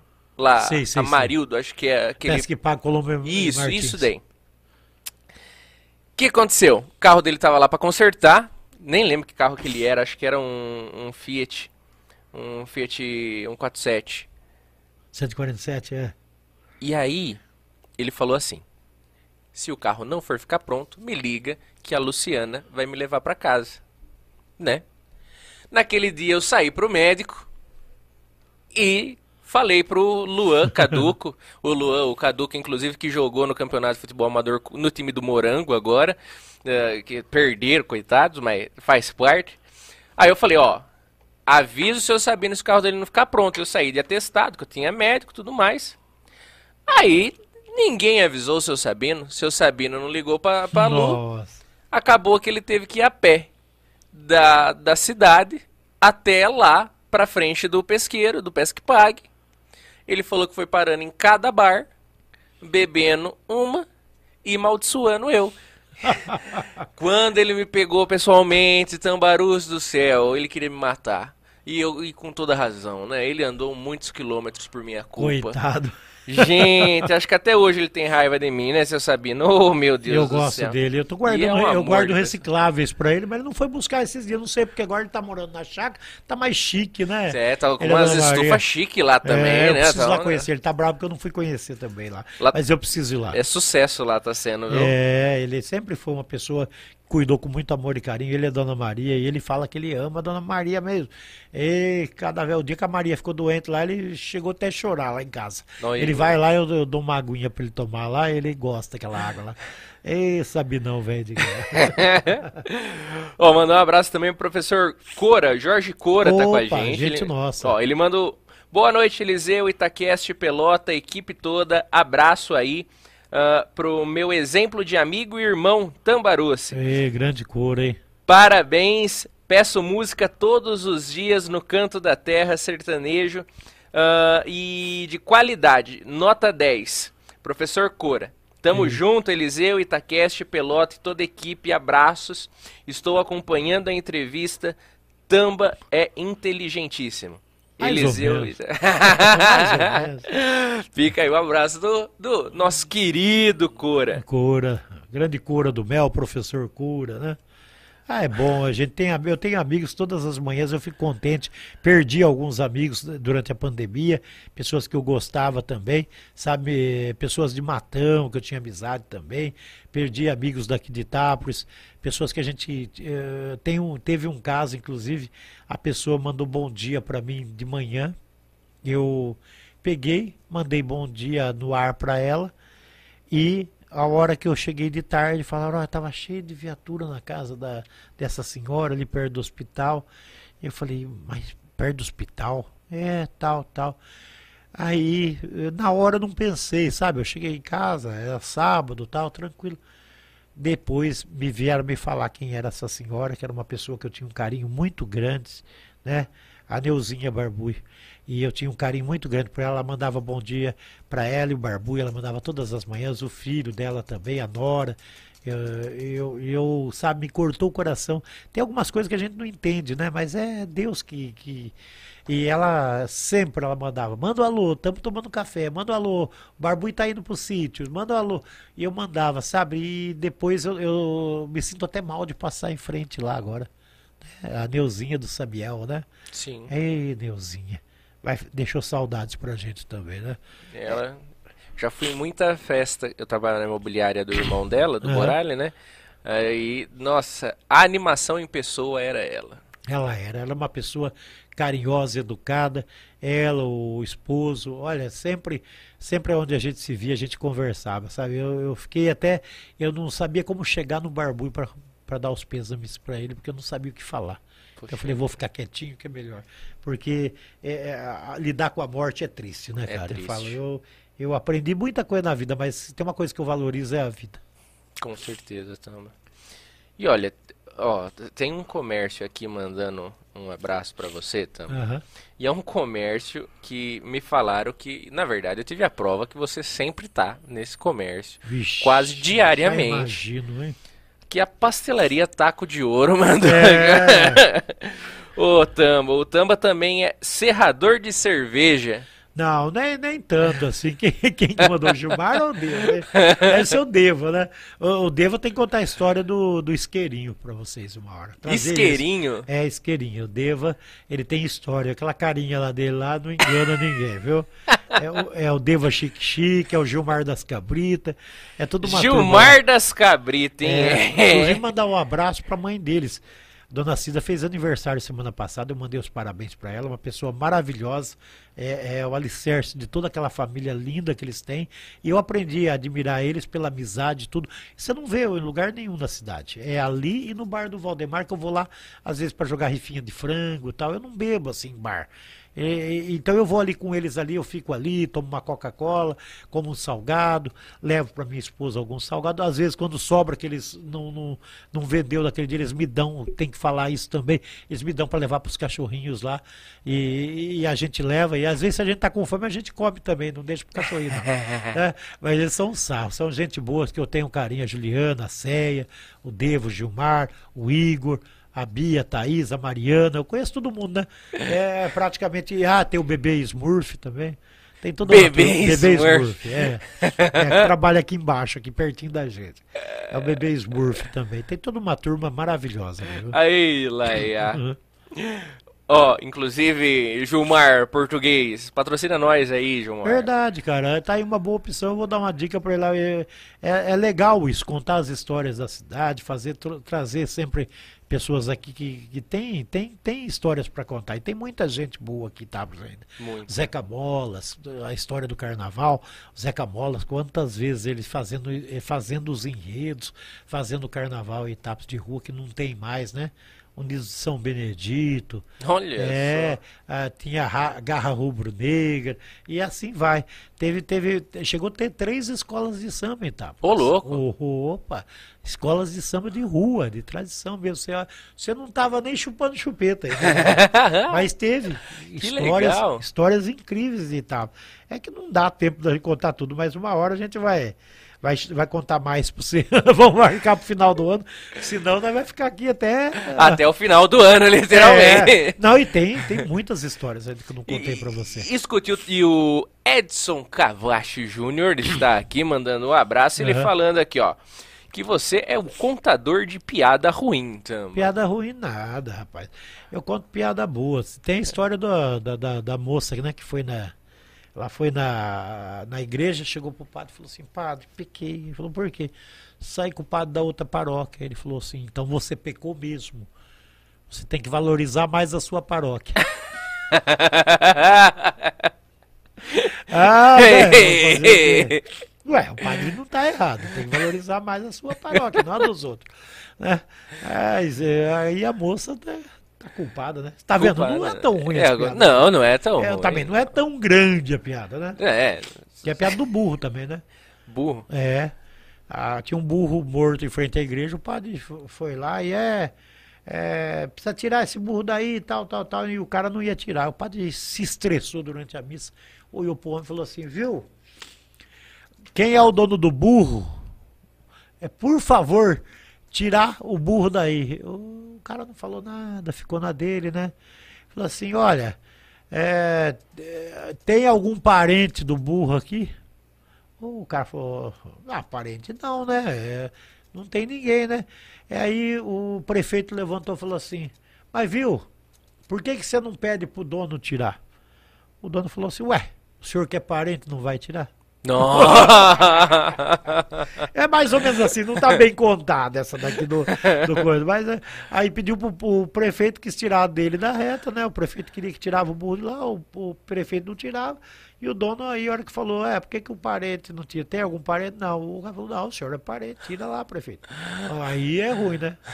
Falar disso, mandar um abraço pro, pro Mi, parece que ele não tava bem. Olha, foi uma boa hora pra mandar um abraço falando prefeito, o, o, o Tambaru. Não, o Mi é meu amigo. eu, eu, falo, eu não votei no Mi, isso eu não tenho. Eu, eu, se tem uma coisa que eu não. Eu não sou de ficar lambendo, puxando o saco. Eu não votei no Mi Regiano, eu votei no, no Próspero, no Heitor. Por quê? Porque eu sei do sonho do Heitor de ser prefeito. Um dia votei no Heitor. O Mi me procurou antes da campanha para sair candidato. Se eu tivesse saído, tinha se elegido, porque teve muitos votos lá que puxariam a, a minha candidatura. Mas eu não quis, eu estava meio desgostoso de política. E falo, falo tranquilamente. Gosto do Mi como pessoa. Não sou puxa-saco, não defendo, porque quando eu tenho que cobrar ele, eu cobro também ele sabe disso. E como cobrei dos animais na pista, ele falou que a lei só foi sancionada e agora tem um pessoal para recolher animais, com multa e tudo, porque eu passei para ele a situação que as pessoas ligavam para a gente. Estava ocorrendo acidentes e poderia acontecer uma morte uma hora. E em cima dessa lei, ele falou: ó, por causa de você, consegui aprovar a lei. Porque estava tendo uh, muitos cavalos na pista e agora estão recolhendo. O pessoal larga solto. Então, ele está tentando fazer alguma coisa para a cidade. Agora, que todo mundo tem direito de ser candidato, todo mundo tem direito. Agora, tem que parar com as picuinhas de tentar não a, ajudar, mas sim tentar puxar para trás o que os outros estão fazendo. Eu acho que tem que tá, andar todo mundo junto para ir para frente. Daqui dois anos é eleição de novo. Você pode ser o prefeito, não tem problema. Agora, se o cara largar bem arrumadinho para você, você vai. Ah, mas aí o cara vai sair. Não interessa, o que interessa é você fazer essas coisas certas. Agora, que tentar prejudicar os outros falando mal, fazendo mal para a pessoa, isso leva a cidade para trás, leva tudo. Então, você não está prejudicando o prefeito, está se prejudicando a si mesmo, né? Tem muita coisa para fazer? Tem na cidade, mas todo prefeito vai ter problemas, não é fácil. Ninguém vai ser perfeito. Eu já acreditei em alguns que eu achava que era bom, foram péssimos prefeitos. Já, já não botei fé em alguns e estão sendo bons prefeitos. Então, a gente tem que esperar, mas nunca fazer mal. Fazer o mal volta para você mesmo. Aí você taca a pedra hoje, amanhã pode ser você que está lá. É esse que é o problema maior, né, Liceu? Sim. E o Mi, acho que ele está internado, viu, Tamba? Realmente. É, me um, falaram, parece que ele não estava bom. Um anseio de melhoras Tomara a Deus que mim. ele esteja se recuperando. Se Deus quiser. Que é uma pessoa que batalha. Ele sai cedo, volta de noite, ele, ele, ele explica sempre para mim lá, Tamba, não deu para fazer isso por causa disso, daquilo. E a gente, ele fala, não, tem que mostrar mesmo. Se tem defeito, mostra, se tem... Mas só que o problema não é só ficar criticando. Tem que mostrar quando faz o bem também. É que nem eu vejo aí algumas matérias Às vezes a pessoa fala mal do prefeito porque não fez isso. Aí quando o prefeito faz uma coisa boa, a pessoa não fala nada. Então aí é, aí é fácil. É fácil só criticar e não elogiar. Ó, oh, prefeito, gostei que você fez tal coisa lá, mas ó, tá precisando aqui. Maravilha. Agora ficar só ali, é porque tá errado aqui, tá errado ali, tá errado lá. Aí é feio, né? Aí é uma atitude, é um gesto de uma pessoa sem noção. Eu ah, penso assim. Mas gente baixa para isso tem de monte. Tem de né? monte. Né? Infelizmente. Infelizmente tem que ser assim. Você tem que ser justo. Sim. Sendo justo, você pode cobrar o que você quiser. Leonardo Bandini tá mandando boa noite também. Um abraço para você, Tamba. Ah, Léo, grande Léo. Um abraço para ele. Delvane Alves Bocini manda boa noite, galera. Eliseu Marco. Elias Mattioli. Ela é minha prima, Delvane. Também? Uhum. Ah, gente boa, Delvane. Eu caí um tombo, a Delvane tava, foi testemunha na praça ali, viu? Fizeram um buraco no meio da praça, eu e a Delvane foi buscar chopp. Ó, que a gente tava voltando, ela, ó, o buraco! Não deu mais Não tempo. deu tempo. Perdi tudo o chopp lá. Nossa. Foi feio o negócio. Eita. A Giovanni sabe da minha história. É. Ela manda um abraço, então. Ó, ela mandou é. completar isso aqui. Eliseu Elias Mattioli, pro Carlinhos, pro Pelota e pro Grande Tambaru. Se manda um abraço dela. Uhum. Sérgio Stuck. Sérgio Stuck. Grande Tambaruci. Menino é, gogante, gigante. Menino gigante. Ele corrigiu embaixo aqui. Menino gigante. Então, Sérgio Stuck também tá mandando aí o. Ah, eu o, agradeço o, o pessoal que tá aí ouvindo a gente, é, eu contando essas histórias aqui. E, e o bom que tem testemunhas, né? a sorte que não tá só eu vivo, tem mais gente, né? O pessoal tá sempre aí ouvindo a gente também. Caramba, e, e aí, por exemplo, Tamba, Oi. agora, deixa eu ver aqui. Se eu... Olha lá, o Edson tá expondo aqui, ó. Ah. Que a rádio comunitária é as rádio... É. Aquelas uma de perna de pau pirata, é... né? Papagaio novo. da mão gancho é. e do tapa-olho. É mais ou menos assim, né? Mas teve muito disso. Eu trabalhei muito nisso, né? É, duas vezes eu tive que parar na delegacia por causa disso. Ai, meu Deus. É, e hoje em dia não se tem mais, né, Tama? Então, né? É, existe, viu? Existe. É que liberou bastante rádios, né? Mas uh, até tempos atrás tinha algumas emissoras ainda trabalhando na, na clandestinidade. E às vezes eu até entendo. Porque pessoal, nos, às vezes, tipo. Uh, vou, vou, dar um exemplo. Nova América. Se ela tivesse um, uma rádio só para pegar ali para eles, o pessoal do sítio ali próximo, para eles poder fazer as informações, a igreja, a todas as igrejas, não é uma igreja só, tá? a igreja evangélica, a igreja assembleia, a igreja. É, todos tivessem um espaço, música, é, ó, faleceu tal pessoa, anunciar. Eu acho que seria válido. 25 watts. Pega tranquilo, todo mundo ouvia. E essa era a ideia da, da rádio comunitária: pegar 25 watts, só pegar naquele setor ali. Mas não, não, não tem como, né? Porque aí ia liberar para todo mundo, ia virar uma bagunça a, a, se fosse assim. Mas seria bom, seria até interessante. A famosa rádio pirata entre parênteses foi muito útil durante muito tempo, enquanto não tinha autorizações aqui. E não vou negar, eu também tinha a minha, a minha rádio pirata. É, é, lá em Pirangueiros FM, com vinheta, com hora certa. Eu deixava ligado é, quatro, cinco dias lá, ficava um notebook desse tamanhozinho, fazia tudo, cara. Tocava música, falava a hora, colocava a gente falando, mandando alô para os moradores. Você tinha que ver a audiência que dava, Pirangueiros. Né? Pusemos, uma pusemos uma torre lá e pegava em todos os condomínios ali na beira do Rio Tietê. O pessoal vinha lá, chamava para show de prêmios, lotava. Ó, oh, nós tava ouvindo lá o sertanejado. E era gostoso. Eu ia de fim de semana, ligava na, na sexta-feira, desligava só na segunda hora que eu vinha embora cedo. E quando tinha carnaval, ficava ligado a semana inteira. E funcionava. É, é, é, o bom disso daí é que é, une as pessoas. Você mandando alô, você mandando coisa. É, é, o bom do rádio é isso, é informação, né? Cara. Não só a música. Ô, Bilão, você me desculpa, mas você vai ter que me ensinar a fazer rádio pirata, hein, cara? Eu, cara, eu preciso ter é. essa experiência de ser um fora da lei, é, assim, é. com algo tão Já legal. Até na que é legal. Federal, os dois. Ah, legal que isso dá medo. Você tem que ver. eu quando tava na BNTV, chegou dois caras lá, vamos ter que fechar. Ah, vamos, é, fazer o quê, né? A BNTV era pirata? Era, foi uma rádio. Bom, era uma senhora de uma rádio, mas não tinha legalização, não existia. Tá de brincadeira, Naquela mas época você não falou existia. que tinha os estúdios de gravação. Era uma rádio profissional, não perdia nada pra ninguém. Tinha diretor artístico, tinha programador, tinha unidade móvel, tinha link, tinha, tinha eu, Fernando, Bilão, tinha mais gente que trabalhava lá, a turma toda. Vou falar o quê? Mas Era só pega emissora. se denunciar. Não, e pagava, pa- a gente recebia o, o contra-cheque, tudo certinho. e tinha, tinha até o contador. Caramba. E só pega se denunciar. Ou não? Não, não. Às Eles- vezes eles fazem uma varredura. Hoje em dia é tudo mais prático, né? Hoje em dia tem cantor que sabe onde tocou a música dele, que hora que tocou, que rádio que tocou. E assim como a Anel ou Anatel, como era antigamente, eles têm como localizar. Eu acho que deve ter uns equipamentos. Hoje em dia é tudo moderno, né, cara? Depois daquele balão dos chinês lá, né? Misericórdia. Ah, meu Deus, derrubou, eles estão bravos, né? Estão de olho regalado. Mas o que, que é isso? E tem, diz que tem um outro rodeando aqui por Tem cima. outro, tem É, outro. Dá que tomar cuidado aqui, não. Lá, lá os americanos foram Estamos sendo inteligentes. tudo fotografado, viu? Tom? É, pensou? Misericórdia. Tomando sol, no chuveiro. Ah, subir aqui no terraço No do terraço, prédio, agora- dar um oi lá pra eles. né? cuidado. Deus me livre e guarde. É mais ou menos assim, viu, Eliseu? Ô, ô, ô, Tamba, e.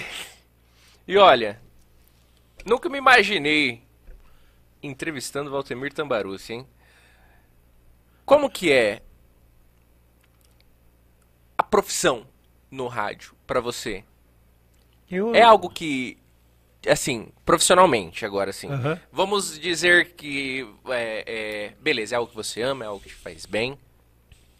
Mas como profissão, excluindo o amor que você tem, Aham. friamente, é uma profissão, assim, que você se vê até o último dia dos, da sua vida que você consiga trabalhar, é o que você quer pra sempre e é o que te remunera num tanto que você acha que não, eu, eu mereço isso, é o meu trabalho e, e- e isso pra mim é a construção perfeita de profissional que eu gostaria. Hoje, hoje, a profissão radialista, se você for depender só dela, você, você passa dificuldades. É uma, é uma profissão que te, que te dá prazer em fazer, que você consegue, ah, muitas vezes, alguns objetivos, mas eh, não é 100% a garantia de um futuro. Ah, o futuro é um cara trabalhar numa Rádio Globo, numa- mas mesmo assim, numa rádio grande, há o ciclo. Aquele gira, né? Tem, a- tem é que nem uma é, tem, tem as engrenagens que vão rodando e vai mudando. Tudo muda na vida da gente. Ah, o, se você trabalha como motorista de ônibus, você vai trabalhar motorista de ônibus a vida inteira ali, você sabendo fazer o trajeto e tal, você vai continuar. Agora, o rádio não. O rádio você tem que ter ino- inovações, todo ano você tem que bolar alguma coisa chamativa para a pessoa ficar ligada, uma oração, uma música que marcou época para a pessoa ouvir, porque você, você tem que hoje em dia, é, antigamente falava que de manhã cedo você tinha que tocar só música antiga.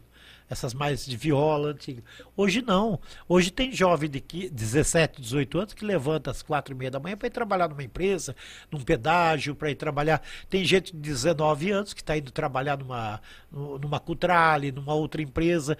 Não é mais que nem antigamente que tinha os horários. Os jovens acordavam mais tarde. Então hoje você tem que tocar um Daniel, um João Paulo. Você tem que mesclar um, um Duque Dalvan. Você tem que colocar essas músicas junto ali com a música mais antiga, Belmonte Amaraí, Cascatinha Inhana, é, Sérgio Reis. Então você mesclando, todo mundo vai estar te ouvindo, porque ele sabe que vai tocar aquela música. Outro dia uma pessoa mandou uma mensagem assim, falou, eu gosto do teu programa porque você toca músicas novas e antigas. Porque se ficar só na antiga, tem gente que já não... Ah, eu fui on... eu fui no forró ontem. Eu, eu sempre quis ir, minha mulher, ah, mas vamos lá para ver. Fui, fomos junto com a minha sogra, ficamos lá. Rapaz, eu tô atrasado, viu? Eu vi cada música lá, rapaz. Tocou cada, cada música gostosa. O cara pegou as músicas de axé, de coisa, e colocou no forró pra tocar. Meu Deus, o povo dançava, o povo brincava, e eu não consigo nem dançar. E o povo dançando, e quando eu falei, mas essa música é nova, a outra. não. Eu falei, olha, rapaz. E, e o pessoal achando que lá só toca firiri e fororó. Não é, não. Mudou, o mundo mudou. Por Olha, isso que a profissão é da gente não, mudou. Mas os senhores e as senhorinhas lá, o é, negócio levanta é, poeira. É. Por isso que eu te é falo. É firme, assim, os é, arrastapé mesmo, assim. É, por isso que eu te falo. Rádio é uma profissão que eu amo. Mas eu sempre pensei em fazer alguma outra coisa, mas eu falo que eu estou tanto tempo no rádio que eu estou amarrado naquilo ali. E o que eu gosto é isso. Se pudesse ficar o dia inteiro na rádio, de manhã eu fazia um programa, à tarde montava algum outro programa para alguém fazer. À noite eu vou lá montar o jornal, vou fazer. É, é isso que está no sangue da gente, é gosto pela coisa que a gente faz. Mas eu falo que a, por ser uma profissão é, é, muito requisitada. Né? O radialista ele tem que saber trazer a alegria para aquela pessoa que está E aí, muitas vezes a pessoa está triste, você tem que saber compreender a pessoa, você tem que mandar aquele bom dia para a pessoa entender que a vida não é só aquele problema que ela tem ali, que ela tem muita coisa para frente, que ela tem que erguer a cabeça e batalhar pelas coisas boas. E às vezes uma oração, uma palavra que a gente fala, a pessoa manda, olha, estava triste, mas você falou aí verdade vou erguer a cabeça, vou à luta. E é isso que faz a vida da gente, porque problemas todo mundo tem. Não é eu, não é você, todos têm. Ah, mas aquele lá tem dinheiro. Dinheiro não traz felicidade, não. Eu já sei de muita gente que o dinheiro para ele não serve para nada, está sozinho na vida. Então, é isso que a gente tem que fazer: intensificar o trabalho da gente, fazer uma coisa cada dia melhor para você se manter, porque o rádio é isso. Você saber e se renovar todo dia e trazer novidades. Sei, tenho muita coisa do passado? Tenho, mas eu tenho que cada vez pensar para frente. E esse programa que eu faço de manhã cedo, eu faço com muito amor mesmo. Eu levanto com gosto de manhã cedo para ir lá trabalhar, porque eu gosto disso. Então, eu gosto de conversar com os amigos. Eu sei quando tem um, um ouvinte que não ligou, está com algum problema. Eu, eu sei quando tem algum outro, ó, oh, cadê o nosso amigo? Aí o outro já fala, não, ele está no hospital, mas ele já está bem e tal, tal, tal. E é assim, e é isso que é, é uma família, né? O rádio é uma família. Que demais, Tamba.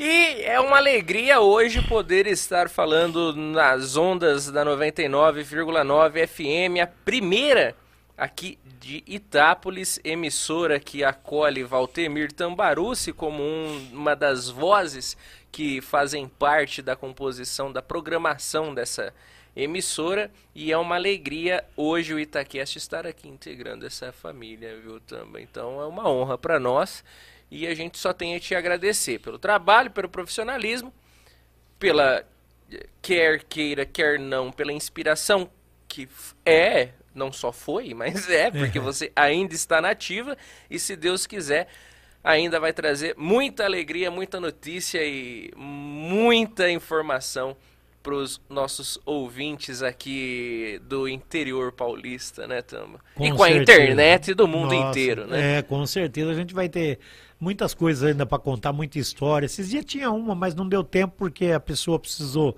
viajar para o Rio de Janeiro. Até levou minha camiseta que eu ganhei lá do, da equipe do, do Cuiabá. Mas é, o meu amigo Zelão, né, que é casado com a minha prima Fátima Françosa, nós tinha tentado agendar de trazer uma entrevista com o, o atacante que era do Palmeiras, que hoje tá, tá lá no Cuiabá.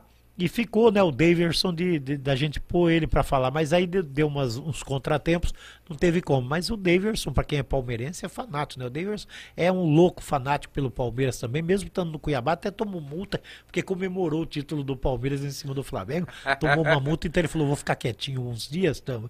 depois a gente conversa. Zé Lavô, deixa ele quietinho, senão ele vai tomar outra multa aqui no Cuiabá. E o Zelão tá lá também no Cuiabá, e o Zelão que é de Itapo. Tem muitos, ó, oh, se quiser história também, o Zelão, viu? O Zelão, ele Zelão. tem uma história, ele conhece todos os jogadores de seleção. Ele trabalhou com grandes ídolos aí do, do futebol também. O Zelão imita passarinho, já teve uma matéria na Globo dele no Globo Esporte. o Zelão é uma, é uma figura, viu? Ele, é, os técnicos todos conhecem ele. Luiz Carlos Martins, um dos maiores campeões é, de Série A2, A3, também já trabalhou com ele junto. O Zelão é, é, é uma figura maravilhosa, viu? E sempre que ele tá aí, a gente fica junto lá no meu tio Malaspina lá, tomando uma. Tamba, Oi. obrigado pela sua presença com a gente. Olha, eu que agradeço, quero agradecer todos vocês aí que estiveram aguentando a gente até agora. E vim de coração mesmo, gostei. Eu, quando você fez o convite, falei, não, a gente vai lá sim, vou dar um jeitinho, pedir autorização para dona Onça, quero agradecer ela, que ela deve estar assustada porque eu não cheguei ainda, mas já estou chegando em casa, é, dizer que eu amo muito ela, porque a, a, a minha vida eu sempre tive, né? A, os meus trabalhos, minhas profissões, mas a Jana é uma pessoa que faz parte já como eu já te disse, já há 15 anos que a gente vai indo para 15 anos que a gente está junto e depois que eu comecei a ficar com ela, a gente viveu momentos difíceis, de, de, de, passar dificuldades tal. No começo tudo é difícil para qualquer casal. Mas no fim, a gente hoje a gente vive junto um para o outro, a gente batalha. Eu sei que ela gosta dos cachorrinhos, que ela cuida, que ela trata com carinho e ela sabe também da minha, da minha responsabilidade na profissão que eu gosto, que é o rádio. Quando eu comecei de manhã cedo, ela falava, ah, eu vou ficar sozinha. Eu falei, meu Deus, é das 5 às 7 e meia da manhã, fica tranquila. Aí hoje ela fala, não, eu sei que você gosta e sei que o pessoal, onde a gente vai, tem, às vezes parece brincadeira, mas às vezes a gente chega no lugar, tem que ficar conversando, a pessoa vem conhecer, todo lugar que a gente vai, o pessoal vem com. Sei que é o Tambaruce. Outro dia conversei com o pessoal de, de Itajubi, depois conversei com o pessoal da Agulha. Ah, domingo agora conheci o Adriano Micheletti, que ele não me conhecia também veio me conhecer, conversar com ele. Então a minha mulher falou: ah, é, tem que acostumar mesmo. Eu falei: é, a vida é essa. É tão gostoso você conhecer pessoas que ouvem você e não conhecia. Vem conhecer, conversar com a gente. A vida é isso. E eu agradeço o convite de vocês. É mais uma etapa na vida que eu estou fazendo aqui, conhecendo o Itaquest e você e toda a equipe aqui maravilhosa. Quero agradecer, Eliseu, porque foi uma chance de contar um pouquinho da minha história. Pouquinho, quase três horas e meia de, de, histórias aqui, né? E tem muito mais, viu? É que a gente conta aí o que a gente aprende e tenho certeza que isso aí é para guardar para a vida toda. Obrigado. E obrigado, inclusive, por ter dado certo da gente adiantar a sua entrevista. Ah, eu Que vi. a Gisele ficou impossibilitada, é... mas se Deus quiser, no dia 20 a gente conseguiu fazer essa inversão de datas. Obrigado, viu, Tamba, da Não, disponibilidade. Eu que agradeço, eu sei que a Gisele está passando por causa da dengue, né? Ela está tá se recuperando, já está bem, não é tão grave, mas tem que ficar de repouso. E ela volta. Semana que vem ela está em excesso. Se Deus quiser, se Deus quiser. Então, a gente vai ficando por aqui, vamos encerrando mais uma segunda-feira de entrevista aqui no Itaquest, o podcast da Cidade das Pedras. Para você que nos ouviu através das ondas da Primeira FM, muitíssimo obrigado pela audiência, pelo carinho, pela amizade. Uma boa noite para vocês, Dona Antônia, Dona Joana. Durmam bem, fiquem bem. Até semana que vem, se Deus quiser. Para você que está no ao vivo aqui no YouTube e no Facebook, alegria de estar tá contigo. Já curte nossa página no Facebook, se inscreve no YouTube, ativa a notificação para você não perder nenhum dos nossos vídeos. Certo? A gente conta com você, conta de verdade. Porque você, como Tamba disse, não é só um ouvinte. É parte da nossa família. É parte da família do Grupo Itaquest. E é uma alegria ter você com a gente. Segunda-feira que vem tem mais. Olha, aconselho vocês também a conferirem Itaquest Sport Clube. A gente está com uma bela cobertura do Campeonato de Futebol Amador daqui de Itápolis, Campeonato Moacir José Leôncio. É, fim de semana que vem, né, Lipe? Final. Semifinal e final. Então, a semifinal, final de semana que vem, e a final é depois do carnaval. Então, fica aí o convite para vocês ficarem ligadinhos no Itaquest Sport Clube também. Peço encarecidamente que, caso seja da sua vontade, do seu anseio, patrocine o podcast da Cidade das Pedras. Estamos abertos aí a empresas que queiram divulgar conosco. A gente dá os dados todos para vocês ficarem por dentro de todo o nosso alcance, de quem é nosso público, de até onde chegamos. Só entrar em contato, a gente está 100% à disposição. Dito tudo isso, quero agradecer também ao Barelli Escritório de Contabilidade, ao WordNet Telecom, ao Autoposto Alvorada, ao Batata Celial e ao Sabino Copacabana. Você viu que a família inteira aqui, né, Tamba? É o Sabino na, da lanchonete, é tio deles. É o Sabino, a Dona Maria, o seu Sabino. Aí tem a Maria de Fátima também que estava nos ouvindo, com toda certeza. Tem a tia Lu do Espaço da Construção. E eu tô com os dois filhos, da, com os dois netos aqui, do, todo mundo por aqui. A família. a família inteira. Mas fica o nosso muito obrigado a todos vocês. Obrigado por você que deu o play no Spotify e no Deezer e está concluindo agora esse bate-papo. É sempre um prazer, sempre um prazer de verdade. Tamba, mais uma vez, Muito obrigado, viu? Um abraço. Abraço e até semana que vem. Tchau, tchau.